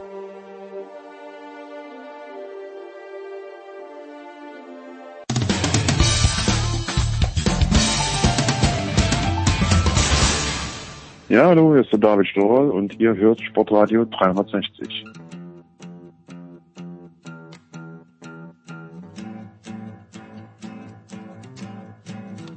So, Big Show 530 biegt in die Zielgerade ein mit Tennis äh, nach längerer Zeit mal wieder dabei. Jörg Almaroth, tennisnet.com. Guten Morgen, lieber Jörg. Moin. Und äh, Stefan Hempel, der bis in die frühen Morgenstunden für Sky das Turnier in Indian Wells kommentiert hat. Guten Morgen, lieber Stefan. Guten Morgen, ist es morgen? Ja, ist morgen, ne? Ja, es muss, es muss morgen sein. Ähm, die, die Viertelfinali stehen fest, wie wir Österreicher sagen. Stefan, ich weiß, du hast ein großes Herz für Österreich. Jetzt ist aber leider kein Österreicher mehr im Tableau vertreten. Aber Alexander Zverev, der mit einer sehr, sehr souveränen Leistung Game of Fees geschlagen hat. Ich weiß, Stefan, du warst in vergangenen Jahren auch immer gern mal ein bisschen kritisch gegenüber Alexander Zverev eingestellt. Ähm, überzeugt er dich mittlerweile fast so restlos wie mich oder hast du noch Zweifel? Also äh, in sportlicher Hinsicht. Den, den restlichen Themenkomplex wollen wir mal aussparen. Naja, sagen wir mal so, das ist von dir ähm, schon speziell formuliert. Was heißt kritisch eingestellt? Ich habe die Matches halt gesehen, aber aber schon ähm, auch überzeugt davon, welches Potenzial er hat. Und ähm, jetzt äh, ja, funktionieren viele Dinge besser natürlich durch ähm, so einen, sagen wir mal, Bausteinkasten, der sich zusammensetzt, äh, wenn du solche großen Erfolge dann irgendwo hast, also so entscheidende Matches für dich entscheidest. Ich glaube, dieses Halbfinale gegen Djokovic bei den Olympischen Spielen hat bei ihm unheimlich viel ausgelöst. Dann gehst, wirst du natürlich immer breiter. Er ist ja eh schon ganz gut aufgestellt ne, mit seinen 1,98 und, und ganz gut austrainiert, aber auch so von der vom Selbstbewusstsein her und, und das, ähm, das trägt er jetzt so von Match zu Match und, und geht, glaube ich, mit einer gewissen Selbstverständlichkeit auch da rein. Und dann muss man auch sagen, ganz ehrlich, ähm, der Aufschlag funktioniert halt. Ne? Und wenn der funktioniert, mhm. dann funktioniert es beim Gegner meistens immer so gut. Und da hatten wir die letzten Jahre immer mal wieder ein Thema. Also ihr erinnert euch an viele Doppelfehler. Ähm, das ist jetzt in den Griff, ähm, im Griff bei ihm und deswegen sind die Ergebnisse auch deutlich besser. Also das ist für mich mit der entscheidende Faktor. Es gibt noch andere Nuancen, aber das sticht natürlich schon heraus. Jörg, es gibt keine Ausreißer nach unten mehr, hat man so den Eindruck. Also der letzte, an den ich mich erinnern kann, war vielleicht beim aus seiner Sicht wahrscheinlich unwichtigen Turnier in, in München, wo er gegen Iwaschka verloren hat und dann gegen Ogier Aliasim in Wimbledon, wo er eine recht unverständliche Niederlage kassiert hat. Aber ansonsten ist das schon echt beeindruckend in diesem Jahr, oder? Naja, es ist, es ist ja zu Recht angesprochen worden, dass, dass das Olympiaturnier und, und äh, naja, diese dieser Stein, der da weggeräumt worden ist, mit mit einem großen Titel, der zwar nicht jetzt, sag ich mal, im normalen Tennisgeschäft äh, eben eben gewonnen wurde oder eben auch bei, bei, bei einem Grand Slam Turnier, aber nichtsdestotrotz ist natürlich ein Olympiasieg hat eine wahnsinnige Strahlkraft und, und überragende Bedeutung und, und äh, wenngleich es übertrieben ist, von Zverev zu sagen, dass das jetzt also wirklich der, der ultimative Titel wäre, äh, der ist es im, im Tennis immer noch würde ich sagen, dann Wimbledon äh, oder eben auch einer der äh, Grand Slams. Äh, ja, ist es, ist es eben jetzt ist in seinem Selbstgefühl, ist, ist, äh, hat sich da eben was nochmal noch mal verändert. Er war auch vorher schon natürlich viel stabiler und äh, Stefan hat zu Recht, äh, haben zu Recht darauf hingewiesen, dass, dass natürlich dieses Thema Ausschlag und dass das ja wirklich wenn man sich selbst jetzt seine Artikel und so weiter alles angucken würde, das sehr, sehr beherrschend war. Ne? Also vorwiegend negativ, äh, das ist ja verschwunden. Und ähm, ohne, ohne eben auch darauf näher einzugehen, muss man ja sagen, bei all dem, was sich, was wäre sonst so abspielt, äh, eben äh, äh, am Boulevard, würde ich, würde ich mal sagen und so weiter und, und diese ganze, diese ganzen bunten Geschichten, ja, bunten und nicht so bunten Geschichten, ist es, ist es dann schon verblüffend, wie, äh, wie, wie, wie reg, regungslos er das eigentlich wegstecken kann, mhm. ne? also wie, wie sehr er da einfach, ja, Tennis spielt. Und das, ja, ziemlich stabil und gut und ja, da fragt man sich im Moment, wer, wer kann ihn und will ihn eigentlich schlagen in Indian Wells? Ja, das, das fragt man sich generell, Stefan. Das, äh, Aber ganz kurz ein, ja, ein, ja, ja, bitte, bitte, ja. dazu. Ich bin da hundertprozentig bei Jörg. Ich wundere mich auch, wie gut es auf dem Platz funktioniert, wenn du ähm, solche Baustellen äh, unterschiedlicher Natur noch äh, neben dem Platz hast. Zumal, wir erinnern uns, diese Thematik mit seinem Ex-Manager Apai von ihm öffentlich ja auch immer wieder thematisiert, ihn riesengroße Probleme auf dem Platz bereitet hat. Ich kann mich erinnern, wenn du dran denkst, äh, äh, beim Aufschlag bei irgendwelchen wichtigen Punkten, dass du draußen irgendwie ein Thema hast und Juristen beschäftigen sich mit Verträgen und so, da war das sogar noch ein, ein Alibi für, für schlechte Leistungen, ja. Und ich weiß nicht, ob, ob, sagen wir mal, so ein juristischer Streit, äh, Vertragsstreit äh, mit, mit, mit dem Manager äh, zu vergleichen ist mit dem, was er gerade mit seiner Ex-Freundin äh, durchmacht. Da geht es mhm. eine ganz andere ähm, Dimension. Also das ist schon, das ist schon enorm. Jetzt ist Indian Wells im Herbst etwas ganz Besonderes. Hoffen wir mal, dass es äh, nächstes Jahr wieder im Frühjahr ist, eben der Auftakt dann äh, vor Miami zu diesen beiden großen Hartplatzturnieren. Ich, ich höre so ein bisschen kritische Stimmen, Stefan, äh, aus den USA auch, also wenn man so auf Twitter ein bisschen reinschaut, die die Qualität des Tennis in diesen Tagen von Indian Wells ein bisschen beklagen, es sei nicht gut, äh, der Wind und was auch immer da noch mit reinspielt. Siehst du qualitativ hochwertige Matches bei den Männern, Stefan? Ja, also ja, war der war heute Nacht mit Sicherheit nicht mit dabei, aber ich hatte ein, ein, ein überragendes Match. Also nach meinem Gusto, Tennis ist ja auch immer ein bisschen Geschmackssache, ne? Hm. Ähm, Basilashvili gegen Katschanov, boah, das war unfassbar. Basilashvili spürt sich richtig. Der hat, ja. glaube ich, äh, ich müsste mal nachgucken, über 30 Winner ähm, geschlagen in dem Match, zwei Sätze wohlgemerkt, und äh, davon 24 mit der Vorhand. Was für ein Strahlspieler. Also wenn der, ähm, wenn der einen guten Tag hat, wenn da die Balance stimmt, das war Tennis auf der Überholspur und Katschanov ist auch wieder am Kommen. Ja, ich habe den die letzten ähm, Tage auch in Universe äh, zweimal gesehen, zwei glatte äh, Zweisatzerfolge. Das war ein überragendes Match. Also richtig, richtig genial. Klar waren da auch wieder ähm, ein paar Fehler mit dabei, wenn es nicht funktioniert, aber ein Ballwechsel fast für die Ewigkeit, ähm, den kann man sich ins Museum reinhängen. Da war ich richtig begeistert. Klar, die großen Namen fehlen halt. Djokovic, Nadal, ähm, Federer, Murray hatten hat Spaß gemacht, finde ich so, dass der jetzt nach den Verletzungen nochmal so, so ein Tennis anbieten kann. Das war auch ein ordentliches Match gegen Zverev, wie ich finde. Ähm, und der sich nochmal so so reinbeißt in seine in seine Karriere. Das finde ich finde ich enorm. Aber es gibt schon ein paar, paar nette Geschichten. Auch die Niederlage von Medvedev gestern, dass der Dimitrov nochmal seinen achten Frühling erlebt. Ähm, äh, lustigerweise, das hat ein, der Kollege Philipp Lankosch kommentiert und es war gerade Schichtwechsel und dann war ähm, erster Satz Medvedev und zweiter Satz ähm, Break vor für den Russen. Und dann sage ich noch zum Kollegen, wart mal ab, das Spiel von Dimitrov, das äh, mag Medvedev überhaupt nicht. Ich sage nur Rückhand Slice Cross. Hm. Ja, Rückhand Slice Cross in Medvedevs Rückhand rein. Und über dieses Stilmittel hat sich der Dimitrov dieses Match organisiert. Und ich meine, Medvedev zu schlagen im Moment, da musst du schon, da musst du schon äh, ein bisschen was mitbringen. Ja? Und äh, nee, es sind interessante Sachen mit dabei, finde ich, so für die Feinschmecker auf jeden Fall. Ja, dass es mal äh, einen Orkan gibt. Kevin Krawitz hat mir geschrieben, das hat er noch nie erlebt in der Dimension. Das war wirklich krass. Er hat dann doppelt parallel gespielt, äh, was heißt ja. parallel? Also er hat ein Doppel zu dem Zeitpunkt gespielt, als die Windgeschwindigkeiten am extremsten waren, damit ähm, Tekao gegen Johnson und Query gewonnen. Das war auch unterhaltsam, weil die Bälle teilweise so verflogen sind. Ich kann die Kritik nicht nachvollziehen. Ich beschäftige mich mit dem, was ich sehe und, und da sind interessante Sachen mit dabei. Auch gestern zum Beispiel äh, Sinner gesehen, den ich nicht so gut sehe, wie, ich, wie, viele, wie viele vielleicht vermuten. Der ist mir zu mechanisch. Der hatte gegen Fritz boah, einen ganz bodenlosen Auftritt. Deswegen auch für Zverev, glaube ich, eine gute Auslosung jetzt im Viertelfinale gegen Fritz spielen zu dürfen, auch wenn der ein Heimspiel hat ähm, da in der in der in der Wüste. Also nee, sind ein paar, paar schöne Sachen dabei und ich glaube, dass der Sieger, äh, wenn es denn so kommt, äh, im Halbfinale Tsitsipas Zverev das Turnier gewinnen wird. Jörg, siehst du das auch so? Mein äh, Favorit, jetzt wenn ich so ein bisschen aufs Tableau schaue, ist der unscheinbare, aber ab sofort Top Ten Mann Hubert Hurkacz, der eine sehr, sehr starke Saison spielt, der in Miami schon gewonnen hat gegen Karatsev. Gut, der schießt sich manchmal auch selbst raus, so war es gestern wohl auch. Eins und drei gewonnen hat, äh, müsste man nicht, äh, Jörg, wir waren damals, kannst du dich erinnern, 2016 gemeinsam in Berlin beim Davis Cup, wo der Hurkacz gespielt hat. Ich glaube, gegen Flo Meyer ein gutes Match gemacht hat, aber verloren hat, wenn ich mich richtig erinnere. Und da dachte ich mir, naja, so richtig toll ist er nicht. Und plötzlich ist es ein Top-Ten-Mann. Mich überrascht das ein bisschen, Jörg, dich auch. Naja, nicht, nicht, also nicht, nicht, nicht wirklich, nein. Also ich, er gehört ja auch jetzt zu der, sag ich mal, Sorte moderner Spieler, die, die natürlich sehr stark über, über ihre Physis und so weiter kommen und ja gut, ne, ich meine, fünf Jahre älter geworden ist und einfach, naja, in vielen, vielen Bereichen dazugelernt hat. Ich will aber auch noch ein paar Takte zu dem, naja, zu, zu Indian Wales im Ganzen sagen. Also ich glaube, wir müssen einfach, wir müssen ja mal anerkennen, dass, dass alle Turniere traditionell äh, in den letzten Jahren, die, die nach den US Open stattfinden, einfach ein gewisses Akzeptanzproblem haben. Ne? Also jetzt äh, hm. besonders wenn sie natürlich in Asien dann äh, stattgefunden haben, äh, natürlich die ungeliebte Tour von allen. Äh, wirklich Beachtung hat man ja eigentlich nur noch äh, im, Tennis gehabt, äh, was, was die Qualifikation für das Finale, das, das Tourfinale angeht. Eigentlich bei beiden Touren natürlich.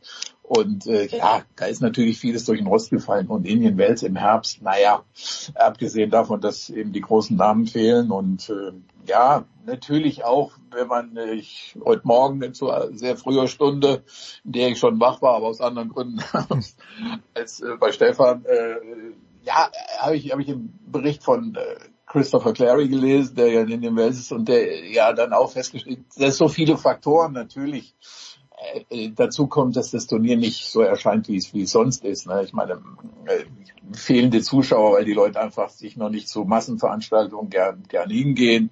Die üblichen Rentnerkolonnen sind, sind, sind teilweise noch nicht da. Also halb gefüllte Stadion. Also Atmosphäre fehlt natürlich. Es gibt natürlich gute Spiele, logischerweise. Also ich meine, äh, schon allein von der Dramatik her dieses Spiels, das mit Medvedev da noch verloren hat, ist natürlich extra äh, einfach zu sehen. Das ist, das ist wirklich besonders. Aber äh, wie gesagt, das, das, das Turnier, das sonst eben im März natürlich so einen ganz anderen Charakter hat, ne? Also als äh, ja diese, dieser Aufbruch einfach in die neue Saison mal dann eben nach nach nach den Australian Open, das ist natürlich weg. Ne? Also alle stehen eher ja schon die viele viele laufen jetzt da auf den letzten Metern eben wirklich äh, auch schon durch die Gegend und äh, das limitiert natürlich einfach äh, vieles. Äh, nichtsdestotrotz, äh, ja, das, das, was noch kommt und was, was für uns alle interessant ist, ist dann eben, sind dann eben die beiden Tourfinals, wobei, da würde ich in diesem Jahr auch fast sagen, äh, dass der große Fokus ist dann einfach nur, wie wird's in Turin nach, nach ja. den ganzen Jahren in, in London, denn für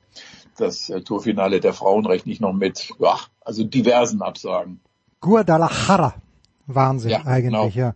Was du das, jetzt habt ihr beide gesagt, Stefan, äh, die, die Großen sind nicht da, aber ich sag, die Großen sind da mit einer Ausnahme, nämlich mit Novak Djokovic. Ich glaube nicht, dass wir Federer nochmal sehen und Nadal äh, wird, glaube ich, nur noch ausgewählte Turniere spielen. Müssen wir uns, Stefan, nicht damit abfinden, dass die Großen eben Medvedev und Zverev und Djokovic sind und zwei von der drei Großen sind da. Tsitsipas nehme ich meinetwegen auch noch mit rein.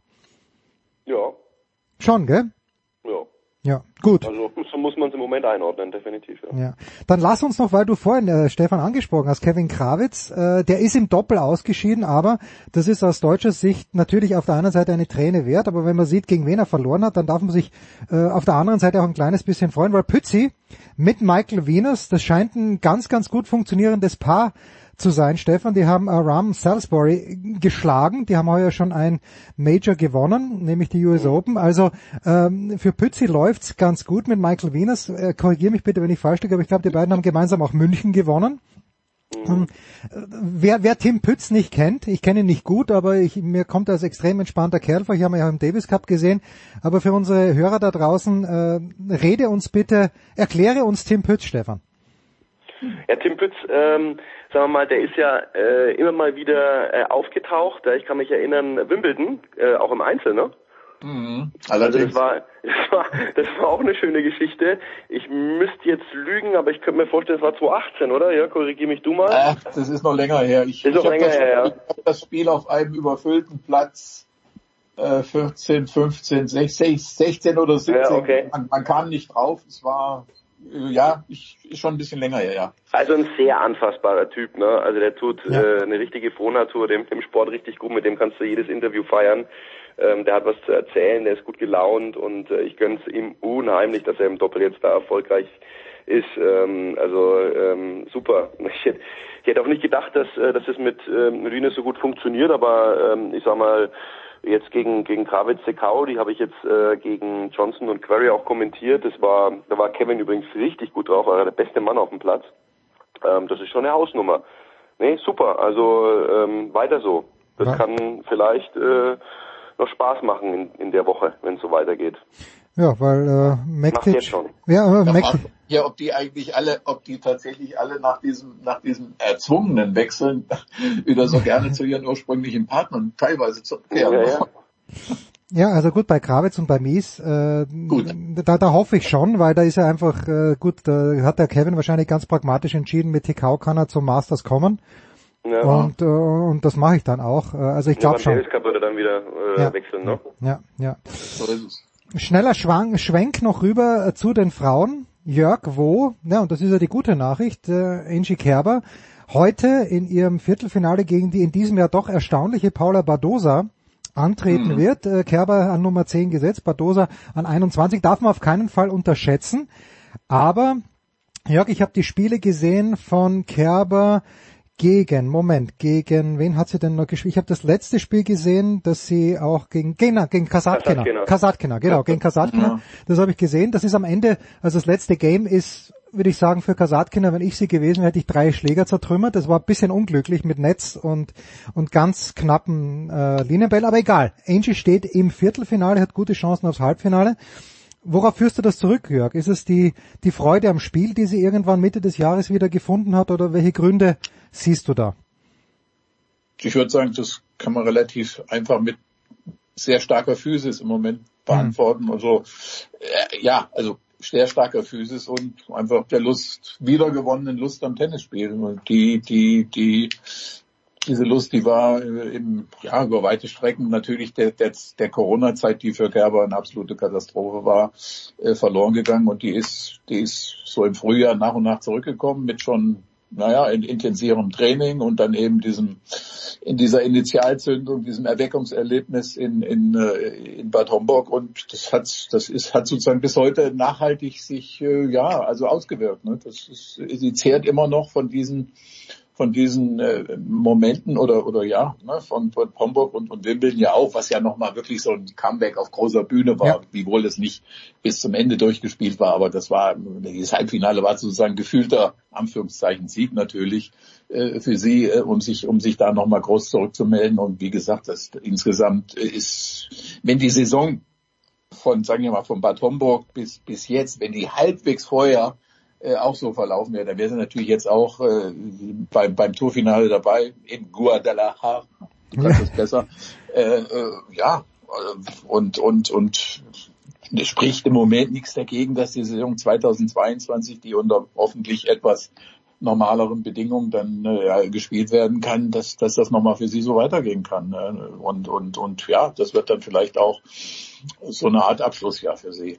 Ja, also man darf ja nicht vergessen, dass Angie das Jahr in der harten Quarantäne begonnen hat.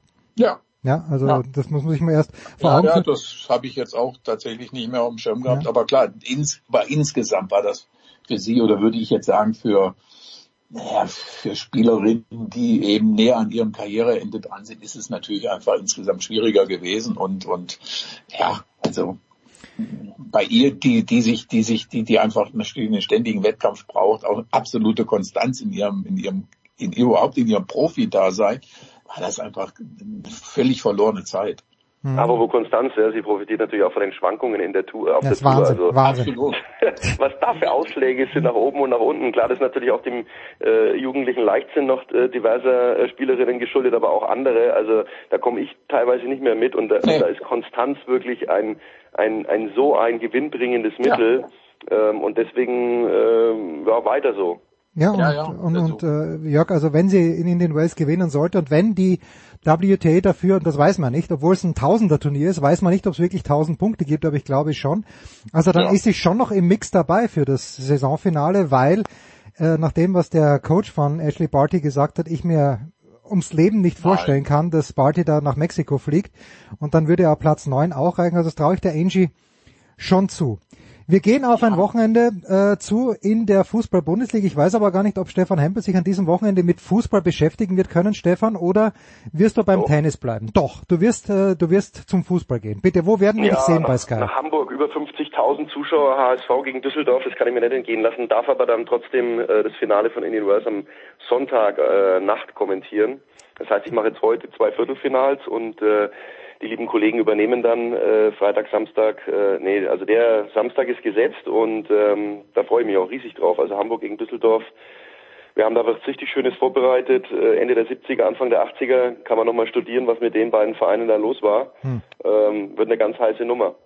Äh, sagst du uns noch ganz schnell, Stefan, bitte, wer am Sonntag das Finale bei den Männern bestreiten wird? Ähm, Zverev und Hurkacz, weil du mir den Hurkacz jetzt so ans Herz gelegt den, hast. Den habe ich dir wirklich schön geredet. Den Hubi schaue ich mir heute mal genau an, ob ja. deine Expertise auch zutrifft, mein lieber Freund. ich mag den Hubi irgendwie, obwohl ich, ich habe dir geschrieben, Hupsi wird mir besser passen, aber Hubi ist auch schön. Und Jörg, ja. die, die Gladbacher, Topspiel, Samstag 18.30 Uhr gegen Stuttgart. Ähm, ja, äh, wie, wie, wie, wie sehr traust du einem 3 zu 1 in Wolfsburg? Muss ich ja eigentlich trauen. Also ich meine, wenn ich, wenn ich, wenn ich Siegen gegen Dortmund und, und, und, und Wolfsburg nicht mehr traue für Gladbach, wo endlose Serien gebrochen wurden, ist positiv. Wem soll ich sonst trauen? Okay. Und soweit ich das jetzt gesehen habe, hat ja Stuttgart irgendwie, ist ja irgendwie. Ja, die kommen ohne Torwart, glaube ich. Also die müssen mit dem dritten Torwart spielen oder so ähnlich. Es wird ganz schwierig werden. Naja, da rechne ich schon mit dem Sieg. Ausnahmsweise. Wunderbar. Die Big Show 530. Danke äh, Stefan Hempel, danke Jörg Almeroth, danke allen anderen, die dabei waren. Das war's. Wir hören uns nächste Woche in der Big Show wieder. Übrigens am Samstag nochmal der Hinweis, das Daily mit Thomas Wagner zum neuen James Bond Film, der dann auch schon über zwei Wochen in den Kinos sein wird. Aber wir haben ihn seziert, Spoiler Alert, aber das muss man sich anhören. Das war die Big Show auf sportradio360.de. Folgen Sie uns auf Twitter, klicken Sie den Gefällt mir-Button auf unserer Facebook-Seite und abonnieren Sie uns via RSS-Feed oder auf iTunes. Die nächste Ausgabe der Big Show gibt es am kommenden Donnerstag. Bis dahin sollten Sie die Zeit nutzen und die weiteren Angebote auf sportradio360.de wahrnehmen. Play Ball!